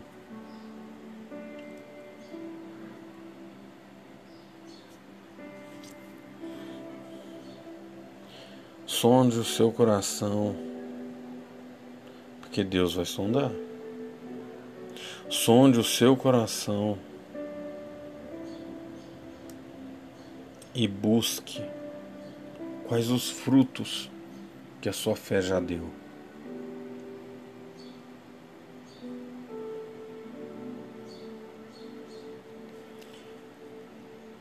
Em Mateus 7,19 está escrito: A árvore boa não pode produzir frutos maus, e a árvore má não pode produzir frutos bons. Toda árvore que não produz fruto é cortada e jogada ao fogo. Assim, pois, pelos seus frutos vocês os conhecerão. Suas atitudes mostram quem você é. As suas renúncias revelam até onde você quer chegar e as suas escolhas definem quem você quer ser para a sua vida. Somente quem suporta o processo pode viver o propósito e alcançar a promessa. Viver pela graça nunca foi de graça. Lembrando que toda promessa tem três etapas: a condição, o tempo e a fé. Se você está sentando à mesa dos escarnecedores, dos ímpios e dos pecadores, você está criando a condição necessária para ter um milagre na tua vida, já que você está em comunhão com as trevas você está em comunhão com o que o, inimigo tem melhor para te oferecer?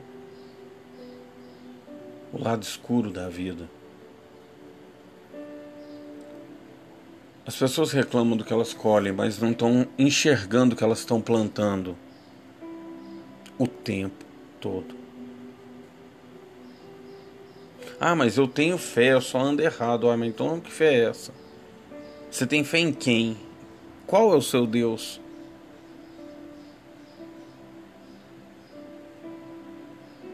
Em Apocalipse 20, 15 está escrito: E se alguém não foi achado no livro da vida, este foi lançado no lago de fogo. É importante você estar no livro da vida? E se você não está no livro da vida, você está escrito em qual livro? Da morte? Quando a gente fala vida e morte, um livro que você só vai ter noção em qual seu nome está depois que você morrer. Então é sua vida espiritual e sua morte espiritual. É uma condenação eterna, caso você esteja no livro da morte. Caso não siga o seu propósito com o Criador, terá sua morte espiritual decretada caminhará pelo vale da sombra da morte, derramando um mar de lágrimas. Dor e sofrimento é o que te, é o que te aguarda.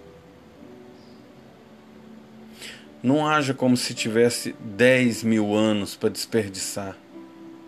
A morte física e espiritual pode estar a um passo.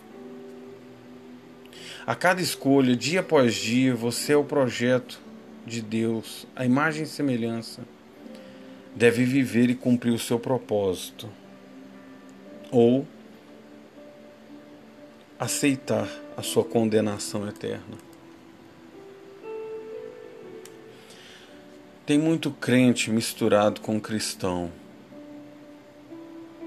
Crente e cristão não é a mesma coisa. Crente, até o diabo é crente. Ele crê. Crente cristão é igual o joio e o trigo. Um dá fruto, outro não. Estamos vivendo o fim dos tempos e perdendo essa guerra espiritual, perdendo pessoas cada vez mais para as drogas, para a bebida, para a prostituição, para essa vida mundana, para tudo que o mundo oferece de errado. A colheita está próxima e a separação também. Eu, como pastor, muitas das vezes eu me pergunto como pregar a salvação para quem Deus abomina. Como eu posso pregar a salvação para quem Deus diz que irá vomitá-los? Como pregar o Evangelho para quem quebrou sua aliança com Deus em todas as escolhas durante toda a sua vida? Como pregar o Evangelho para pessoas, pregar a salvação para pessoas que fizeram pactos, que tiveram comunhão com tudo de errado que existe e que estão com os dois pés dentro dos portões largos do inferno. Como pregar o Evangelho para quem não respeita apenas dez mandamentos?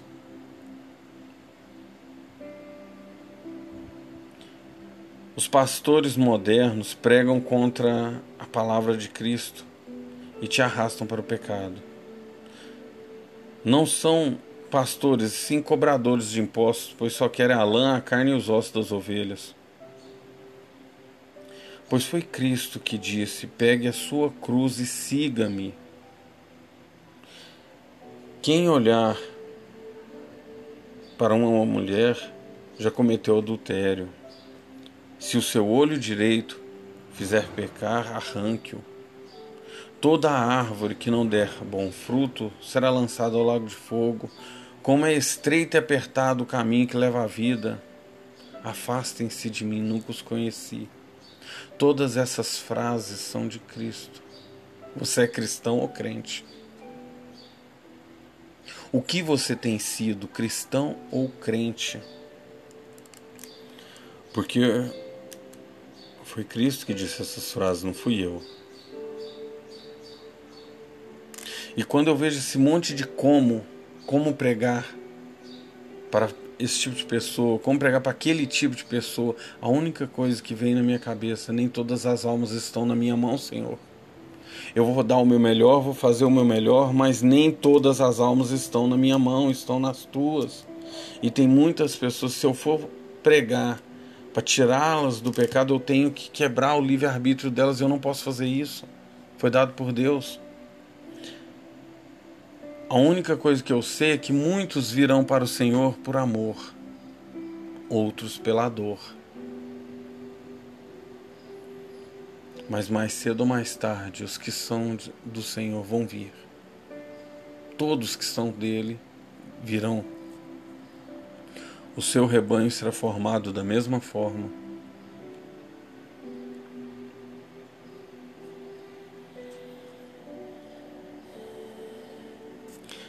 Fé não é crença, e sim postura. O que falta no, no mundo não são pessoas dizendo que creem, são pessoas. O que está faltando são pessoas tendo a postura reta, repreendendo tudo que vai contra a palavra de Deus. Quando a gente repreende, não é para o outro, para o próximo, não. A gente repreende é para nós mesmos. Somos nós que temos que falar não e somos nós que temos que abrir mão do que a gente não quer na nossa vida. A vida do outro ele cuida, ele vai tomar a escolha dele.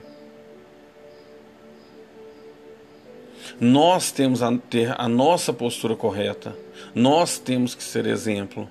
Nós temos que repreender a isso ou aquilo na nossa vida. Se o outro vai continuar, a salvação de cada um é individual cuida da sua vida.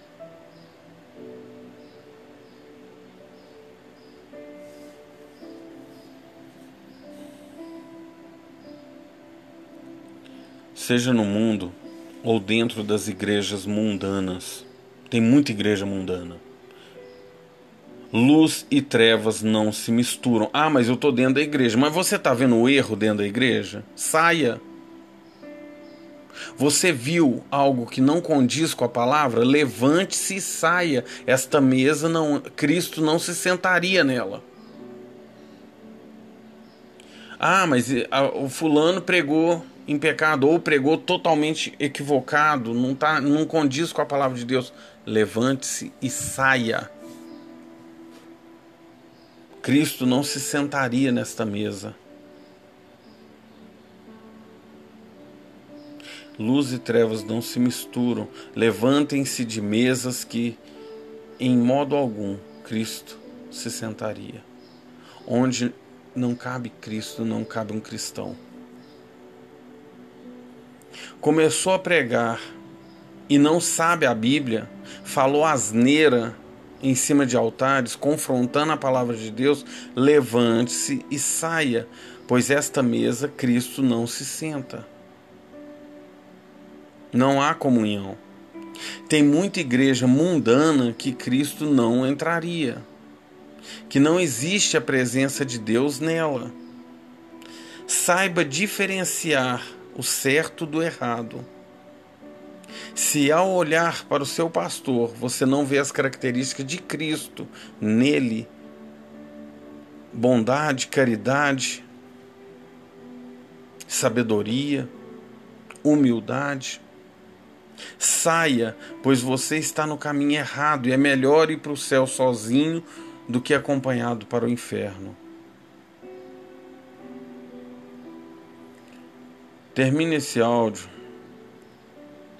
com um alerta. Cuidado com Hebreus 6, do 4 ao 6, pois não há perdão. Uma boa tarde a todos, fiquem em paz e que o Senhor vos acompanhe.